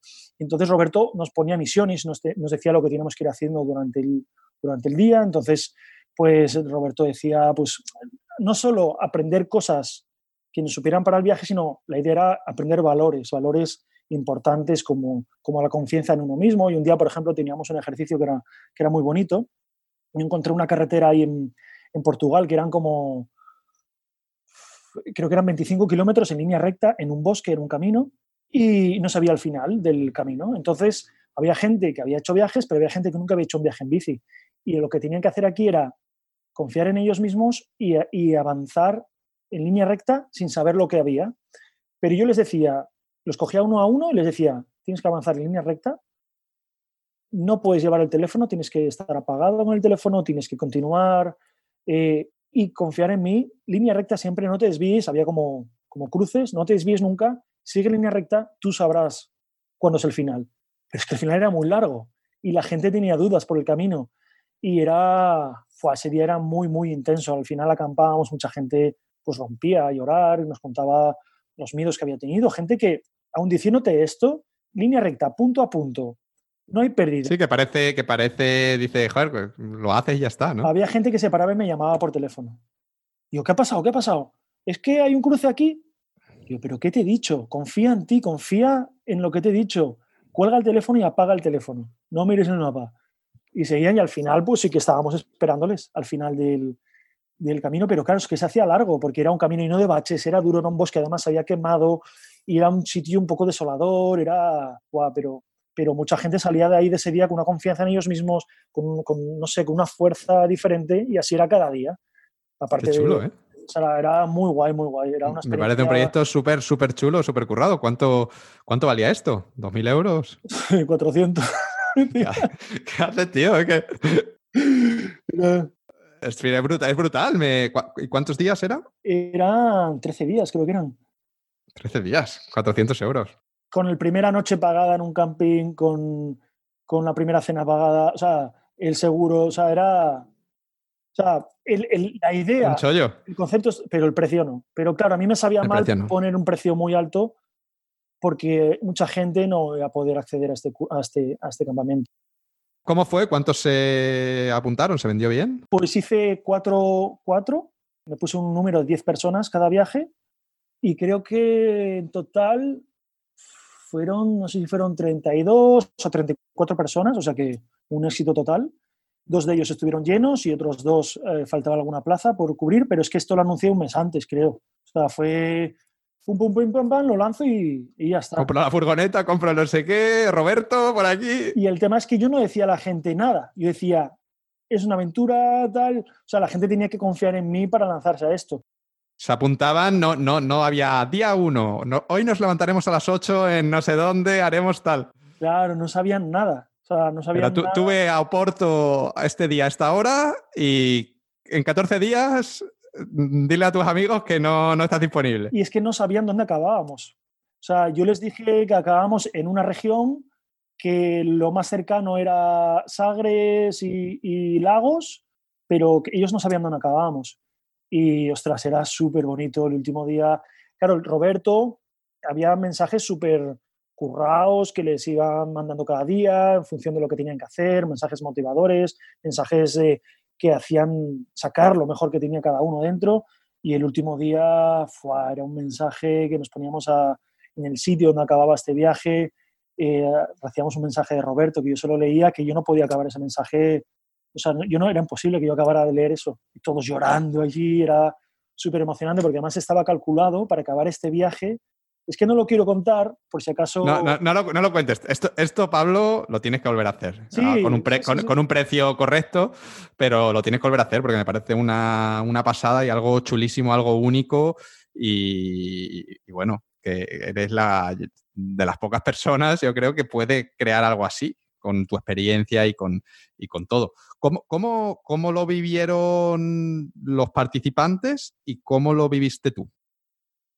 Eh, yo lo viví con mucha ilusión, pero sí es verdad, tengo que decir que fueron cuatro seguidos, fueron dos meses. Son, esto es muy intenso. Oliver me lo decía, Oliver organiza uno y para porque es muy intenso, porque no es, tú no estás llevando un rebaño de, de ovejas y ya está. Y eh, se viven cosas muy, muy, muy fuertes dentro de un viaje así. La gente pues se abre, pues llora, pues te cuenta su vida. Hay gente que tiene sus, problemas. Eh, pero para mí fue una experiencia súper bonita, lo, pasé súper bien porque a mí estas cosas me hacen mucha ilusión también, los retos que les ponía, ver, ver las caras que tenían por las mañanas cuando, ¿qué pasa? Un mensaje de Roberto, oye, ¿dónde está Roberto? Tal. Y cuando ponía un reto, al principio la gente era como, ¿qué está pasando? Porque el Roberto este escribía, antes de juntarnos en Portugal, él escribía por el grupo de WhatsApp, se presentaba, hablaba con ellos, y el día que estábamos ahí reunidos, Roberto no estaba ahí. Coño, Roberto, ¿dónde está Roberto? ¿Dónde está Roberto? Y de repente había un mensaje de Roberto. Y Roberto decía que era un espíritu y que Roberto tal y cual. Y la peña era como, ¿qué cojones es esto? Eso hemos metido. Y los primeros días, pues la gente le costaba un poco, no tenía confianza con el grupo, le costaba un poco meterse en las dinámicas, en los juegos, en estas historias. Pero, pero claro, a medida que avanzaban los días, a la gente se lo pasaba súper bien. Había un día que era un reto, era viajando, el dinero, pues puede ser que un día no tengas dinero, en la vida no tengas dinero, entonces tienes que valorarlo. Y ese día no podían tener dinero y salían por la mañana en parejas de un sitio y teníamos que juntarnos en otro sitio por la tarde sin dinero. Tenían que comer durante ese día, conseguir una receta de una, de una comida típica portuguesa y conseguir los ingredientes para esa receta sin dinero durante un día viajando en bicicleta una cosa que tiene, claro, yo en este viaje, en este, en este campamento, yo lo que quería era que en ese tiempo vivieran lo que se vive en un viaje en bici. Y vivir lo que se vive en un viaje en bici en una semana y forzándolo es muy difícil. Entonces yo ideé juegos y historias para que ellos lo vivieran. Y una cosa que es increíble, que cada vez que me pasa todavía no me lo acabo de creer, que viajar en bicicleta es que tú vas por ahí y conoces a alguien, esa persona te invita a su casa, te invita a comer, te abre las puertas de su familia, te invita a dormir, y es algo que, no lo digo desde el punto de vista de aprovecharte de los demás, pero sí como la solidaridad de la gente y como alguien a las puertas de su casa a un desconocido solamente por el hecho de, compartir la vida con él y que esa persona desconocida les cuente qué está haciendo por el mundo en bicicleta. Es un, intercambio al final. Eh, yo quería que esta gente lo viviera. Entonces, ese día tenían este reto de, de no tener dinero, conseguir la comida, pero yo les decía, no podéis pedir la comida así porque sí. O sea, tenéis que hacer algo a cambio de las personas. Si, eh, si tenéis que, si veis a alguien pues, que tiene una tienda, pues decirle, oye, mira, ¿qué te puedo ayudar? Te puedo ayudar a, a tirar estas cajas, te hacer algo a cambio, tienes que dar algo a cambio, no, no pedir por pedir, porque entonces eso no es algo recíproco, es algo que va de un lado para otro, no es un win-win. Yo quería que fuera un win-win, que, que, la gente que participaba ganara y viera la solidaridad de la gente, que, que viera cómo es, increíble, cómo es increíble la gente, que la gente es buena, pero que también que la gente que vive en esa región, que al final, claro, después de cuatro campamentos ya nos conocían, porque era siempre en, en la misma región donde nos hacía eso, la gente viera que ayudando a otras personas pues también es bueno ayudar, ayudar a un viajero, ayudar a otra persona que pasa por ahí. Entonces, no sé, era, era muy bonito y mucha gente vivía ese día como un día súper, súper especial, de los mejores del campamento, aunque la mayoría de la gente al inicio de ese día estaba acojonada y decían que no lo querían hacer, que, que decían, joder, es que esto a mí me da vergüenza, es que esto, no sé, yo no, no sé qué, tal cual. Y acaban ese día todo el mundo, ¡guau! ¿Por qué me ha pasado? Y nos juntábamos, ¡guau! Porque yo he comido no sé qué, me han dado no sé qué. Era, era súper, súper bonito, súper Sí, porque al final no es un viaje, es una experiencia transformadora. Es la que la, persona que llega al destino es otra persona diferente que ha superado ciertos miedos, que ha superado ciertas barreras mentales,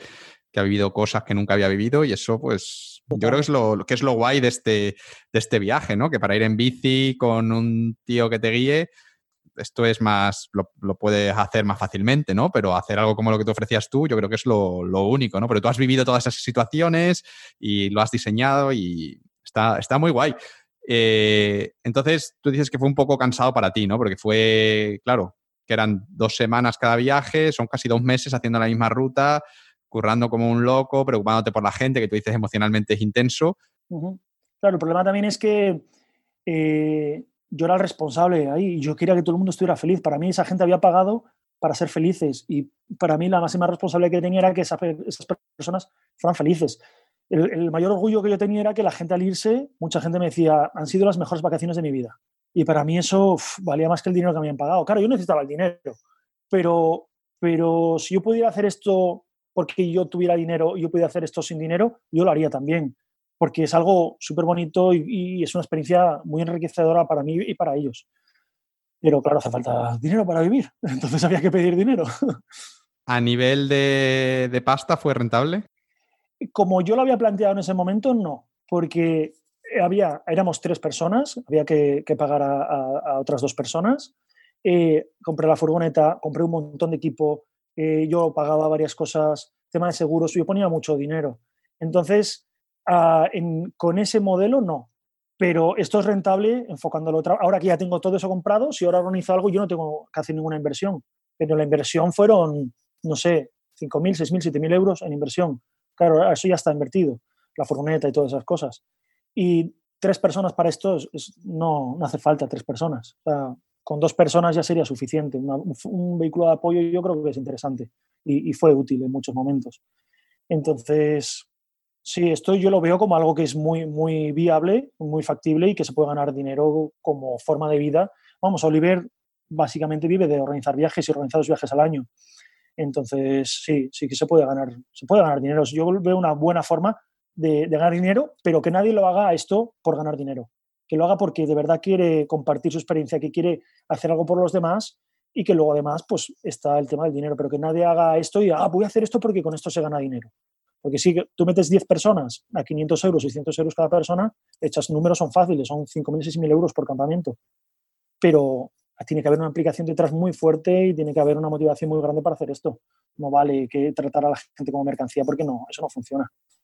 No, pero bueno, eso yo, si algo nos ha quedado claro es que esa, esa, no es tu filosofía, pero en absoluto. Y yo creo que esto que has creado me parece una, una pasada, me parece algo, algo único, me parece que tú eres único como, como la persona organizando esto y que debes mantenerlo. A ver, yo no te diría cuatro veces como la otra vez seguidas, por, lo que tú dices, que puedes acabar un poco quemado, pero a lo mejor hacer un, par al año o, algo así, a lo mejor uno a principio en mayo y otro en agosto, en septiembre o una cosa así, eh, y con un precio un poquito más alto, de 700, 800, 1000 euros, yo creo que lo debes hacer, que tú lo disfrutarías sin quedar quemado y que te vendría guay y que, y que tienes la obligación de, ya que has creado algo tan, tan único, tan especial, que realmente son unas vacaciones muy especiales, que lo, que lo continúes haciendo, porque como digo, eres una estás en una posición única para poder hacer esto, que no es algo que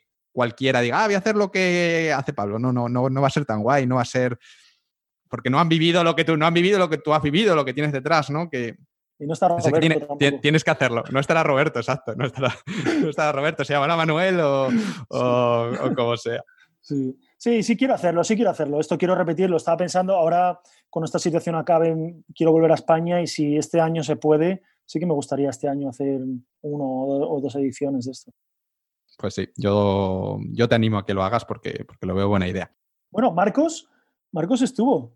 Marcos estuvo, sí, sí, sí. Él le gustó mucho. Me ha contado, yo sabía lo de la comida y tal, porque él me lo contó y dijo que le, le invitaron a que le dieran pescado y no sé qué, como un montón de cosas que fue, que fue muy guay, muy guay. Hemos dicho que hiciste esto en verano de 2018 y después de terminar todo este tema de, los viajes, pues esta empresa de materiales que te había patrocinado, como habían quedado súper contentos contigo, pues te vuelven a, patrocinar para que sigas viajando y hablando de sus productos. Así es que retomas tu, vuelta a España. Pero además de eso, te llaman de, de Cuatro Televisión para grabar un reality show y tú, por supuesto, le dices que, sí, lo que te echen. Cuéntanos, por favor, un poco sobre este reality show, qué programa era, en qué consistía y, sobre todo me interesa que nos cuentes cómo es el reality show por dentro, porque una cosa es lo que vemos nosotros y otra cosa saber lo que ha pasado por detrás. entonces tenemos aquí esta oportunidad única de conocer el backstage. Cuéntanos un poquito. ¿Es necesario hablar de esto? es necesario, es necesario. Bueno, a mí, me llaman, estando en los campamentos, me llaman. Eh, me mandan un mail, me dicen, oye, eh, mira, vamos a hacer un programa en la tele, tal, cual, tal. Y no. otra vez, digo que no, que no, que no, que no. Hasta que me llaman un día y me dicen, bueno, tu teléfono y hablamos contigo y te explicamos. Me explican y fue como, a ver, ¿qué puedo ganar yo con esto y qué puedo perder? Y al final la vida es arriesgarse. Dije yo, mira, esto puede darme un impulso. Yo al final vivo de las redes sociales y vivo un poco de, de que la gente me conozca y, joder, salir en la tele, pues puede ser un impulso grande.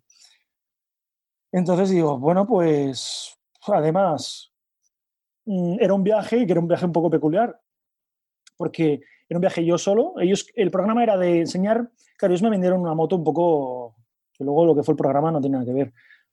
enseñar gente que tiene vidas diferentes, eh, especiales, eh, viajeros que están por el mundo haciendo cosas, tal cual, como lo vendieron como algo muy guay. Y además, vamos a poner a viajar contigo a tres chicas. Ah, genial. O sea, voy a hacer esto que igual me, me, repercute bien en mi proyecto. Me van a pagar y me van a pagar bien. Y me voy a poner a tres chicas a viajar conmigo. Vale, ¿qué, ¿por qué no lo voy a hacer? Yo pensaba, ¿por qué no lo voy a hacer? Pues si sale algo mal. Digo, mira, si es algo mal, pues sale algo mal y ya está, pero tengo que hacerlo. Y al final les dije que sí. hicimos el mismo viaje de Portugal. o sea, que lo hice, ese año lo hice seis veces, porque lo hice dos veces para prepararlo, cuatro veces con los campamentos y la quinta con el programa. ¿No te lo conoces, Portugal? O sea, me conozco esa ruta, me la conozco que, mira, ahora te puedo ir diciendo por dónde tienes que ir con los ojos cerrados. Pero nada, fue, fue esa la historia, me planteé allí, bueno, venga, a ver qué pasa con esto. Eh, ¿Qué quieres que te cuente? Mm, la vive, lo que viví dentro del programa, a mí como, como una persona del medio audiovisual, cámaras, vídeos, tal, yo estaba hablando con los cámaras todo el rato preguntándole, oye, ¿esto cómo lo hace este plano y tal y cual? Yo estaba, a mí hice muy buen amigo de, de, los cámaras por, por eso, porque es algo que me interesa, es un mundo que me interesa, el mundo de la imagen. Y luego el tema del programa, pues bueno, pues ya al final es un programa de cuatro y lo que buscan es otra cosa, no están buscando eh, mostrar una forma de vida diferente, no están, mostrando, no están buscando eh, contar la vida de alguien que vive así, contar este viaje, que era un viaje eh, que yo les había contado, el tema del campamento, y les había flipado. Íbamos a hacer un campamento como yo los hacía con Roberto, con todas las historias. Pero eh, les interesaba más el tema del morbo, del marujeo y, de, del cotilleo y de y a ver si discuten, a ver si no sé qué. Y, claro, lo que querían ellos saber si dentro de este viaje con las chicas eh, pasaba algo con alguna de ellas y entonces yo tenía que tener momentos con ellas, cosas así, que era como, no sé, a mí me, me dolía porque era como, a ver, tenéis aquí una cosa súper bonita que se puede enseñar aquí a la gente no sé, este viaje, los valores, cómo estas chicas viven esta experiencia y cómo, cómo la gente de los campamentos, yo tenía ese, ese, ejemplo de que lo ha vivido de una manera tan intensa que, eso se puede recrear y se puede ver por la tele y lo puede, lo puede ver mucha gente. Pero no, ellos preferían, ah, pues mira, vas a coger a una y vas a llevártela y vas a desayunar aquí con ella y vas a hablar. como, y luego, aparte de que, bueno, la tele es todo mentira. Al final no os creáis nada de lo que vais por la tele porque al final es todo mentira, porque las cosas se fuerzan, las cosas, eh, aparte del montaje, que se pueden montar lo que quieran, eh, las situaciones pues se fuerzan a que pasen cosas. Yo, yo empecé a verlo cuando salió y dejé de verlo la mitad del enfado que me pillé, del cabreo, de decir, esto, esto, y además de ver lo que me habían vendido de los otros viajeros y todo eso, y ver que al final era un programa de, mierda, porque es un programa de mierda. O sea, yo no invito a nadie que lo vea, no invito a nadie que pierda, ni malgaste su tiempo en ver este programa, porque de verdad no, no te va a aportar nada como persona. Y, y dentro de mi viaje, yo siempre intento tener un buen rollo y con las personas y llevarme bien con todo el mundo. Y, y, dentro de mi viaje, pues yo me llevaba bien con todas las chicas, hicimos un grupo de, de, amigos que nos íbamos los cuatro a ver la puesta de sol, pero claro, luego después ver el programa, ver las otros participantes cómo era una, casa de gran hermano, cómo uno se enrollaba con una, luego con la otra, luego otros discutían, luego otros se enfadaban, nos mandaban a la mierda, se gritaban, y claro, luego veía lo que habíamos hecho nosotros y era como, joder, como la casa la pradera aquí, la familia feliz, los, los cuatro en bici, pero bueno, no sé, mi experiencia con las chicas bien porque fue, pues hicimos amistad con ellas, todo bien y tal, pero, pero vamos, a mí me defraudó tanto dentro del programa, que tuve una crisis dentro del programa, de decir, estuve a punto de mandarles a la mierda e irme, y luego cuando lo vi fue como decir, mira, por suerte no tuvo mucho éxito y ahora yo creo que nadie se acuerda de, de, esto. Porque claro, imagino que, que, grabarían un montón de horas y luego tú verías el programa y es como, y de todas esas horas que hicimos no sé qué cosa súper chula, vas y sacas esta, que aquí sé que esta se saca un moco y esto lo pones, como que no tiene sentido, ¿no? Porque la gente que ha ido a la tele siempre, yo lo he escuchado ya varios que me han dicho eso, que dicen, es que han cogido de aquí, de aquí, no sé qué, para contar esta historia que es que no tiene nada que ver, si es que hicimos, es totalmente distinto, ¿no? Como para mostrar lo que ellos quieren. mira, un ejemplo era que un día yo a las chicas les, ponía retos con el campamento y un día había cosas que no se podían hacer del campamento, pero había otras cosas que, que sí, y, y, adapté algunas cosas para el programa. Y un día, una cosa que no se hacía en el campamento, eh, pero les, les hice como una prueba, que era que tenían que ver cómo, qué vergüenza tenían y ver cómo eran capaces de, de, ese día, no tenemos dinero, pues hay que conseguir dinero. Venga, hay que hacer algo aquí para conseguir dinero. Y en Lisboa, en la plaza, no me acuerdo cómo se llama, la plaza principal de Lisboa, nos pusimos allí a conseguir dinero para conseguir dinero, vamos a dejarlo ahí de momento. Y pues las chicas empezaron, pues yo qué sé, pues hablaban con la gente, les daban un masaje, les hacían un peinado, no sé, algo así como así improvisado rápido, pues tampoco lo que tenía el programa era que era como, venga, hay que hacer algo rápido, venga, hay que hacer algo, venga, tal. Y como, una chica se puso el masaje, tal, la cosa no funcionaba, al final cogí a hippie y me puse a hacer un show ahí con hippie para, para atraer a la gente. Claro, yo hacía exhibiciones con los perros, con los perros de rescate, hippie está enseñando, yo hacía cosas, entonces me puse ahí a hacer una exhibición, vino gente, tal, y nos dieron dinero. Y lo que querían en el programa era que, que ese dinero eh, yo eligiera a una de las chicas y la invitara a cenar por ahí. Y yo les dije que yo eso no lo quería hacer porque a mí, me, a mí dar el dinero de la gente que me lo han dado para mí, para que yo luego me vaya a cenar a un restaurante, me parecía algo súper egoísta y súper feo. Y aparte, ya no por el programa, por enseñar esos valores en la televisión, sino por mí. Era como, yo no voy a hacer eso. O sea, yo tengo dinero, no necesito que nadie me dé dinero para irme a un restaurante. si fuera porque no tengo comida y tengo que comer y hago algo en la calle, toco un instrumento, lo que sea, perfecto. Pero para yo luego me voy de restaurante con esta chica a tener una cita, dije, mira, esto no lo vamos a hacer. Yo si queréis, hacemos esto y el dinero que tengamos, eh, Hippie es una, una perra que sale una protectora, decimos, este dinero va a donarse a una protectora de animales e invitar a la gente a que participe con las protectoras y que done dinero a protectoras. Y entonces era como mi manera un poco de tirar hacia mi terreno el, programa que estaba viendo yo como el, giro que estaba tomando. Entonces, bueno, a ver si se hace algo solidario con esto, la gente pues lo ve por la tele y yo qué sé, alguien va a donar seguro si esto se ve por la tele. Bueno, pues yo dejé de ver el programa cuando vi este capítulo y todo eso lo cortaron. Vi que habían quitado toda esa parte, de que hablaba de las protectoras, de hippie, de tal cual, y metían chorradas como que una chica se tiraba un pedete. Y, y le daban una importancia enorme a eso y quitaban esto. Entonces, yo la verdad que me, me, enfadé bastante y dije, a la mierda el programa este, no, quiero saber nada más de esto. Bueno, aparte de eso, que hicieron un papel de mí, me pintaron como un personaje, un hippie que vive por el... Decían, Pablo que vive viajando por Portugal mm, y es feliz con su perrito mm, porque su padre ha muerto y no quiere, y no quiere eh, tener una vida normal. Y era como, me cago en la puta, ¿qué me estáis diciendo? O sea, me pintaron, en ningún momento hablaron nada de mi proyecto, en ningún momento mencionaron Vi que camine, que yo me dedico a todas estas cosas que hago, todos los trabajos que hago. La gente se pensaba, la gente comentaba en Twitter, decía, ah, el hippie este, ah, mira este tío que no ha trabajado en su vida y cosas así. Era como, eh, o, el loco este que se ha vuelto loco y está por ahí como un mendigo, tal cual.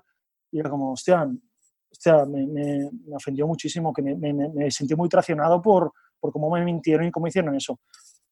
Si me dices, ¿lo volverías a hacer? Y diría, sí, lo volvería a hacer. Ah, Porque siempre pienso que hay que hacer las cosas. Que luego no sale bien, pues no sale bien, no pasa nada. No me ha pasado nada malo, no me ha traído nada bueno tampoco esto. Aparte de la experiencia, sí que no puede haber pasado bien, que comía gratis todos los días y que las amigas que hice, aparte de eso no me ha traído nada bueno porque no han dicho en ningún momento a lo que me dedico y la gente que me ha encontrado eh, ha sido porque ellos han tenido interés y han buscado, pero ha sido un número irrisorio que, que, que puede ser los mismos seguidores que un día publico una foto buena y ese día hay un pico de seguidores, pues puede ser lo mismo. O sea que... o sea, que no mencionaron nada tu proyecto. nada. Justo te iba a preguntar eso, si te, si te ha servido, yo que sé, para darte a conocer, para que han aumentado tus seguidores en Instagram. Cero. Cero, cero. O sea, porque había otra, o había otra chica que era blogger Instagram y a esta chica como que pues, por, lo menos si mencionaban el nombre de su proyecto y la podías buscar, que era Woman no sé qué, World Woman. Claro, pero eh, ya tenían el personaje de una persona que vivía de las redes sociales dentro del programa.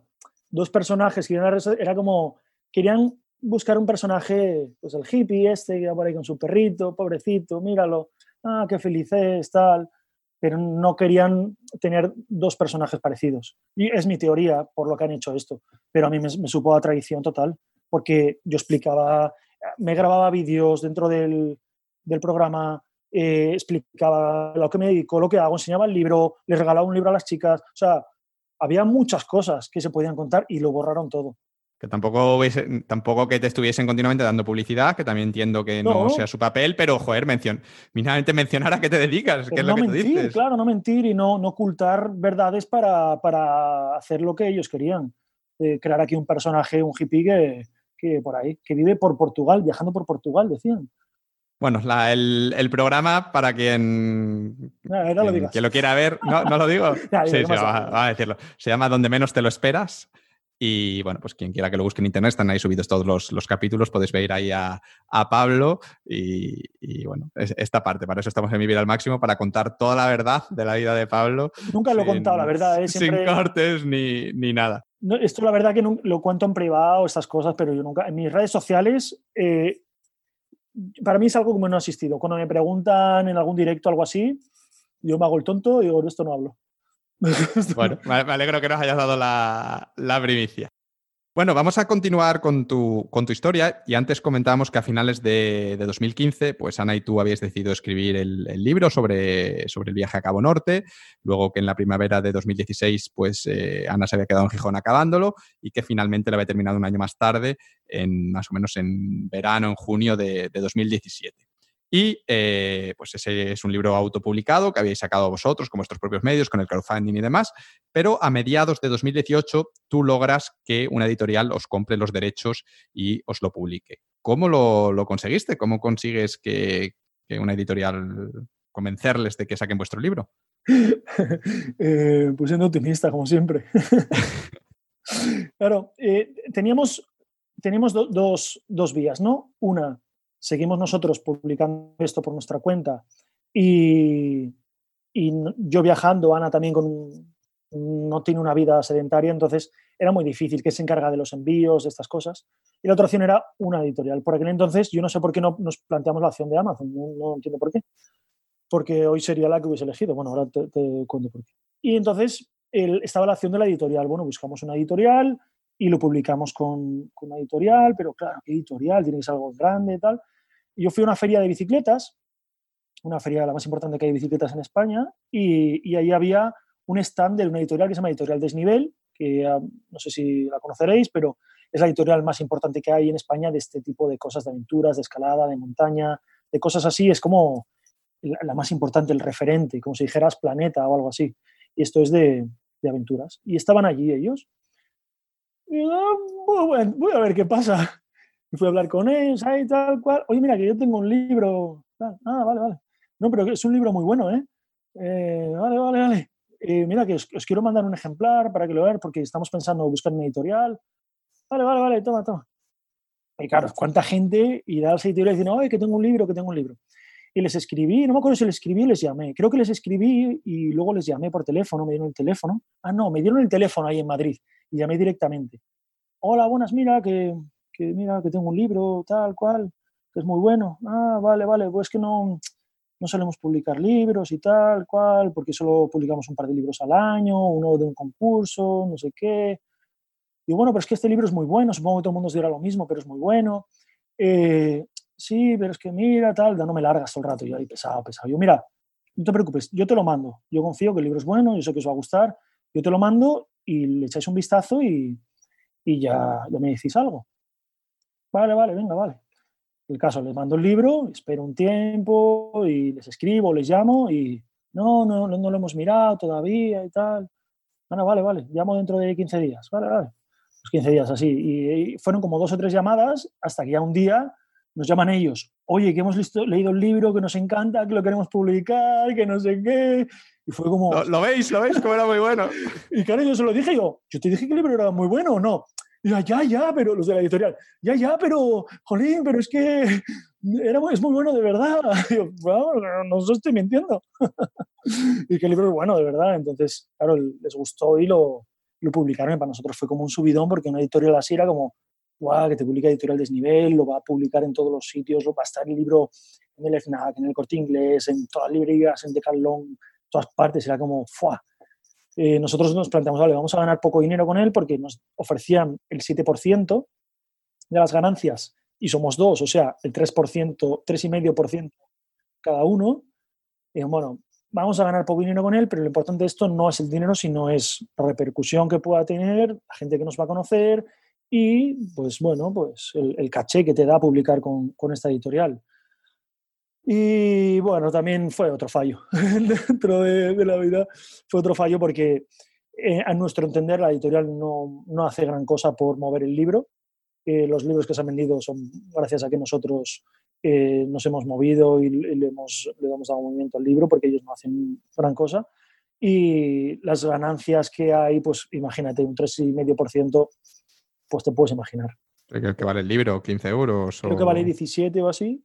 Entonces, mira, para que te hagas una idea, yo vendo el libro, cuando lo anuncio, lo vendo con un enlace de afiliado de Amazon.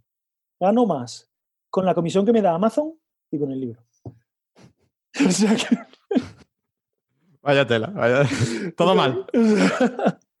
todo mal. El tema es que tengo firmado 10 años con esta editorial y... ¿10 años? 10 años. Han pasado ya creo que dos, dos, el año pasado.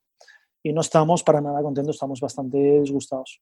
Porque no, lo han puesto, no está en la FNAC ni en librerías, no, lo han movido. Pero nos han, nos ha comentado gente que lo ha pedido en alguna librería. La librería dice, es que lo pedimos y no nos lo mandan. Y, yo entiendo, es una editorial muy grande que se ocupa de muchas cosas y, tendrá muchos jaleos en la cabeza como para ocuparse del libro del que va en perro con la bici. Eh, del que va en perro con la bici, no al revés, del que va en bici con el perro. Entonces, claro, yo entiendo que pues no les interesa. Hoy en día, yo, vamos, y con la gente que hablo que va a publicar un libro, les digo que no publiquen con una editorial porque, vamos, mi experiencia es malísima. O sea, yo lo hubiese publicado en Amazon y, o, no sé, o mi propia página web que, que, ya, pues ya, si ya tienes un número de seguidores grande, pues en tu página web pues ganas más que en Amazon, que creo que te quedas al 70% solamente. Y, hacerlo por tu propia cuenta en formato digital y ya está, porque esa es otra cosa, no está en formato digital este libro, entonces tengo un mogollón de seguidores de Latinoamérica que, que no pueden acceder al libro. ¿No, lo, ¿No, lo, sacan en formato Kindle, no quieren? No, porque dicen que es eh, tirar piedras contra, su tejado, que yo no lo entiendo, no sé, sus razones tendrán, pero, pero esta editorial no tiene formato digital. Entonces dicen que si lo sacan en formato digital que van a perder, a la larga van a perder el tema del papel, pero yo creo que, que no es, o sea, son dos vías muy diferentes. Hay gente que no lo va a leer porque no lo tiene en papel. Y si puedes elegir y prefieres el digital, la ganancia es mucho mayor que no tienes, no tienes ni que imprimir, ni que distribuir, ni nada de eso. No sé. Vaya tela. Bueno, pues ya, ya lo sabemos. Yo la verdad es que con la gente que ha hablado, también con las editoriales, la mayoría, pues eso, que no están, no están contentos, que también se sienten así, ¿no? Que dicen que las editoriales pues tienen muchos libros y que tú al final eres uno más, que a lo mejor ese mes tienen el lanzamiento de un libro de no sé quién famoso, de alguien más importante que tú, entonces pues un poco, un poco pasan y que al final pues no, no compensan, sobre todo en casos como el tuyo, que ya tienes una audiencia, como que ganan más ellos de lo que tú les promocionas a ellos que ellos de promocionarte a ti, que debería ser su trabajo. Así es que nada, bueno, está bien saberlo para, para gente que en el futuro decida publicar. Y Pablo, no sé si es porque a raíz del, cabreo con la editorial o, por qué motivo, porque veías que, no vendían ningún ejemplar, que a principios de 2019 se te ocurre la idea de hacer un tour con Ana por, por, España para promocionar vosotros el libro. Y por supuesto, Ana, que se apunta a todas, pues te dice que sí. ¿Qué tal la experiencia de ir recorriendo España y conocer en persona a vuestros fans por, por todo el país? Sí, fue un poco, viendo que el libro no estaba generando muchos ingresos, fue como decir, ostras, eh, o lo hacemos nosotros o, esto no vale para nada. O sea, sí que se vendía gracias a los libros que nosotros eh, movíamos por ahí, pero para que te hagas una idea, el primer semestre creo que ganamos 600, 700 euros cada uno en un semestre, con un libro que se había vendido no sé cuántas unidades, entonces era como, o lo vendemos nosotros o nada. Entonces lo bueno que tiene la editorial, en este caso la nuestra, no sé si todas son así, es que si a ti te dejan los libros a mitad de precio, yo puedo conseguir los libros al, 50%, no ese ya, no, ya no es ese 3,5% si yo los vendo. Entonces eh, le, propuse a nadie, mira, cojamos la furgo, que tengo la furgo de los campamentos, la llenamos de libros, de merchandising y damos una gira por España, eh, yo qué sé, 5 o 10 ciudades vendiendo libros. Echamos un poco números y fue como, ostras, 5 o 10 ciudades, podemos ganar esto, pero si en vez de 5 o 10 ciudades hacemos 28 ciudades, vamos a ganar. Vamos a ganar más. Al final creo que hicimos 23 o 24 ciudades, no me acuerdo. Y entonces durante el mes de febrero era cada día una charla. teníamos creo que tres días o cuatro días en el mes de descanso y alguna repetida de Madrid y Barcelona repetíamos charla. Era, primer día, Coruña. Damos la charla en Coruña, vendíamos libros, firmábamos, merchandising. Segundo día, Salamanca. Claro, hacíamos eso, dormíamos, conducíamos por la mañana, llegamos a Salamanca charla, libros, tal, eh, tercer día, no sé dónde, tal, una, una, una locura. O sea, fue guay porque conocimos a un montón de gente, nos sorprendió la cantidad de gente que iba a las presentaciones. No nos esperábamos. Pero tú cuando haces esto, siempre dices, bueno, y alguien lo va a comprar como los campamentos, alguien se va a apuntar, o como la comunidad, alguien me va a dar 5 euros al mes. Y vas a las charlas y llenazo siempre en las charlas. En la editorial Desnivel, que es la librería más antigua de toda España, que desde el siglo, no sé, tiene dos siglos, no sé cuánto tiempo, que ahí fue gente súper famosa de escaladores y todo, nos dijeron que nunca la habían visto tan llena de gente, gente que no ni nos veía, estaban metidas por detrás de estanterías, solamente nos escuchaban. O sea, era como... Brutal. Era como, ostras, pero de verdad, ¿por qué, ¿por qué viene la gente aquí? Es que no lo entendíamos. fue una sensación, un cariño, fue súper, súper guay.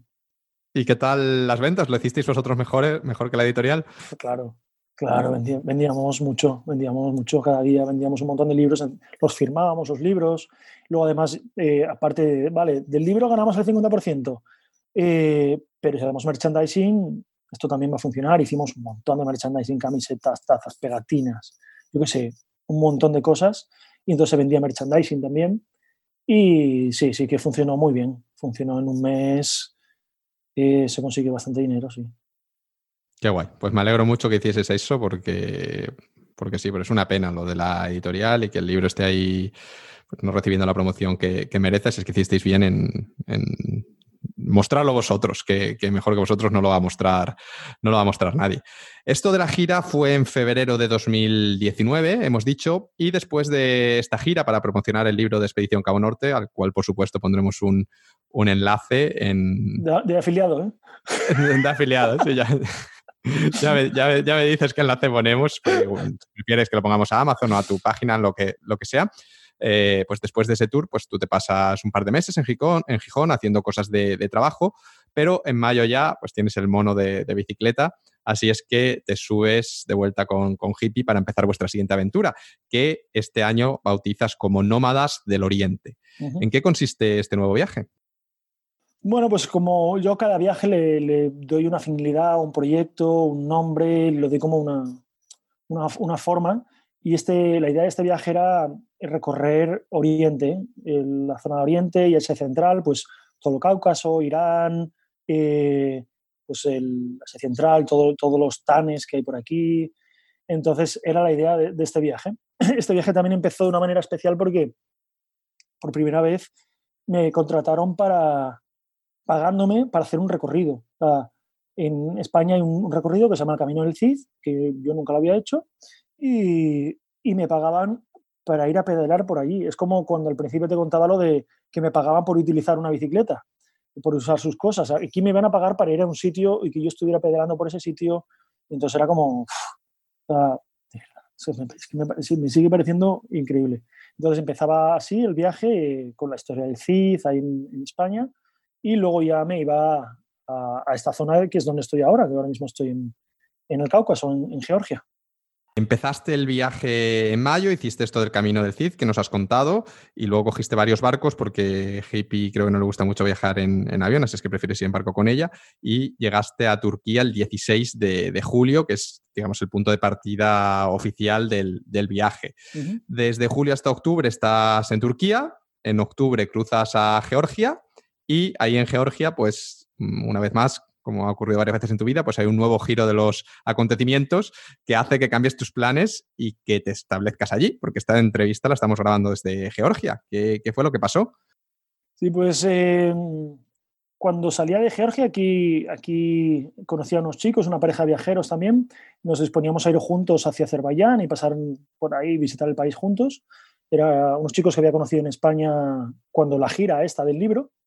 Y, y el día que salimos de Tbilisi, que es la capital de aquí de, Georgia, donde estábamos parados descansando, el día que salimos aparecen dos... Yo estaba durmiendo solamente con el saco en un bosque y aparecen dos cachorritos y se me ponen en el, en el saco de dormir al, lado. Y yo, ostras, no, no, no, no, no, que, no, no, no, no. Estos son problemas, son problemas seguro. Y fue como, bueno, venga, vale, os quedáis aquí, mañana ya, ya pensaremos lo que hacemos. Y al día siguiente por la mañana, los cachorritos blancos que tienen un mes, mes y algo en los huesos, ahí súper super majas, súper monas. Y fue, ostras, yo no puedo ir y dejar aquí estos perros. En, los viajes te enfrentas a situaciones muy duras, situaciones de, pobreza, con gente. Eh, he visto cosas duras y he participado en proyectos en, Albania, por ejemplo, he estado en un proyecto con eh, dos meses metido ahí repartiendo alimentos en zonas pobres. Intentas ayudar un poco cuando, cuando coincide todo y puedes y es el momento, pues lo haces. Y animales abandonados, perros por ahí, pues he visto muchísimos y eh, pues si tienes comida, les ayuda, les pones agua, lo que sea. Pero este momento era muy diferente porque esos perros habían aparecido, habían estado toda la noche conmigo ahí y al día siguiente dejarlos ahí solos, yo sabía que dejarlas solas ahí estas dos significaba que posiblemente estos perros fueran a morir. Y dije, no puedo, yo no puedo dejar aquí a estos perros. Entonces decidimos dar la vuelta a la, a la ciudad y buscar un refugio de animales para que los acogieran. Pero claro, las cosas aquí en Georgia no funcionan igual que, que funcionan en España. Y al primer refugio que fuimos estaban súper saturados, aquí está lleno de perros abandonados por todos lados. Nos dijeron que no podían cogerlos porque además eran cachorros. Fuimos al, refugio municipal, nos dijeron dejarlos en la calle, aquí está lleno de perros en la calle, dejarlos en la calle. Y, y ya cuando sean mayores los recogemos, los operamos y los dejamos otra vez en la calle, que es lo que hacen aquí, los operan, los vacunan y los dejan en la calle. Y dijimos, no vamos a dejar esos cachorros en la calle aquí, este, a mí, a mí se me rompía el, el alma pensar eso. Pues bueno, vamos a buscarles una familia. Buscamos un alojamiento aquí en Tbilisi para unos días provisional para buscarles una familia, pero ya yo empecé a pensar y dije, a ver, eh, Tbilisi, en Georgia en general, la cultura de, los perros o la conciencia acerca de los perros no, está tan arraigada como puede estar en España, que, que, que no se abandona un perro así porque sí, está lleno de perros abandonados aquí. Entonces, ¿por qué van a recoger estos perros a alguien cuando está lleno de perros por ahí? Eso es lo primero. Lo segundo, me daba miedo que alguien recogiera los perros. Sí, sí, claro, dos cachorros, ¿quién no va a querer dos cachorros? Pero los cachorros crecen a problemas y si no hay esa cultura de los perros no se abandonan, pues me daba miedo que las abandonaran. Entonces dije, mira, eh, las mando a España, mm, por suerte tengo, tengo seguidores que me pueden apoyar en esto, que me pueden ayudar para, para buscar una familia, para lo que sea, y tomé la decisión de estos perros van para España, el viaje se para, mm, en ese momento creo que es más importante esto, eh, se venía ya, esto fue en octubre, se venía ya el invierno y fue como, mira, pues eh, me quedo aquí, trabajo algo que tenía ideas para hacer y cuando los perros pueden a España me los llevo. Con idea de que esto podía ser tema de un mes, lo de los perros. Es que la cosa se alargó porque los perros luego se enfermaron, apareció otro cachorro más, de otro chico que viajaba en bici, llegaron a ser tres perros, tres cachorros iguales, eran, no eran hermanas, pero, pero eran iguales. Y los perros tenían una enfermedad muy, muy, muy complicada, eh, uno de ellos no la, superó, eh, uno de los cachorros no superó, pero las hembras sí, las, dos hermanas que había encontrado al principio, esas sí lo superaron. Y entonces todas estas cosas hicieron que, se alargara, que ellas fueran a España hasta el 15 de abril. No podían ir por tema de vacunas y tema de estas cosas. Entonces ya la cosa se alargó hasta el 15 de abril. Lo que iba a ser una parada más corta eh, se alargó hasta el 15 de abril. Y el 15 de abril hemos enganchado con otra cuarentena que ya todo el mundo conocemos y que ahora mismo estamos aquí, pues eso, pues con, con, los perros, esperando a ver el momento de poder ir a España para llevarlas con su nueva familia, que además es muy bonito porque eh, ha aparecido una familia que, que, la chica es terapeuta y está buscando perros para trabajar con, con terapia con animales, para ayudar a personas. Entonces, eh, es como muy bonito que, que después de que para esto muchísima gente, abrió un proyecto, se recaudaron 3.000 euros, creo, así, para ayudar a los perros porque hubo muchos gastos veterinarios. Entonces, muchísima gente está encima ayudando, aportando dinero y ahora estos perros van a, van a, devolver toda esa ayuda que han recibido para ayudar a personas. Entonces, como, como un círculo muy bonito que se cierra y, no sé, es algo como que estoy muy, también muy orgulloso, muy contento de que haya salido todo así. Qué guay, qué guay. ¿Y cómo los vas a llevar? ¿En, avión? ¿Los montas en un avión y llegan? O... El primera idea era ir en avión. Eh, la idea era dejar aquí a Hippie, yo me voy en avión con las cachorras, voy a España, las dejo allí, me vuelvo y continúo el viaje. Pero ahora que ha pasado todo esto, pues en avión no se puede. Yo, mi idea es ir a España y quedarme en España porque viajar, cruzar fronteras, este año yo lo veo que no va a poder ser y el año que viene vamos a ver qué pasa. Lo veo bastante complicado. Entonces, ahora mi plan es volver a España y, estar en España este año mínimo y, a ver el futuro. No me gusta mucho pensar en el futuro, pero volver a España. En avión no se puede, por tierra. Y por tierra hay la opción de ir en coche. Hay por aquí gente que está, españoles que están por aquí, que han venido aquí con furgonetas, entonces intentar volver con uno de esos y si no, pues, pues otra aventura más, pues buscar un coche o, no sé, tres perros y una bicicleta en un coche es complicado, pero bueno, aventura. nuevo proyecto, vuelta a España, pero esta vez vuelta de no dar la vuelta, sino de volver la vuelta a España. Sí, sí, sí. Eh, has estado entonces en Georgia desde octubre de 2019 hasta, hasta ahora, que estamos en abril de 2020. Eh, cuéntanos ¿qué, has estado haciendo todos estos, estos meses y cómo, cómo habéis vivido allí toda esta crisis del, coronavirus, porque tú no estás acostumbrado a estar tanto tiempo en el mismo sitio. Creo que ha sido tu, tu récord en los últimos años.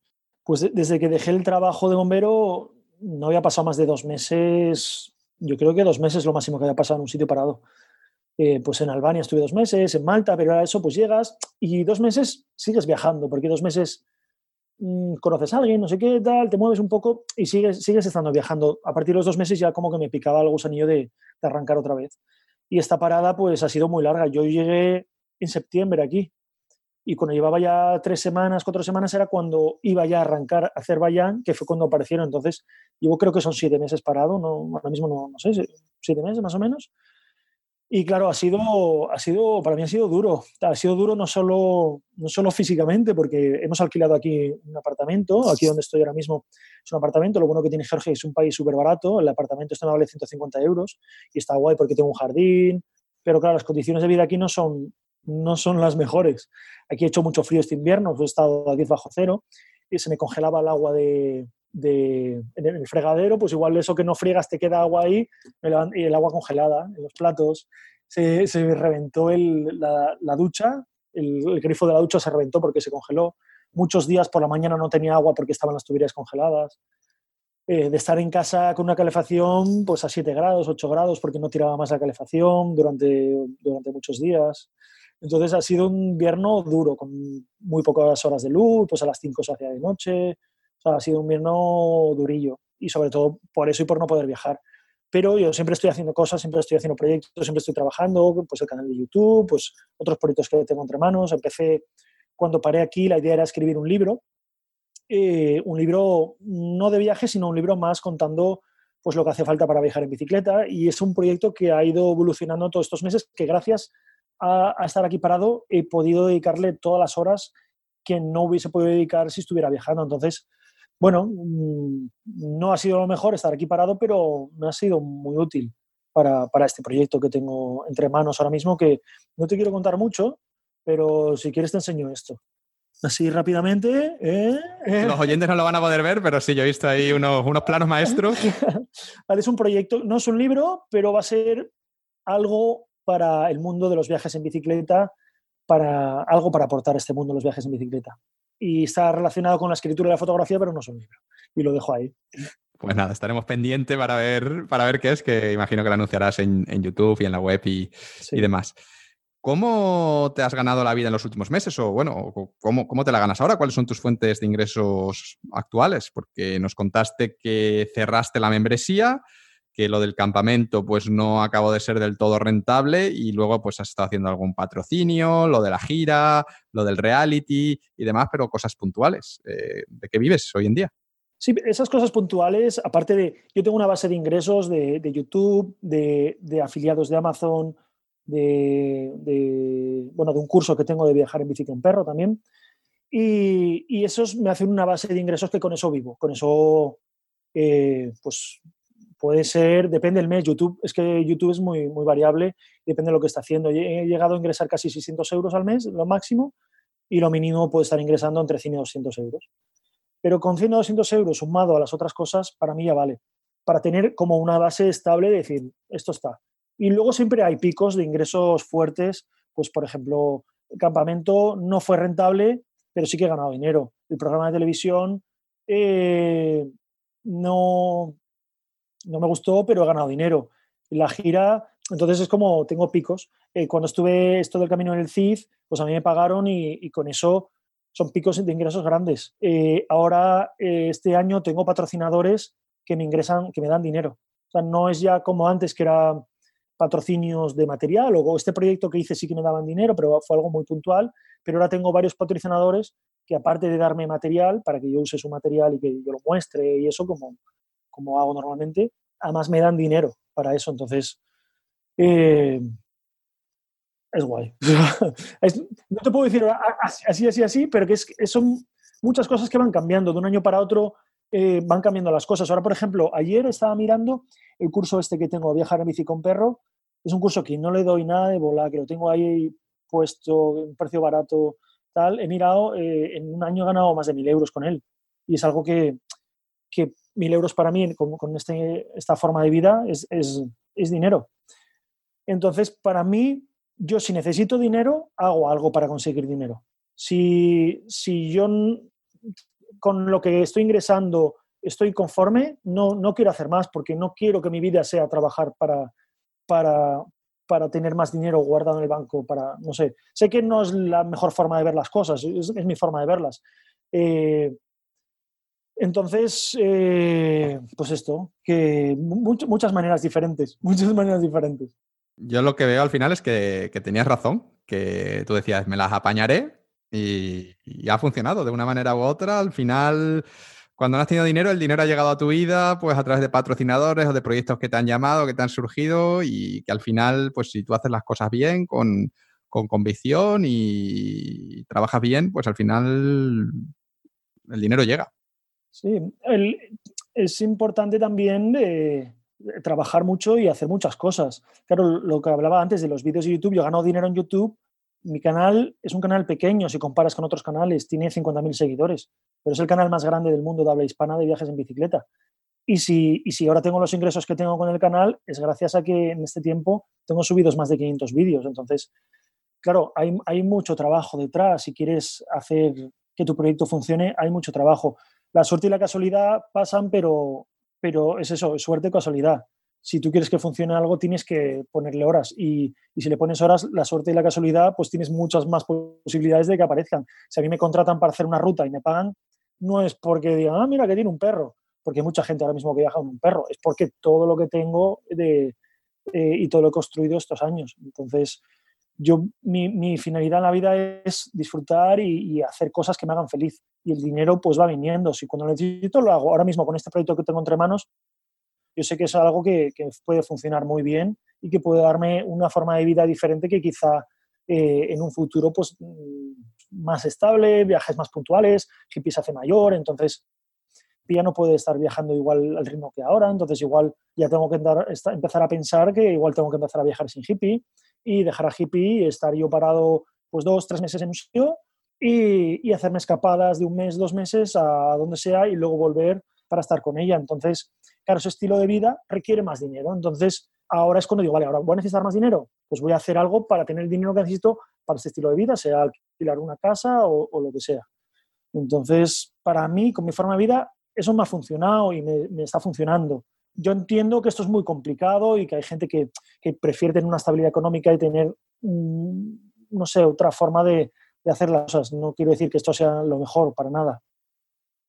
No, pero me, me, gusta mucho que expliques tu manera y sobre todo que, sea tan diferente a, lo del estilo de vida que, llevan o que quieren la mayoría de los oyentes, ¿no? Porque estoy, estoy 100% seguro que muchos de los oyentes que, te han escuchado y que han llegado hasta aquí, entre los que yo me incluyo, pues no querrían llevar una vida como la tuya, sin, sin hogar fijo, recorriendo miles de kilómetros en bicicleta cada año, pasando penurias, con frío, con no sé qué, durmiendo en una tienda de campaña, pero eh, uno de los motivos por los que yo empecé este podcast es justamente para, mostrar esto, ¿no? Para mostrar que somos personas diferentes y que a cada uno de nosotros pues nos hacen felices cosas, cosas distintas. Y en tu caso, pues te hace feliz esto y es lo que estás haciendo y lo estás, y lo estás disfrutando, ¿no? Disfrutando de todas las cosas buenas, porque sí, pasan las penurias, pero tienes la libertad, tienes la aventura, tienes una serie de cosas también muy buenas. Así es que me gustaría hacerte la pregunta del millón que le hago a todos los invitados, que es si tú estás contento con la vida que has creado, a pesar de que en este momento, pues eh, lamentablemente no puedas viajar en, bicicleta. Es decir, ¿es lo que tú querías, lo que tú imaginabas cuando dejaste tu puesto como bombero? ¿Ha merecido la pena todo lo que has tenido que vivir para llegar hasta aquí? Esta vida que tengo ahora para mí antes era inimaginable. O sea, era un sueño poder vivir haciendo... Yo no me imaginaba que pudiera vivir de los viajes en bicicleta porque no había nadie que viviera de los viajes en bicicleta, que yo conociera por lo menos. Digamos, a día de hoy no sé quién está haciendo esto, vivir de los viajes como tal, como, como tu proyecto, vivir de los viajes en bicicleta. Entonces, para mí es, eh, era, era, es que ni me lo planteaba porque yo era como, bueno, ya veré, ya veré, no sé qué forma habrá, ya veré. Y si soy feliz, yo si no soy feliz en algo, lo cambio. O sea, si estoy haciendo algo que no me gusta, lo cambio. Si la comunidad me estresa, esta membresía que tenía me estresa, la cambio y busco hacer algo que sea feliz.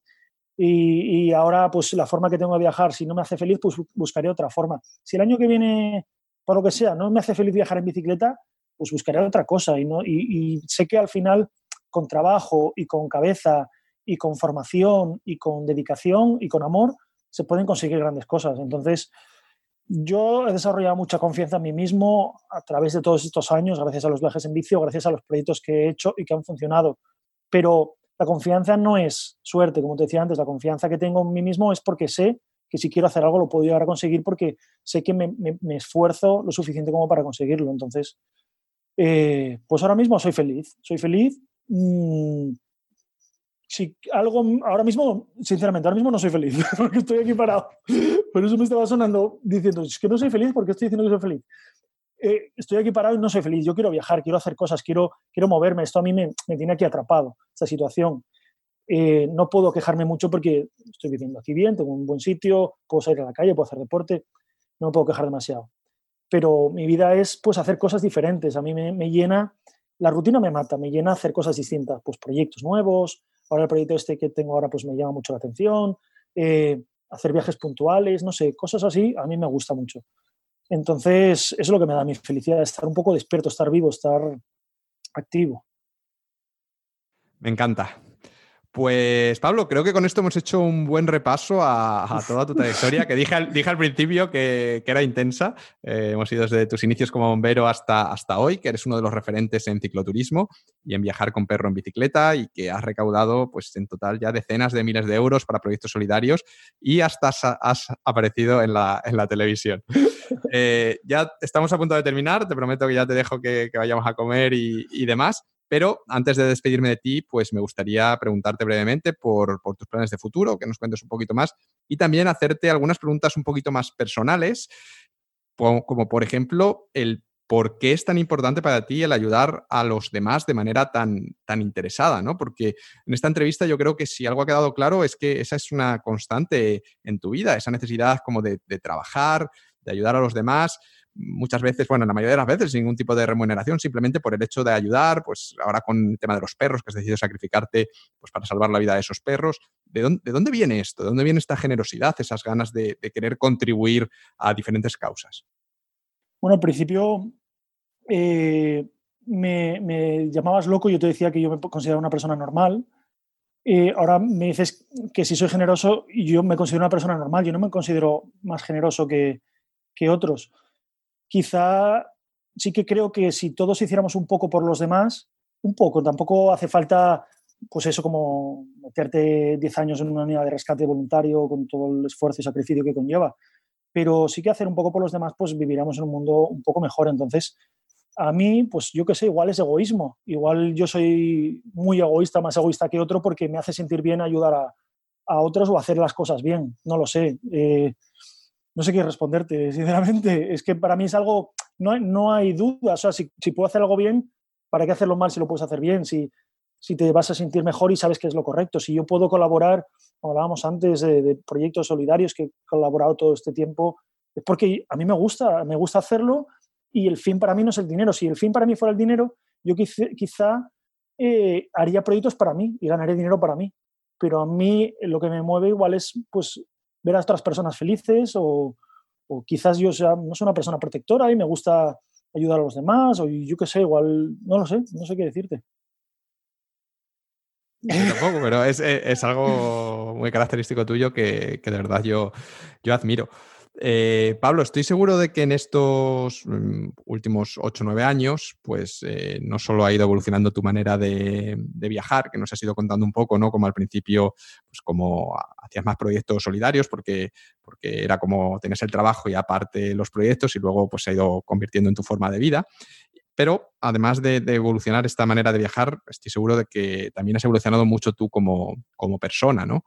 Eh, así es que quería preguntarte, ¿cuáles son las diferencias entre aquel Pablo de 29 años que se fue de España hasta Francia para completar ese primer viaje a Canine y el Pablo de ahora con el que estoy hablando que está confinado en Georgia?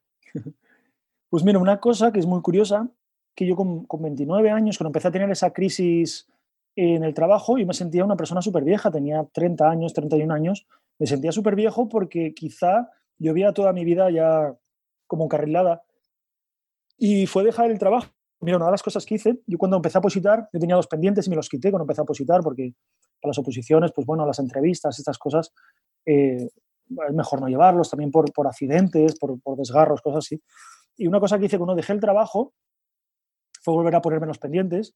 igual es la crisis de los 30 y, 30 y algo, lo dejé con 33, creo. Pero para mí era un símbolo, un símbolo de que yo tenía pendientes cuando era joven y un símbolo de volver a ser joven. Entonces yo ahora mismo eh, tengo 36 años y me siento más joven que cuando tenía 30 o así, porque tengo por delante de mí un abanico tan grande de lo que puedo hacer en mi vida que siento como toda una vida por delante de cosas que hacer. En cambio, yo antes me sentía viejo porque ya era como, bueno, mi vida lo que puedo hacer es esto y, y hacer cosas puntuales, vacaciones, viajes o cosas así.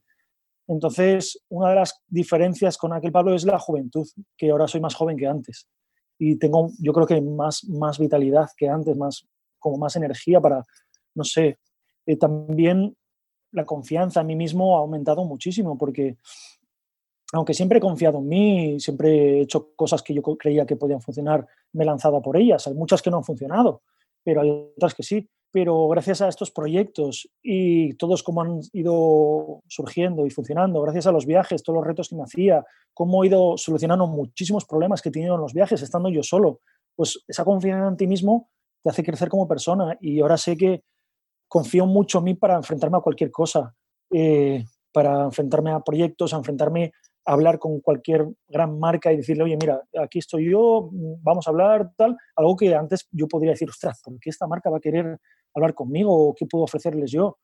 Entonces yo creo que, que la confianza en mí mismo eh, ha cambiado muchísimo y creo que es algo también muy importante. Y también ha cambiado mucho mi entorno, el entorno de amigos y personas que tengo alrededor, pues a mí me gusta rodearme de gente que me aporte cosas y que yo admire. Porque sí que yo tengo mis, mis amigos, mis amigos de toda la vida, que son personas importantes también, pero las, los amigos y la gente que ha, ha, ido apareciendo en mi vida después de esto es gente que yo admiro, que han hecho cosas importantes en sus vidas, que, que demuestran haciendo que se puede vivir de manera distinta. Entonces, eso, si tú te rodeas de la gente correcta, te hace a ti también crecer, porque tú te, vas por detrás de esas personas y, dices, joder, esta persona está haciendo esto, esto, esto, y mira a mis amigos todo lo que hacen, pues te hace a ti crecer te hace a ti sentirte más, más importante. Entonces yo creo que es también muy importante saber de quién te rodeas para, para que te ayude a ti, ¿no? Me he sentido muy identificado con lo que has comentado al principio, ¿no? De sentirte más joven en el momento en el que, que, dices, ¿no? Que ahora sientes de, joder, es que tengo toda la vida por delante, infinitas posibilidades, porque justo de ahí viene la frase que me gusta decir mucho, ¿no? De que, de que la vida es una gran aventura llena de posibilidades. Y yo recuerdo bien cuando, cuando conecté con, con esa idea, ¿no? Y cuando lo empecé a ver de esa manera, porque yo también, pues cuando estaba en Microsoft, yo veía mi vida, ya está escrita, ¿no? Es como este es el camino y, ya está, y esto es lo que hay, ¿no? Pero cuando empecé a descubrir todo esto de, de Internet y, y, demás, como que me, me y de, que había gente que viajaba por el mundo y trabajaba desde su portátil y que podía viajar varios, varios meses al año. Para mí eso en, aquel momento era algo imposible, que ni siquiera me había planteado que fuese posible. Y cuando lo descubrí, sobre todo cuando lo empecé a experimentar y me empecé a creer que esto era posible, como que, que me invadió esa sensación, ¿no? Decir, hostia, es que la vida es una gran aventura llena de posibilidades, es que tengo un montón de años por delante en los que puedo hacer lo que quiera y, y bueno, pues obviamente jugar en la NBA no, no nunca llegaré porque, porque estoy ya demasiado tarde y porque no tengo la altura, pero casi el resto de cosas, pues con trabajo y tal, más o menos las puedes hacer, ¿no? Y, no sé, creo que es conectar con esta, esta, sensación, la gente que es capaz de conectar con ella, que es, que es bonito, ¿no? Porque ves las cosas, las cosas diferentes y lo que tú dices te hace más joven y te hace estar, levantarte los lunes con ilusión de todo lo que tienes por delante, porque hay tantas cosas que puedes hacer que es inacabable y es, y es guay. No sé, entonces es, es como algo que, que, yo creo que tu, que tu historia y que, que tu filosofía transmite, transmite muy bien. Sí, sí, totalmente. Lo que dices la ilusión, ¿no? La ilusión de, de, del niño otra vez. De, de la alegría. De lo que está por venir, sí. Totalmente. Pablo, tu estilo de vida actual pues te aporta muchas cosas positivas, te aporta libertad, aventura, propósito. Me refiero cuando el, el, el normal, cuando no estás en cuarentena y puedes, y puedes viajar, pero Mm, también es un estilo de vida que te obliga a renunciar a otras cosas, ¿no? Al final todo es así en la vida, que para tener ciertas cosas tienes que renunciar a otras. Y en tu caso, por ejemplo, te, te obliga a renunciar a tener una familia o incluso dificulta mucho el tener una pareja estable, porque no sé, ya nos contarás, pero imagino que debe ser complicado encontrar a, la versión femenina de, de, Pablo, chicas que quieran llevar una vida como, como la tuya y de hecho mm, a ti pues también te gusta tener este tiempo solo para, para viajar solo como nos comentabas antes. Así es quería preguntarte que, que, cómo ves tú este tema, que si es algo que, que, te preocupa y la pregunta que seguro que te hace todo el mundo, porque a mí me lo hacían mucho, que es ¿hasta cuándo vas a seguir viviendo así? ¿Hasta cuándo vas a seguir haciendo estas cosas? bueno, el, la, te respondo a, la, a la, lo último, que es pues mientras sea feliz, seguiré haciendo lo que me haga feliz. Es la misma respuesta que yo le daba a la gente. Claro. Y a mí me, no entendía por qué la gente me lo preguntaba tanto, porque decía, no, no sé, es como que la gente necesitaba saber cuándo, cuándo iba a terminar. Era, no, pero ¿cuándo vas a dejar de viajar? pues, pues no sé, cuando me aburra de viajar, no sé, era como, yo lo veía muy obvio, pero no, pero, pero ¿en cuántos años? ¿En tres o en cuatro? Es que no lo sé. Si estoy contento, pues lo seguiré haciendo y si no, pues lo cambiaré, ¿no? Sí. Mira, em, el tema de que comentas de las parejas, también a mí me ha pasado mucho con amigos. Yo quiero, mis viajes pues duran varios meses. Eh, ahora salí en mayo de viaje y estamos en abril. Sí que me he pegado una escapada en, en enero a España, una semana, pero a mí, no sé, el contacto con mis amigos, esas relaciones cotidianas, no...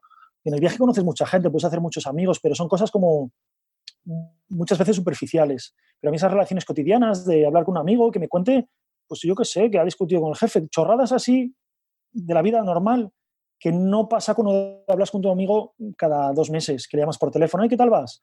No te cuenta los, los, detallitos, te cuenta pues a rasgos generales, pues aquí seguimos normal, todo bien, tal pues si ha pasado algo grande te lo cuentan, pues yo qué sé, pues me he comprado una bici nueva, no sé, algo así, pero, pero sí que echas de menos un poco esos pequeños detalles, ese contacto más cercano que se va perdiendo y te vas distanciando de, la gente que quieres.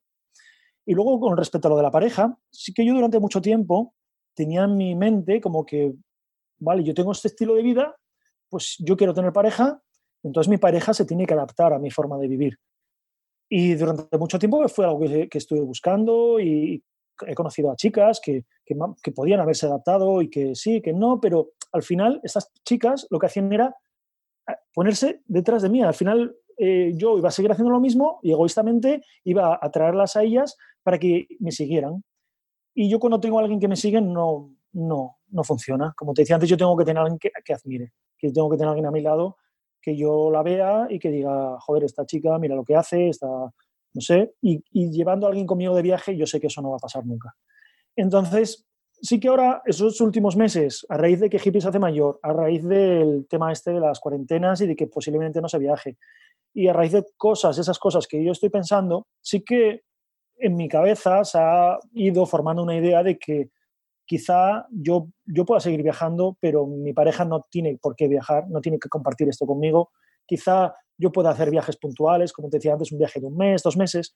Al viajar siempre y estar trabajando sobre la marcha, a veces mezclas las cosas y, y a veces no pasa nada, pero a veces te quemas un poco. Si estoy grabando, editando, tengo que editar, conozco a alguien, ellos se van a la playa, yo no puedo, tengo que editar el vídeo de YouTube, eso a veces te quemas. Entonces, quizá me veo un poco en el futuro, no lo sé todavía, tengo que, ver, estudiar, experimentar un poco, pero sí que una vida con una base, con una base un poco más estable, no sé dónde, en España, no sé dónde, eh, quizá con una pareja que no tiene nada que ver con mi vida, pero que sí que podemos tener vidas compatibles porque ella respeta mi forma de hacer las cosas y ella puede hacer lo que sea, no sé, lo que, lo que tenga que hacer, si ella viaja también, pues que viaje o lo que sea, y que yo me pegue mis viajes, mis aventuras, mis proyectos y que luego tenga también un tiempo para hacer otro tipo de proyectos eh, desde casa, pues como este proyecto que, en el que estoy metido ahora, que este tiempo aquí parado también me ha llevado a, a darme cuenta de eso, que viajando no puedo dedicarme a otros proyectos a este nivel, que también me apetece hacer. Entonces, bueno, estoy un poco en una época ahora mismo de, cambios, de cambios y de, pensar un poco en el futuro.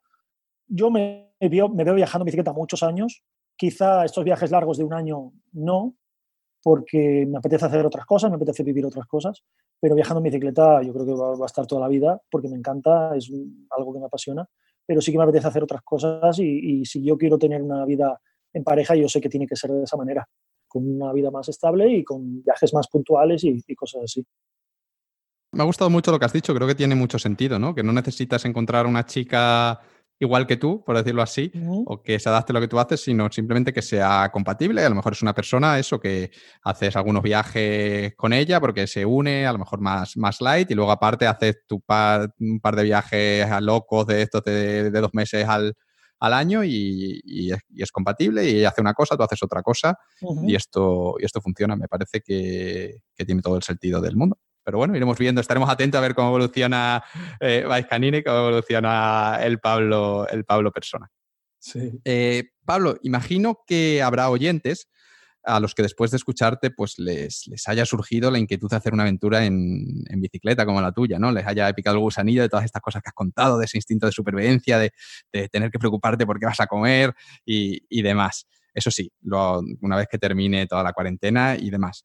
A, todas estas personas, mm, ¿por dónde les recomendarías empezar? ¿Tienes en tu web algún tipo de, recurso en el que explicas pues, cómo se organiza un viaje de estos, cuál es el equipo que se necesita y todo este tipo de cosas más prácticas? Porque imagino que esto es algo que te deben preguntar todos los días.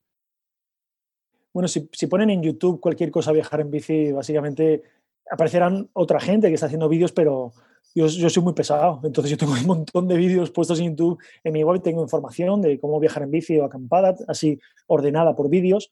Entonces tengo, tengo muchísima información. Lo primero, tengo, tengo un vídeo de consejos para primer viaje en bici también.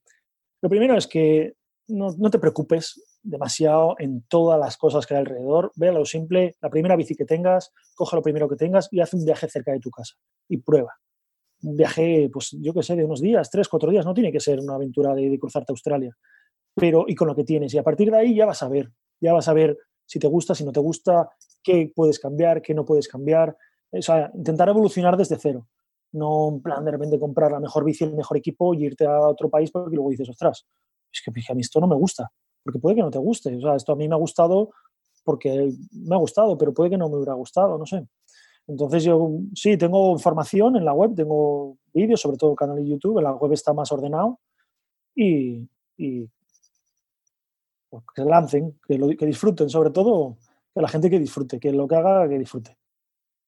Pues pondremos en las notas que acompañan al podcast, ya los busco yo en tu web, los, los enlaces para que tengan ahí la, gente que quiera ver los vídeos, que seguro que en los vídeos lo explica mejor. Y además yo creo que estas cosas, que el cómo se, arregla un pinchazo, no tendría mucho sentido que te, que te preguntase aquí, que mejor que, se vea en el vídeo y que, expliques. Y el tema del, perro, eh, también, antes decías que tenías un curso sobre, sobre esto. ¿Qué, cuentas en este, en este curso? Porque habrá gente que le interese esa parte en concreto, ¿no? Lo de viajar con perro, cómo, cómo funciona esto. Claro, en el, curso yo, aparte de explicar mi experiencia y lo que yo he aprendido viajando con perro, ahí te enseño cómo enseñar a tu perro a que vaya en una caja, porque hippie va metida en una caja sobre la rueda trasera de la bicicleta y ya se sube y se baja de la caja a la orden. Si yo no le digo que se baje, no se baja nunca y claro, subirse, pues tampoco le apetece subirse así porque, porque sí. Y luego cuando va abajo, va caminando a mi lado, a veces le pongo una correa si, si son muchos kilómetros para, no ir con ella en, modo más obediencia y si no, pues le digo que se ponga a mi lado y lleva caminando a mi lado todo el rato. Entonces el curso este trata de eso, de cómo enseñar a un perro a ir en una caja y que el perro esté a gusto en la caja, que lo disfrute y los problemas que puedes tener. Y es básicamente un curso de adiestramiento, pero para que tu perro vaya subido a una caja. Da igual que vayas a hacer un viaje en bicicleta o que tengas un perro y que tengas una bicicleta y para moverte por la ciudad con el perro en la bicicleta. Porque me acuerdo que en relación a esto, que Hippie está súper adiestrada, que allí en el máxima aquel de, de, Letonia, cuando entramos a comprar al supermercado, que tú la dejabas ahí en la caja y era como la vigilante de la bici, que como se acercase a alguien se ponía a ladrar y ahí no, no, no había quien, se, quien te robase la bicicleta. Claro, al final somos un equipo y, y la conexión que tenemos Hippie y yo, estamos juntos 24 horas desde hace un montón de años. O sea, es muy difícil tener tanto tiempo con tu perro. La gente normalmente pues tiene que trabajar, se va de casa, pero desde que la recogí, pues trabajábamos juntos, estábamos juntos en el trabajo en el parque, eh, entrenábamos juntos, todo lo que he hecho con Hippie ha sido siempre juntos, me he separado muy poco de ella. Y, y claro, la conexión que tenemos, y yo sabiendo educar y perros, pues la conexión que tenemos es, muy, muy grande, muy fuerte. Y ella cumple sus funciones, una función es, pues, es perro guardián y cuando entro a una tienda, un supermercado o algo, yo entro y no miro, no tengo, yo viajo sin candado, nunca he viajado con candado. Dejo la bici ahí y sé que nadie se va a acercar a la bicicleta porque hippie, hippie es buena, pero si viene alguien a la bicicleta, hippie es un perro que protege lo suyo y la bicicleta es su casa. Entonces, Bueno, pues pondremos también un enlace al, curso, que me parece súper, súper interesante y, bueno, esto sí que creo que requiere un curso para, aprender a hacerlo bien, porque no, no debe ser fácil conseguir que, el perro en medio del, viaje salte o, que no quiera subirse o, conseguir que, vaya en su sitio. Pablo, una de las señas de identidad de Baikanine son los vídeos que grabas en, en, tus viajes y que publicas en YouTube. Y cualquier persona que le eche un vistazo a tu canal, pues lo que va a apreciar es una gran diferencia entre los vídeos que grabas al principio, esos que nos contabas, que, grabas tú con tu móvil sin editar ni nada, y los que grabas ahora, que son casi producciones audiovisuales, podría decir, pero son súper super currados, con la música, tú hablando de fondo, súper chulos. ¿Cuál crees tú que ha sido la clave para dar este salto de calidad y qué le recomendarías a alguien que está empezando a grabar y a editar sus propios vídeos? Eh, no hay otro secreto, como decía antes, que dedicarle horas. Eh, hacer un vídeo diario durante casi un año a mí me ha dado unas tablas que puedes pagar un máster de 3.000 euros que no te van a enseñar te van a enseñar teoría, pero no práctica. Y al final esto lo aprendes a base de hacer, hacer, hacer, hacer, hacer. Claro, después de más de 500 vídeos, pues aprendes a hacer las cosas. Si después de más de 500 vídeos yo subiera, siguiera editando como el primer día, ¡fua! Mal, mal íbamos. Es como escribir. Si no sabes escribir, nunca escribes, pues no vas a mejorar. O entrenar. Si no entrenas, no vas a mejorar. Toda una vida, al final, no tiene más secreto que, dedicarle horas. Ojalá, ojalá hubiera otro secreto que no fuera este, pero al final yo creo que toda la vida, a menos que seas un superdotado de algo, tengas una iluminación divina de algo, es constancia, horas y dedicación y, tiempo. Y es lo que yo le hice, dedicarle horas, horas, horas, horas y horas. Y consejo, que se puede empezar con cualquier cosa, con un teléfono, hoy en día los teléfonos graban increíblemente bien, y con, con, con, cualquier programa de edición de vídeo es suficiente. La base de la edición de vídeo es cortar y pegar, y eso cualquier programa gratuito lo hace. Yo utilizaba al principio el iMovie, eh, que es gratuito del Mac, y estuve, no sé, dos años así, haciendo vídeos con este programa, hasta que luego ya quería hacer otras cosas, de retoques de color, cosas ya un poco más especiales, que no tiene sentido que yo las hiciera al principio porque hubiesen sido tantas cosas que, me hubiese venido abajo y no hubiese hecho el vídeo. Pero al principio era corto, pego, corto, pego, y meto una música aquí y, listo. Y, es la base, cortar y pegar, no, tiene más secreto. Y grabar muchos vídeos. Y grabar muchos vídeos. Como te has dicho. Claro, grabar muchos vídeos. Claro, yo cada día, cuando editaba un vídeo al día, cada día me grababa dos o tres horas de vídeo para sacar un vídeo de 10-20 minutos. Entonces, es tener tener mucho grabado y tener mucho, mucho editado. Totalmente. A escribir se aprende escribiendo, a programar se aprende programando y a grabar se aprende grabando. Tenía un jefe, que, el jefe de socorrista, que siempre decía la frase que a capar se aprende cortando cojones. Y hicimos unas camisetas, de las típicas camisetas que haces a final de la temporada, con todos los nombres de la gente, un dibujo y tal, y la frase a capar se aprende cortando cojones. El mantra, el mantra para, llevar tu vida. Sí, sí. Pablo, nos has contado un poquito sobre, sobre tus planes de, futuro, el proyecto este que tienes, el proyecto este secreto en el que estás trabajando ahora mismo, que tienes pensado eh, volver a España. Mm, ¿Algo más que quieras añadir? ¿Algún otro proyecto o, algún plan más, alguna cosa más que tengas en mente? Mm, pues hoy estaba pensando en hacer algún curso, porque vi lo de los mil euros del curso ese de los perros y dije, ostras, que entonces igual hago algún curso más, no sé. Estaba, es que hoy estaba pensando, si me hubieses preguntado ayer no te hubiese dicho nada, pero ahora es que hoy estaba dándole vueltas. Yo, joder, pues un, cursillo de estos de pues cómo hacer vídeos de viaje o cosas así que yo creo que pueden ser útiles para la gente. Lo que pasa es que ahora nadie viaja, pero, pero de cara a mañana, algo así, pues sí que a mí me gusta siempre estar haciendo cosas y, y tener proyectos nuevos. Entonces, pues aparte de este proyecto que tengo secreto, que no lo cuento, no me gusta contar las cosas porque luego las cosas cambian. Y, por ejemplo, yo el año pasado iba a hacer un documental y lo dije. Voy a hacer un documental. Y luego dije, ostras, no, no es el momento. Y luego la gente, oye, el documental, y el documental, yo luego lo anuncié, yo, mira, no voy a hacer el documental por esto. Pero claro, si tú no has visto esa publicación, eh, luego tengo gente preguntando todo el rato, oye, el documental, el documental, pero habéis dicho que el documental, pero ¿dónde está? Tal. Entonces no me gusta decir, hasta que no está ya la cosa ya encarrilada finalmente, decir, mira, voy a hacer esto, porque yo dije que iba a hacer un libro aquí cuando me paré y, el libro ya no, no, va a salir, va a salir otra cosa. No digo lo que es porque si acaso esto cambia, pero... Mejor, mejor, me parece buena política.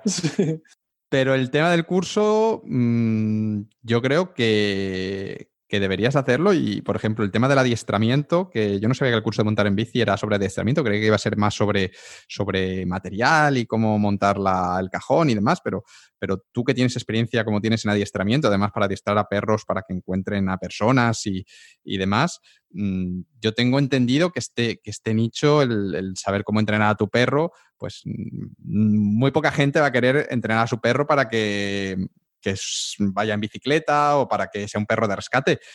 pero digamos que esto es, esto es lo difícil. la mayoría de la gente quiere entrenar a su perro simplemente para que se porte bien y, o que haga trucos o cosas así. Y, quizá podrías hacer algo en ese, en ese sentido, porque seguro que sabes un montón sobre ese tema y, joder, estoy seguro que mucha gente querría quiere aprender.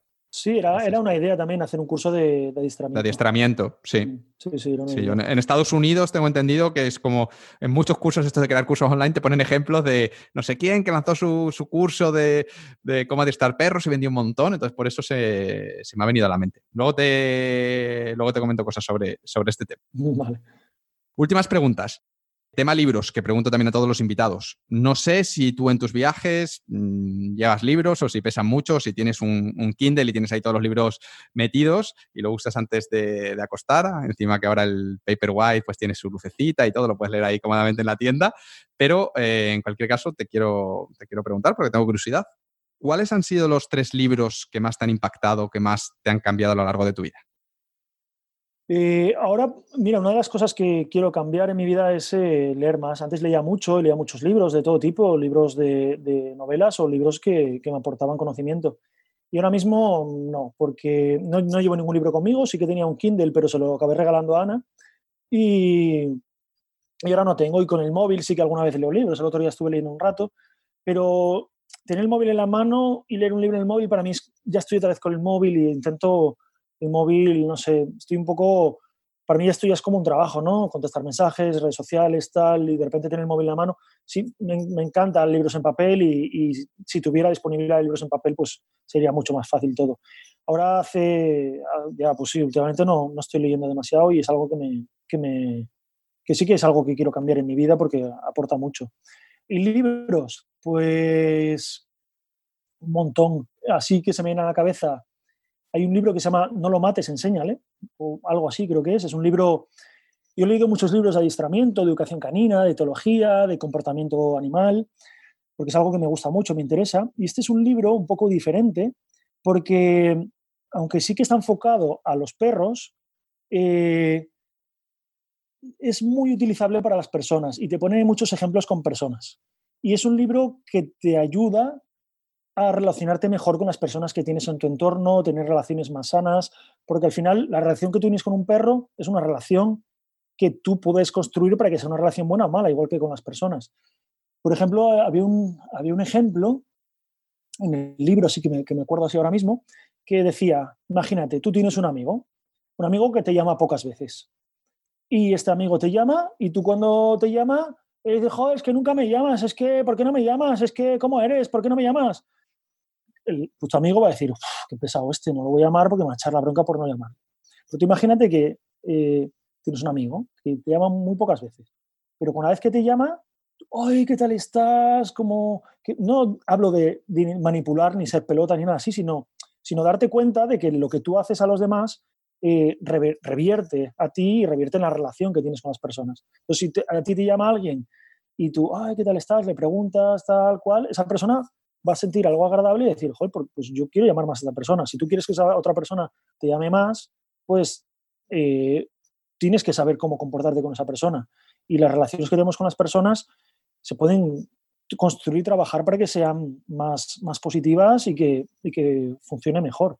Entonces, este libro habla de, de trabajar con perros, pero también habla de, de, cómo estas relaciones con los perros, pues también con las personas funcionan. Claro, si tú a un perro le pegas una hostia, cada vez que se te acerca, pues el perro te va a tener miedo. Es un poco lo mismo, pero si tú tratas de ver un perro, la caricia tal, no habla de esto el, libro solamente, que es, es, como muy básico, pero bueno, es un poco la idea. Y es un libro que lo leí hace un montón de años y, y ostras, lo leí un par de veces porque me marcó y me pareció súper interesante. Quizá en ese momento de mi vida, quizá ahora lo cogiera y dijera, bueno, lo que está diciendo este libro no es nada del otro mundo, es algo bastante lógico, pero lo, lo debí leer con 20 años y en ese momento que te estás formando, estás creciendo, estás evolucionando, a mí me, me gustó y me, me, marcó bastante. Es un libro bastante famoso, se llama eso, No lo mates, enséñalo. Genial. Eh, por una parte, ese libro. Otro libro que, que, que me marcó muchísimo, y, y la película de, de, este libro, que eh, es el Hacia Rutas Salvajes, eh, cuenta la historia de un chico que pues eh, tiene que estudiar, porque no sé si conoces la película, si la has visto. Sí, sí, sí, la he visto. Bueno, pues cuenta la historia, así para el que un, poco, un pequeño resumen, cuenta la historia de un chico que, bueno, pues estudia una carrera porque es lo que tiene que hacer, vive en la sociedad, sus padres, bla, bla, bla, pero llega un momento que acaba la carrera y el chico dice, a todo por club me voy a viajar por ahí. Y entonces cuenta un poco la historia del viaje de este chico, cómo vive aventuras, cómo viaja. Y a mí en su momento esto también me hizo un clic en la cabeza de decir, ostras, y tanto, para mí esta película es mi referente de película eh, mi, película favorita por, por, la fotografía que tiene, por la banda sonora que tiene, que es brutal, y, y, por la historia que hay detrás. Yo no estoy de acuerdo con muchas cosas que han pasado en esa, en, esa, en esa película. Hablo de película, pero bueno, del libro. El libro es mucho más completo. Para la gente que conozca la película, el libro es mucho más completo, más rico en esa historia y mezcla otras historias de otras aventuras. Entonces, como libro para disfrutar de una aventura y de, y de sentirte un poco como, como libre y eso te da eso, una sensación de libertad brutal este libro. O sea, que es... Si la gente que ha, leído la ha visto la película y le ha gustado, le recomiendo el libro y el que no sepa nada ni el libro ni la película, eh, pues las dos cosas. El libro, el libro es mucho más completo que la película. La película es preciosa. O sea, la fotografía que tiene esa película y la banda sonora, o sea, es, es, es brutal. O sea, la he visto como, yo que sé, diez veces esa película. El libro lo he leído también no sé, no sé cuántas veces. Y así, libros, también estoy pensando en libros que puedan ser un poco más distintos. No, cualquier tres, tres libros que te hayan impactado. Mira, uno de los últimos libros que he leído y que me, me, ha impactado mucho se llama El viaje del héroe.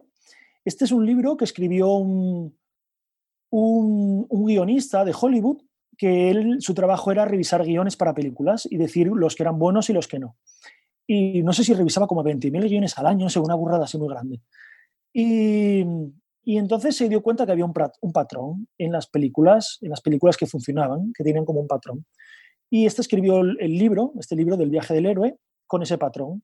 Y es un patrón que a mí este libro me gusta mucho porque me gusta mucho el cine y me gusta mucho el, tema del, del, crear historias a través de los vídeos.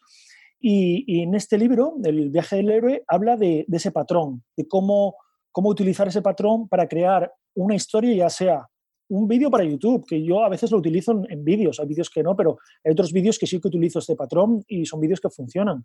Eh, para hacer películas, para vídeos, para lo que sea, cómo el personaje, cómo se va desarrollando a través de la película. Lo malo de esto es que cuando te lees el libro y cuando entiendes cómo funciona todo esto, tú ves una película y dices, vale, pasa esto, ahora va a pasar esto, ahora va a pasar esto, porque son patrones que se repiten.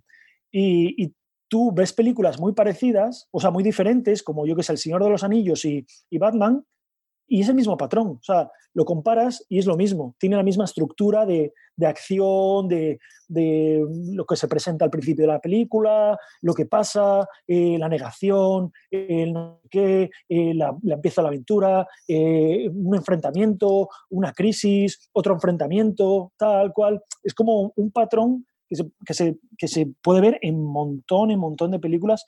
Y a mí es un libro que me marcó mucho porque me hizo ver, joder, pero esto, claro, ahora la gente que crea películas ya tiene este truco, es como un pequeño truco que tienen guardado y dicen, vale, vamos a hacer esto porque sabemos, sabemos que esto funciona. Entonces, saber los truquillos estos, pues no sé, a mí me, interesa y, fue un libro que me, que me cambió un poco eso, la forma de ver el, cine y ver la creación de contenido, de, contar historias. Entonces también es un, video, un libro muy interesante. Genial, pues pondremos enlaces a los tres libros que has mencionado en, también en las notas que, irán con el episodio. Y bueno, ya por último, para terminar, Pablo, la última pregunta. ¿Hay algún consejo, recomendación o mensaje final que te gustaría compartir con todos los oyentes? Uf, eh, que te hagan caso.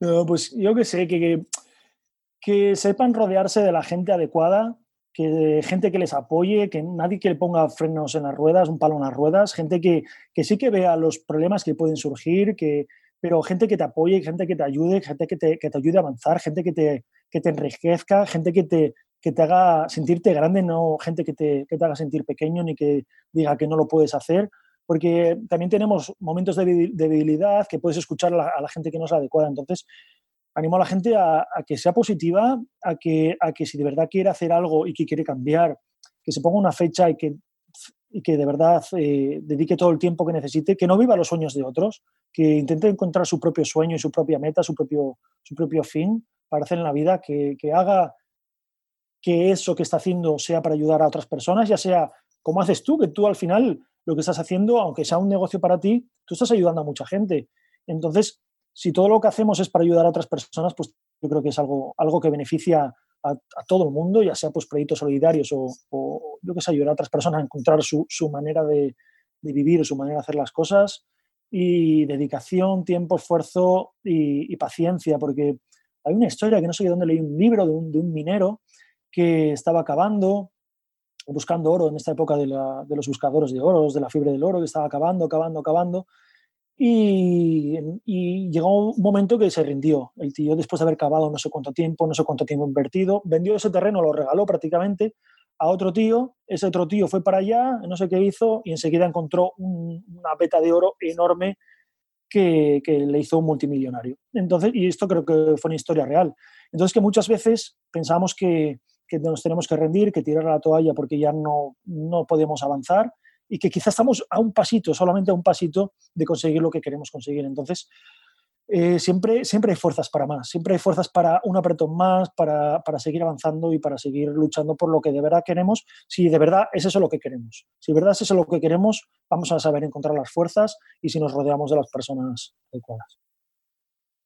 Pues bueno, Pablo, yo creo que este es muy buen punto para terminar esta conversación con, con este discurso final. Eh, ¿Dónde te pueden encontrar los oyentes que quieran saber más sobre ti, sobre tus aventuras o comprar algunos de tus libros? Pues estoy en Tbilisi, en la calle... pues Vicky Canini, Baikanine, de, digo Baikanine, digo Vicky Canini porque Baikanine es difícil, esto es también para hablar media hora del nombre, pero bueno. Yo digo Bike Canine, pero está mal, estoy mezclando como español y inglés, pero no sé lo que me sale de manera sí, natural. Sí, es, el nombre es, no, no, fue buena idea, pero bueno, es lo que hay, ya no se puede cambiar. Entonces, con ese nombre en, en, cualquier sitio en internet lo pones. Lo bueno que tiene este nombre es que no hay nada más que se llame así. Entonces, la página web, yo lo que más trabajo es el canal de YouTube, Instagram, la web la tengo un poco más como contenido. Antes sí que creaba más, más artículos, ahora creo más vídeos que artículos. Entonces, la web es como un poco de acumular todo el contenido que hay, pues como un poco de, de guía para pues por los proyectos que he hecho, los que tengo ahora mismo haciendo actualmente, eh, los vídeos o el libro, todo está en la web. En la web desde la web se puede acceder a, a cualquier parte. ¿Y redes sociales? ¿Eres especialmente activo en alguna de ellas? YouTube e Instagram. YouTube e Instagram son las que... Si alguien te quiere mandar un mensaje, te puede mandar un mensaje por mejor Instagram mail. o mencionar el mejor email, mejor. a sí, través de la web. Instagram tengo un volumen ya grande de gente y recibo muchos mensajes y es un problema que no sé cómo gestionar también esto de, de, de todos los mensajes de cómo poder contestar o gestionar todo ese, ese, flujo de mensajes. Entonces, Instagram, redes sociales, para mí ya se hace imposible. Ya no, no, no puedo contestar mensajes porque estaría todo el día contestando mensajes. En cambio, el mail sí que ya tengo el mail un poco más escondido, entonces el que quiere encontrar el mail ya, ya, le, cuesta un poco más y ya es alguien que me va a escribir para algo y, y el mail sí que solo intentar contestar. Tengo un montón sin contestar, pero es algo que, que sí que sí son mensajes importantes y que los contesto. Y el tema de proyectos solidarios, eh, ¿cómo pueden los oyentes donar o colaborar contigo de alguna manera? No sé si ahora mismo tienes algo en marcha o, sí. bueno, o estar pendiente de si sacas algo como esto, por ejemplo, el tema de los, de los perros que estuviste recaudando para las vacunas y demás. Uh -huh. ¿Esto cómo lo pueden hacer? Sí, en, en, la página web tengo una sección que se llama Aventuras y ahí hablo de los viajes.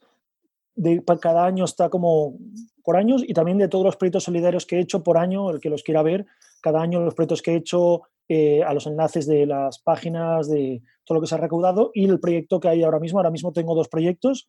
Uno es el de las cachorras, de, de estas cachorras de llevarlas a España y que sean perros de, de, terapia. Y el otro, otro proyecto que tengo, que ahora mismo lo tengo parado, porque eh, aparecieron las cachorras y ahora con la situación en la que estamos, todo esto lo tengo parado, que es la creación de un bosque en España para intentar eh, trabajar un poco esto de, revertir un poco el, o hacer algo uh, para luchar contra el cambio climático. Intentar uh, uh, hacer un bosque ahí dentro de España. Entonces la gente dona árboles y la idea es pues hacer un bosque eh, con toda la gente que done, que done árboles. Y si no conseguimos cambiar el cambio climático, pues por lo menos que haya sombra, que va a hacer mucho calor. Seguro que ayudará, eso seguro. Y si son, yo qué sé, pues limoneros o lo que sea, o que den algún tipo de fruta, pues también podemos comer de ellos. Genial, pues pondremos enlaces a, a, todas las redes sociales, a la web y demás. Y creo que esto es todo, Pablo. Mm, de verdad, tío, muchísimas gracias por dedicarme todo este tiempo, que nos hemos pasado toda, toda la mañana, y por compartir tu historia con todos los oyentes estoy convencidísimo de que a más de uno vamos a haber tenido éxito en transmitirle esas, esas ganas de aventura, de libertad y sobre todo esas ganas de, vivir, esa ilusión de, por vivir que tú, que tú tienes y por hacer cosas y, que debe haber ahora mismo oyentes que están deseando que termine esta cuarentena para, para coger la bici y, seguro que alguno cuando lances el campamento Canine de nuevo, que espero que lo, que lo hagas, que, más de uno se apunta y entre ellos posiblemente yo, porque a mí me ha picado la curiosidad. Guay, guay. Oye, pues un placer, un placer Ángel, siempre hablar contigo y poder colaborar en algo contigo. Yo siempre lo digo que eres uno de mis mayores referentes y una de las personas que me ha cambiado la vida y poder tener amistad con alguien así es, es algo muy grande. Entonces, muchas gracias a ti por contar conmigo para esta entrevista y, y que nada, que nos vemos, espero que dentro de no mucho la admiración es mutua, que lo sepas. Y sí, nos vemos, espero que pronto. No sé si en España, en eh, Georgia, en Letonia, donde sea, pero, pero como decíamos al principio, cuando empezábamos con el email de nos encontraremos en el camino, pues, pues lo mismo. Seguro que será pronto. Sí, sí, sí. en España, pues en España, yo creo, pero bueno. Un abrazo muy grande, ¿vale? Cuídate mucho por allí, por Georgia. Un abrazo muy fuerte, un abrazo. chao.